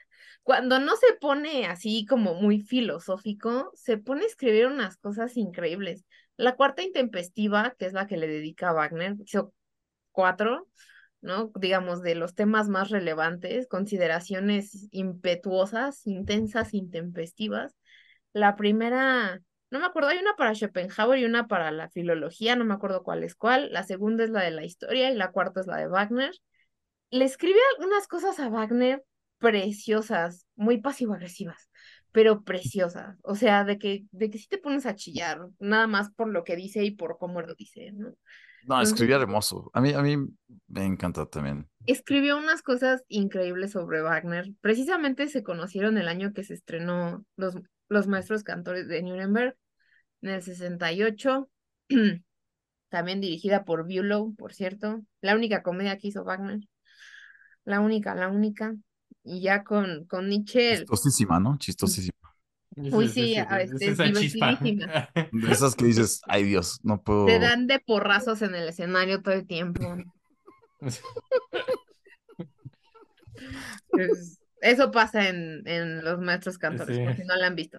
Vayan a ver. Excelente comedia. Es Excelente sentido del humor. así. Rossini could never, ¿no? Entonces. Y te cagas de risa. Güey, no, Sí, no güey. Qué chistoso como. Como el, el chiste, el meme de, de tú leyendo la Divina Comedia, y esto no da risa, ¿por qué dice la Divina Comedia? Sí, sí. Así, así Sí. con, con Meistersinger. Ese extraordinario sentido del humor de Wagner, esa ligereza. Sí, te Esa tremenda. ligereza, Esa esa ligereza para poderte eh. reír. Nada control freak, ni nada, Sí. nada de eso. Y este, y, y pues ya conoce, se conocen él y Nietzsche en el 68, Nietzsche ya este Justo iba esta, para, esta tendencia, ¿no? ¿Cómo se llama? Perdón, la, la tendencia eh, existencialismo bufo, ¿no? Algo así, creo que sí. Existencialismo bufo.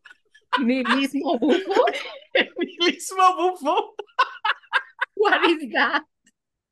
Es una tendencia que inició Nietzsche, no estoy seguro. Nihilismo bufo. Wagner, justo. Sí, nada es importante. ¡Ja!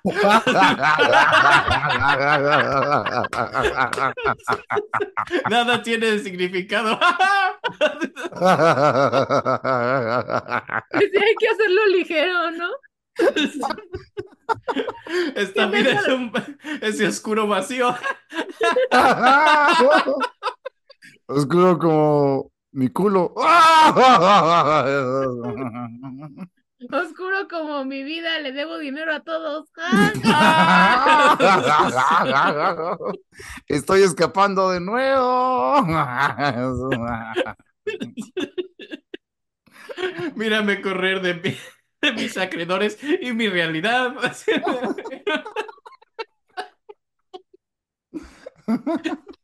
Era cagadísimo el hijo de puta. Cagadísimo, cabrón. Ay, bien y lista. Y así, muchachos, nació el nihilismo.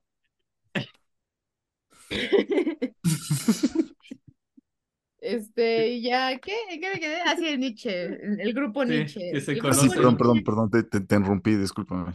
El, el, el grupo Nietzsche era profe en, en Basilea, que era como su super cátedra de que al güey, el güey, al güey le dieron el doctorado por ahí de los 20 años, un pedo así, porque pues es- era Nietzsche, güey, ¿no? O sea, ¿por qué no darle un doctorado en Basilea a los veintitantos, no? Creo que antes, no me acuerdo, una, una edad así bien pendeja, ¿no? O sea, justo es como, ¿por qué no dado este güey? Vamos a dárselo. Es que es Nietzsche, o sea, sí hay que dárselo, es Sí. Nietzsche, ¿no? Y entonces, em, pues el cuate era como súper fan de la música, de Schopenhauer, de, de la antigua Grecia. Eh, llegó a componer varias cosas. El, el Nietzsche también llegó a ser este compositor ahí. Este, Había escuchado eso, pero jamás he escuchado nada de ese güey. alguna vez lo escuché, no, no tiene como mucha, mucha esencia, creo, pero es interesante. Digamos, yo creo que a la luz de lo que escribió es muy interesante verlo, escuchar lo que compuso. Este, luego en, en el 70, se, conocieron en el 68, pero en el 69 como que se, re- se reunieron y en el 70 ya se hicieron super, su, su- super amiguis. El Nietzsche editó su autobiografía y él escribió el origen de la tragedia y se lo dedicó a Wagner, ¿no? Porque el origen de la tragedia y el espíritu de la música, una cosa así se llama. Que eran super horror bros, ¿no? Y, o sea, Nietzsche tenía un montón de daddy issues que pues ahí puso con Wagner, ¿no? O sea, hay un, hay un montón de cosas ahí psicológicas entre los dos muy, muy cabrona.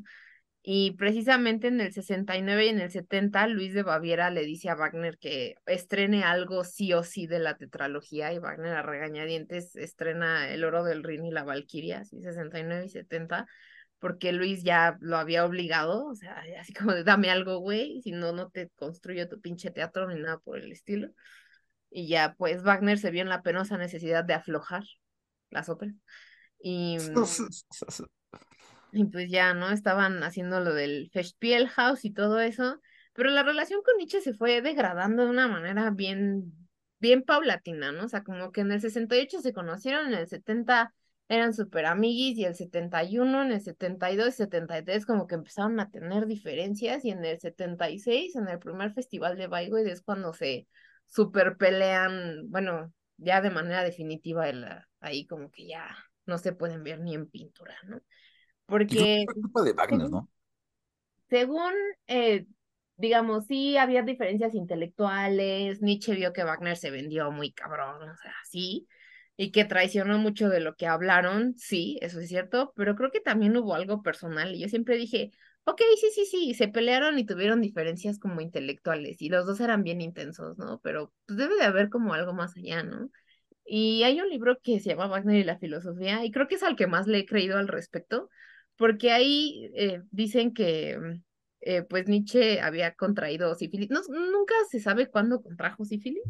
Como que unos dicen que cuando era muy morrito, cuando estaba ahí haciendo servicio militar, otros que un día se lo llevaron de fiesta ahí a un burdel y ahí la agarró, que otros este, dicen que fue ahí en no sé, X cosa de que tuvo problemas de salud Nietzsche. Bueno, nadie sabe bien cómo la contrajo. La cosa es que pues sí fue deteriorándose poco a poco, ¿no? Y por ahí del setenta y tantos, digamos, cuando eran amigos estos dos, Wagner asumió muy cabrón su, su papel de figura paterna con Nietzsche y entonces dijo, mi hijo, váyase al doctor, ¿no? Y entonces eh, Nietzsche fue al doctor y parece ser que el doctor era muy wagneriano, muy, muy wagneriano. Entonces el doctor pues violó el, el secreto paciente doctor y le escribió una carta a Wagner diciéndole a este muchacho, ¿no? Que si ahorita las enfermedades de transmisión sexual están como súper estigmatizadas en el siglo XIX, pues todavía peor, ¿no? Entonces la sífilis estaba asociada mucho al mal de los muchachos masturbadores y ese tipo de cosas, digamos, eh, niños pajeros y así. Entonces, pues el, el doctor le, le escribió a Wagner y le dijo que era lo que le pasaba a Nietzsche. Y todo parece indicar que, pues, Wagner en su superconciencia histórica guardó la carta, se la llevó a un archivo y el cuate que estaba acomodando las cartas en los archivos vio lo que le estaba pasando a Nietzsche y salió el secreto, ¿no? Así, cats out of the bag. Y entonces Wagner como que quiso intervenir y quiso así, este, decir, no, y es que, a ver, mijo, tienes que ponerte las pilas, échale ganas, ¿no?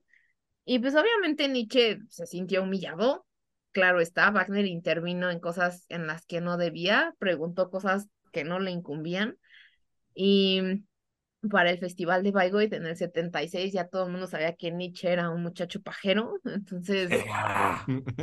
no me sabía ese pedo, güey es, es la que yo más me he creído, ¿no? O sea, es la un verdad. chisme extraña. Está maravilloso, sí. Pero Entonces, se me hace totalmente creíble, como dices. O sea, ¿sí? ¿Por qué no? Eh, ¿Por qué no? es la única razón. y, y lo veo perfectamente factible, porque digo, pues sí, suena algo que Wagner haría. Se tomó su papel de figura paterna muy en serio, preguntó cosas que no le incumbían, y un pinche doctor pedorro, este, pues dio, dio de- detalles que no debían, y Wagner Bueno, no que- fue que lo suficientemente, digamos, cuidadoso con la información. Que aparte, pe- doctor Pedorro era como, pues, yo creo que el mejor doctor de la época, ¿no? Y así, o sea, la, la A mí medicina lo que se me hace mucha gracia es la falta, pobre señor Nietzsche. Así, imagínate su cátedra que dices, no, y el superhombre. Dices, güey, ¿por qué el güey chaquetero me está hablando del superhombre? Así de, güey, pues, ¿por, por qué? Es que Porque se sí. super masturba.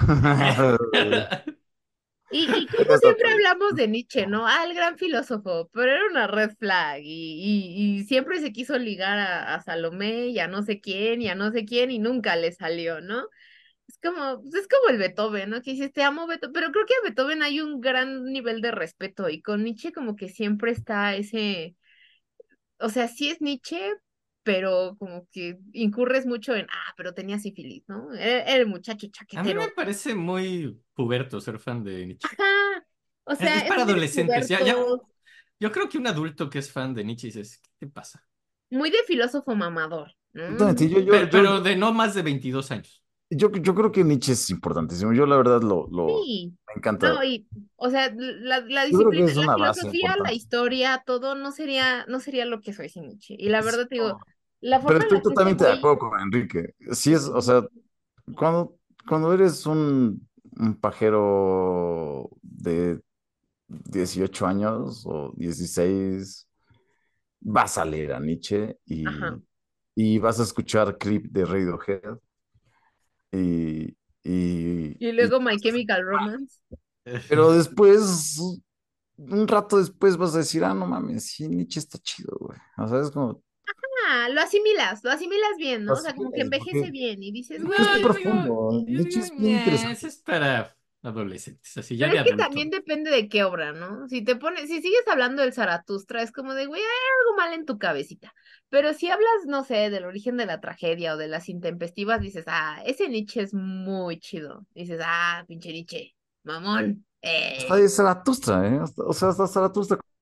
Después, bueno, personalmente, a mí No, cuando lo leí la primera vez, se me hizo como leer la, como leer la Biblia, como, como la forma de hablar, como los mensajes, como todo se me hizo muy tedioso, pero era un niño pajero.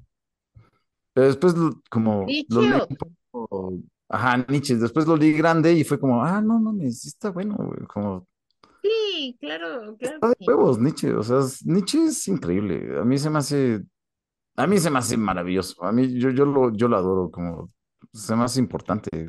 Y escribió, escribió un chingo sobre Wagner, o sea, yo creo que ambos sí se cambiaron la vida muy cabrón. Y pues está la cuarta intempestiva, pero también están los de exhortación a los alemanes y un montón de cosas. De repente cuando se pelean empieza a decir, ah, sí, pues Carmen es la mejor ópera que existe, no que cosas como tetralogías, eso no vale la pena, ¿no? O sea, es, es bien chistoso ver el, el proceso de, de cómo pasa de hablar de Wagner de una manera casi idolátrica a, a, a, a cómo habla de él, digamos, con cierta mesura, porque ya estaban teniendo desacuerdos.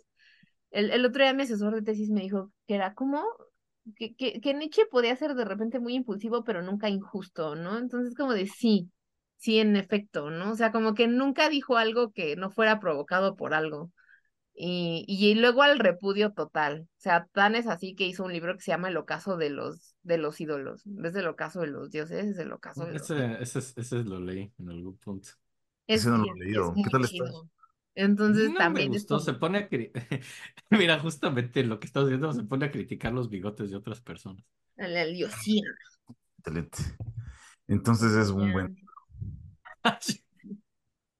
Eh, a mí entonces me pareció muy de puberto, así pinche Nietzsche. Pero ¿Qué hizo después el, el buen Wagner, después de pelearse con Nietzsche? Bueno, pues ahí se andaban peleando. Siempre anduvo sin dinero. Hizo el Festspielhaus, pero fue un- todo un pedo hacer el Festspielhaus porque También luego... no sé si cabe mencionar que nosotros estamos cagándonos de risa, pero en la época las ideas que traían los dos eran súper novedosas y era mm, pues un problema pues medio social o no sé cómo decirlo, filosófico, Nietzsche siempre fue tremendo, tremendo. Que creo que era algo importante en el momento intelectualmente hablando. O sea, nosotros nos estamos cagando de risa, pero verga, hablar de estas cosas en ese momento era pues sí era un viaje, ¿no? O sea, sí era algo muy importante, como no sé. Y a Nietzsche por mucho tiempo también lo tacharon de nazi, pero porque su hermana era nazi, su hermana lo editó. Y su No. hermana, como su hermana la nazi lo editó, por mucho tiempo Nietzsche fue considerado nazi. Le pasó lo mismo que a Wagner, pero a Wagner con Winifred, a Nietzsche le pasó con su nomás. No sabía eso. Tremendo. Hasta hace, digamos, no sé, un par de décadas se retomó a Nietzsche de la manera en la que la- lo tenemos ahorita, ¿no? Antes no, porque era nazi. Órale. Y así, pero sí lo pudieron redimir, y qué bueno. Qué bueno, a mí me encanta. Yo creo Pero que bueno. Ya después Wagner hizo el Festspielhaus, pero no, no juntaba fondos. Este, no sé si quieres decir algo ahí, sí, Enrique, Pues, porque el básica- chisme del es una historia como nada más medio técnica de juntar fondos, de ver cómo lo iba a financiarlo, de, de vender como abonos y que no se vendían y que no era suficiente y que pues básicamente se la pasó muy mal haciendo el proyecto más megalómano de que hecho cualquier compositor. Un, un teatro para solo su Eh, Sí, música. sí, hacer todo un teatro solo para su música y agarrar una ciudad solo para él. ¿Qué dices eso? Y, y una, y un festival cada año solo para él, ¿no? Ajá, en una ciudad que básicamente está dedicada a él. que es- lo logró. No, sí, sí En lo un, logró, en un teatro que solo está dedicado a él, porque el teatro, o sea, Wagner es el Sí. primero que apaga las luces en la ópera, el primero que te, ya no te vende comida para que vayas a comer, vas a ver la ópera, el primero que te pone los asientos incómodos para que estés incómodo y le pongas ¿En más atención a la ópera. ¿En Sí, serio es el primero que quita las palomitas? de que se supone que quita la comida, porque antes ibas a la ópera a socializar y a hablar Y a cotorrear, ¿no? Y a echar desmadre y a chupar. Y este cuate dijo, ah, no, pendejo, ¿no? De hecho, el, el Shakespeare ni siquiera tiene lobby, o sea, no puedes llegar y platicar con tus compas, llegas y te metes luego, luego al, al- teatro, o sea, y es un anfiteatro griego, no hay palcos, todos tienen, todos pueden verlo desde el mismo ángulo, desde el mismo, ¿no? También muy igualitario, ¿no? Y, y te digo, las bancas son incómodas para que no, este, para que te concentres en, en la ópera y no te vayas a dormir Pésima técnica, ¿no? Los músicos están tapados para que no te distraiga ni siquiera el director de orquesta, ¿no? Dicen que la sonoridad en el Festspielhaus es una cosa súper mágica. Entonces, eso es el Festspielhaus, una cosa bien, sí megalómana y bien rara y bien densa. Pero bien funcional, ¿no? Pero funcional. pero funcional para él, para sus obras. No, Sí, yo no, no, no para en general para nada más, o sea. Yo creo que el encanto de luego de ver al- algo de Rossini es poder ver y, digamos la, dinámica con la orquesta acá, ¿no? O sea, no de plano, ¿no? Y eso que a mí lo que me parece a lo mejor más interesante Wagner es quizás su orquestación. Eh, me gusta el uso de los metales, me gusta usar eso de que usa tubas especiales que se diseñaron para su música. Me parece eso interesante y no lo puedes ver. Y es justo una parte que no puedes ver. Mm, Se supone que no lo debes ver, ¿no? Estaba la, la ópera de, de Baviera, que si, si buscas en internet la ópera de Baviera, es un pinche teatrazo así súper barroco, con pinturas hasta en todos lados. Y Wagner veía eso y se encabronaba y decía, ¿vas a ver el teatro o vas a ver la ópera? Y el Festspielhaus es la cosa más simple del mundo, no hay pinturas, no hay nada, no hay nada que te llame la atención porque vas a ver el escenario, no a ver el teatro. No, es una cosa impresionante en ese sentido. Es muy impresionante. No sé, como. Impresionantemente sencillo. Pero Es que ya que se parte la musicalmente, madre, musicalmente es. O sea, para mí, sus obras grandes son muy grandes. Como musicalmente son muy chidas. Pero sí, creo que no se queda ahí, ¿no? Más bien como que Wagner, no sé, como que se embarra en todo, ¿no? Es como, o sea, como que logra entrar en todos lados y su música no es nada más música, sino es como una interpretación y implica muchas cosas, y implica actores, y implica no sé qué, y como, no sé, se vuelve demasiado complejo. No sé, no sé si me estoy dando a entender, tal vez ni siquiera estoy entendiendo lo que digo. Eh, sí, no sí sé. es muy complejo. Sí, es muy, muy complejo. ¿no? Es un compositor que hace música. Ay, sí. Es un compositor que hace cosas raras. De una manera muy intensa y muy megalómana. Sí, Muy megalómana, ¿no? Es justo, pero lo logró. sí. Puta, El maldito hijo de perra lo logró, como dice el meme. Lo logró. El maldito hijo de perra lo logró. Entonces, es, es eso. Ya para cerrar lo de lo de Nietzsche, se, se super pelean en el primer festival de Bayreuth en el 76 y ya creo que ya no vuelve a hacer lo mismo. Se volvieron a ver una o dos veces más y Nietzsche salió Se odian, y se fue este humillado y, y este traicionado y todo. Y ahí es cuando estrenan el anillo de manera íntegra con Siegfried y el ocaso de los dioses ya súper terminado, que es la penúltima pieza que escucharemos el día de hoy, porque es... Pude haber puesto el final del anillo, pude haber escogido el final del anillo, pero la verdad es que dije, no, El final del anillo es mágico, sí, la inmolación es mágica, pero creo que es más mágica la música del fuego mágico. Mira, vi, lo que hiciste. Eh. Vamos a ponerlo. Puedo hacerle como en el radio. Acabamos de escuchar el cierre de la Valquiria de Richard Wagner, estrenada en Bayreuth en el, en el año de 1876. Bueno, no, la estrenaron antes, pero ese no es el pedo. Ese no es el punto. Ustedes me entienden, ¿no? Hiciste perfecto. Como, como dato curioso, es una gran historia. Pidieron un dragón para la tetralogía, o sea, mandaron a hacer un dragón, y resulta que mandaron el pinche dragón a Beirut, Líbano, en vez de a Bayreuth. Es un Wow. pedo en el pinche estreno del, del Siegfried y de, y de, sí, de Siegfried. Que el pinche dragón no llegó y lo mandaron a Beirut. Está en Lí- ¿Qué Wow. pasa si estás en Líbano y llega un dragón así falso? Así, o sea, guau. Qué maravilla, ¿no? O sea, tan, tan ni siquiera estaba en el mapa. Así como en la película de Los Simpson, y ahora nada, ¿no? O sea, no había Oye, nada y, Está y precioso eso, güey. Qué hermoso. es una gran historia. el Llegó un dragón. Al Líbano llegó un dragón. Así, ok. A Beirut, güey. En el siglo Gracias. XIX, en 1876, Sin contexto alguno. en contexto. Así como de, de, ¿quién ordenó esto? No mames, güey, no, yo Un no. puto error. Y de repente llega un dragón y es como, ok, ok, ok. Sí, ¿Quién fue el pendejo que anotó Beirut y no Bayreuth? Qué maravilla, güey. Gran historia. Es que Oye, ¿qué pasó con el dragón? ¿Se sabe? No. ¿Qué? O sea, ¿qué hicieron con el dragón? Pues supongo que lo mandaron después, ¿no? O sea, porque sí, creo que, creo que la del estreno fue la que no alcanzó el dragón, pero ya luego las demás, pues creo que sí lo alcanzaron. Qué maravilla, güey. Está precioso. Gran historia. ¿Eh? Y pues de ahí estrenó Parsifal. Nunca le he entendido a Parsifal. Soy Wagner de Hueso Colorado y dudo que algún día le vaya yo a entender a Parsifal. Gracias por escuchar este capítulo. Adiós. Bye. Ya. Eso es todo, Wagner. Mm, eh, Parsifal es una madre que le puso, ¿cómo se llama? Eh, Festival escénico sacro. Ajá. Esa madre. y- y que tiene como combinación de mil religiones.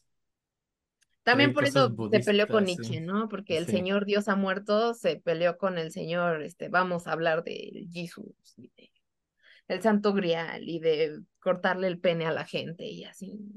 Parsifal, que se pasa en Parsifal. O sea, el, el vato, el vato ahí, por, por no querer pecar, se, chamusca, bueno, se corta. Sí. Es muy interesante Parsifal. Quizá algún día le entienda, pero Cuéntala, cuéntala, cuéntala, cuéntalo bien. Pues, ay, no pasan muchas cosas. Es un cuate que trae un hoyo que no le cierra y que tiene O sea, que- pero cuenta todo, cuenta todo, cuenta bien, cuenta bien. y los templarios. y. Que no me acuerdo del orden, solo sé que es eh, un cuate que no tiene nombre, que anda ahí vagando y se encuentra con los, con los templarios y el jefe que se llama Sanfortas. Sanfortas tiene una herida que no le cierra porque él- lo hirieron con la lanza que hirió a Cristo en la cruz, se supone. Y Típico. este, y entonces un cuate que no me acuerdo cómo se llama, que es el, el del el papel del bajo, este le dice, mira, este es nuestro ritual, pero pues hay que, la cosa es que hay que buscarle una cura a este güey para que le cierre la herida y ya se va al desierto y se encuentra a Kundry, que es una tipa que anda ahí este, seduciendo hombres eh, por su jefe, que se, se supone que es la tipa que se estaba riendo de Jesús en su crucifixión, por eso la tipa siempre se está riendo. Entonces, literal. Me encanta, güey. Chance se estaba riendo de nervios, ¿no? No creo. Güey, en serio, no me da risa, estoy de nervios y está muy feo, pero me río porque es mi única manera de lidiar. O sea, a mí me pasa eso. Yo a veces tal vez no están nervioso. Pero pues la castigaron a reírse siempre como si tuviera un libro de chistes groseros. Entonces, pues, está riendo toda la ópera y entonces luego se encuentran al, al- se llama Klingsor, ay perdón si confundo los nombres, el Klingsor que es, era un cuate que era de la orden pero se cortó ahí abajo porque no quería pecar y entonces se, se robó la lanza del, del Anfortas y no sé qué tanto, entonces va Parsifal y, y le quita la lanza y se la regresan fortas y ya se le cierra la herida y todos son felices y la Kundry se muere ahí después de lavarle los pies y ya. Fin. Ese es Parsifal. Genial. Wow. Estuvo- complicado, estuvo complicado. Eso es Parsifal. Es una cosa muy rara. Muy rarísimo, no entendí la mitad, no te voy a mentir. Sí, no, yo no lo entiendo. Yo lo he visto dos, tres veces, no le entiendo nada. O sea, A ver, es a como, ver, a ver, tía Enrique, tú que, tú que, tú que estudiaste, ¿entiendes? Yo no, tampoco, tampoco me metí a estudiar Parsifal. Es, más bien me puse a estudiar la vida de este güey. Eh, no, ¿qué, no, qué, sé. qué hizo? ¿Qué hizo? Estrenó Parsifal. Y luego estren- se estrenó Parsifal en el 82, ¿no? O Se sea, estrena, eh, sí, se estrena en el 82 y, y es cuando el mismo año donde Renoir le hace un retrato y pues básicamente eh, fue, fue como un éxito ese año el festival. de- después de muchos años de que Bayreuth así, ya habíamos dicho, puta, lo logró, logró juntar fondos para que funcionara el teatro y la verdad es que no, fun- no era un éxito económico y por muchos tiempos estuvo a tener riesgo de que se acabara. Este es como el primer año donde realmente es un éxito. Eh, esta ya la acabó en Italia porque no estaba bien de salud a estas alturas, entonces lo mandaron a vivir a Italia para un clima más tranquilo y solo viajaba cada tanto a Bayreuth para, pues, para el festival, pero en realidad vivía en Italia a estas alturas. Y ya, y aquí es ya cuando se va a morir realmente, ¿no? Después de... Sí, poco le, después le de da como un infarto o algo del corazón ya. todo el tiempo con microinfartos hasta que le da el mero bueno. Ajá. Sí, y El ya. vato, creo que podemos como estar todos de acuerdo que vivía en tensión continua, ¿no? O sea, entre entre que no se administraba el dinero, entre que bien, nadie le tenía sus fe, entre que... Sí, digo, y O hasta sea, los últimos años estuvo- Bayreuth no era una certeza, era un festival, así que tenía problemas de dinero. pues. Pero, Porque aparte nunca le fue bien. mal, ¿no? Nunca le fue Bueno, al- como mal. Bueno, sí, cuando estaba muriendo de Sí. hambre en Francia, de No, fue de la- sí, y sí lo amenazaban de cárcel los acreedores. eh, No, no, no. Sí, sí hay Sí, momentos sí, sí, malos. iba mal. O sea, le iba mal, claro, y después no le fue tan mal, pero tampoco le iba bien nunca, y más bien No, siempre nunca estuvo tuvo una posición 100% acomodada, nunca estuvo 100% tranquilo, entre que lo andaban persiguiendo por sus problemas de faldas y de dinero y todo, nunca estuvo Y todo fue por su... Ah, espérate, y tuvo unas ondas con la hija de Teófilo Gutiérrez. Ah, sí, Cosima se la armó de No me sabía esa. Sí, sí, sí. Pero siempre estuvo en pedos, ¿no? Siempre estuvo en líos, siempre estuvo... Ajá. Siempre estuvo en cierta tensión. Entiendo por qué un infarto le da a una persona que no puede estar en paz nunca. Estuvo, siempre fue de salud relativamente frágil, aunque, digamos, para ser honestos, vivir 70 años en el siglo XIX está muy cabrón, o sea, rebasó la media como por 30 años, el güey vivió hasta que tenía 69 años, literalmente, falleció el 13 de febrero del 83. O sea, era un viejo, ¿tú crees? 69 años en el siglo XIX, después de que le dio, tenía, tenía estas, bueno, por ahí leí que tenía estas como, en- esta, ¿cómo se llama? Eripsela, como infecciones en la piel y tuvo un chingo de veces disentería, luego estuvo bien deprimido un chingo de otras veces, o sea, yo no sé cómo el güey no se murió antes, la neta, acá entre nos. ¿Y cómo ligaba, güey, con todas esas enfermedades? Y, y con, y con, ¿cómo era tan vampírico con sus amigos? Pero, pero a ver, cuéntanos el chisme de la, de la, esta señora. Ah, de, de esta señora, pues realmente eh, ¿Cómo se llamaba la señora? se llamaba. Ay, no estoy encontrando estos con. ¿Puedo inventar Es- el, ¿puedo, puedo inventar el nombre o sí lo sabemos? No, ya, ya lo encontré. Es Judith Gautier, eh, que, que le gusta mucho. Es la hija de filósofo Teo- Teófilo Gautier, Estaba lejísimos de lo que iba a decir, pero ¿Qué ibas a decir? Pues como María Rodríguez de la verdad. Del María campo. Rodríguez, de verdad. Y, y tengo un texto así de él describiendo a, a, a esta mujer, porque es una descripción curiosa. Así, escuchen esto y digan, y, vayan imaginándola conforme la escribo y díganme cómo. Su nariz sigue en línea recta desde su frente, como cuando los dioses caminaban sobre la tierra. Su pelo oscuro se rizaba suavemente como si estuviera despeinado. Su tez era como marfil oscuro. Sus dientes eran blancos, pero no estaban muy juntos. Sus labios rojos como el coral. Sus ojos estaban llenos de travesura y brillaban con risas. Sus cejas eran finas y rectas, sus orejas encantadoras. Cada una de sus facciones pudo haber sido tomada de una esfinge divinizada o una guerrera tiatria, ah, tiatira. Su belleza ideal, sin defecto, pudo servir de modelo para la comedia humana. Me suena fea. A mí me suena guapa y me suena totalmente costeña. a mí me suena como a chistosa, así como cuando dices, ah, tiene salud. No, interesante. Se ve estaba guapa, chistosito. estaba guapa, estaba guapa. Es una tipa que solo tiene una nariz así muy recta, está despeinada, los dientes separados, y le dice, es como la comedia humana, o sea, está chistosita. No, Está estás, chistosita. ¿eh? estás interpretando las cosas de una forma exagerada, pero haz de cuenta, Dice nariz que recta. parece una esfinge. ¿Has visto a la esfinge?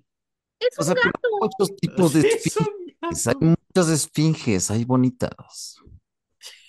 Es como, aparte Nunca topa- me ha gustado una que creo que es muy importante que Wagner tenía que unos sesenta y tantos cuando escribió eso, y la morrita de haber tenido que te gusta unos veintitantos, Estaba bien chavita, sí. Y como ¿Qué dice son? que es, es, hubo una parte donde dijiste algo ahí medio viejo libidinoso.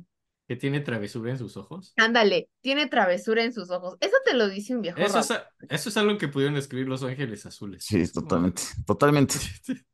O Pero tu banda el mexicano, ¿no? Tu banda el mexicano creo que hablaría de eso. De la Te amo. travesura en los... No te lo tomes a mal, mi amor. Sí, tu banda el mexicano creo que justo hablaría de este tipo de cosas.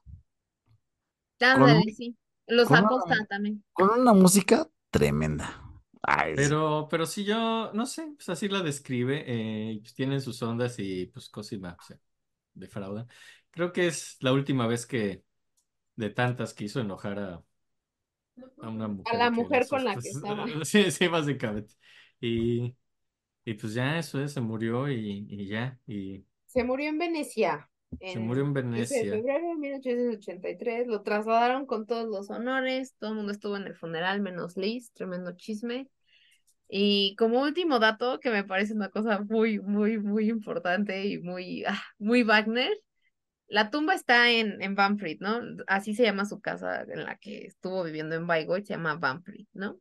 Y entonces, ahí está su tumba y creo que ahí está también enterrada esta Cosima y este Siegfried, si no mal recuerdo.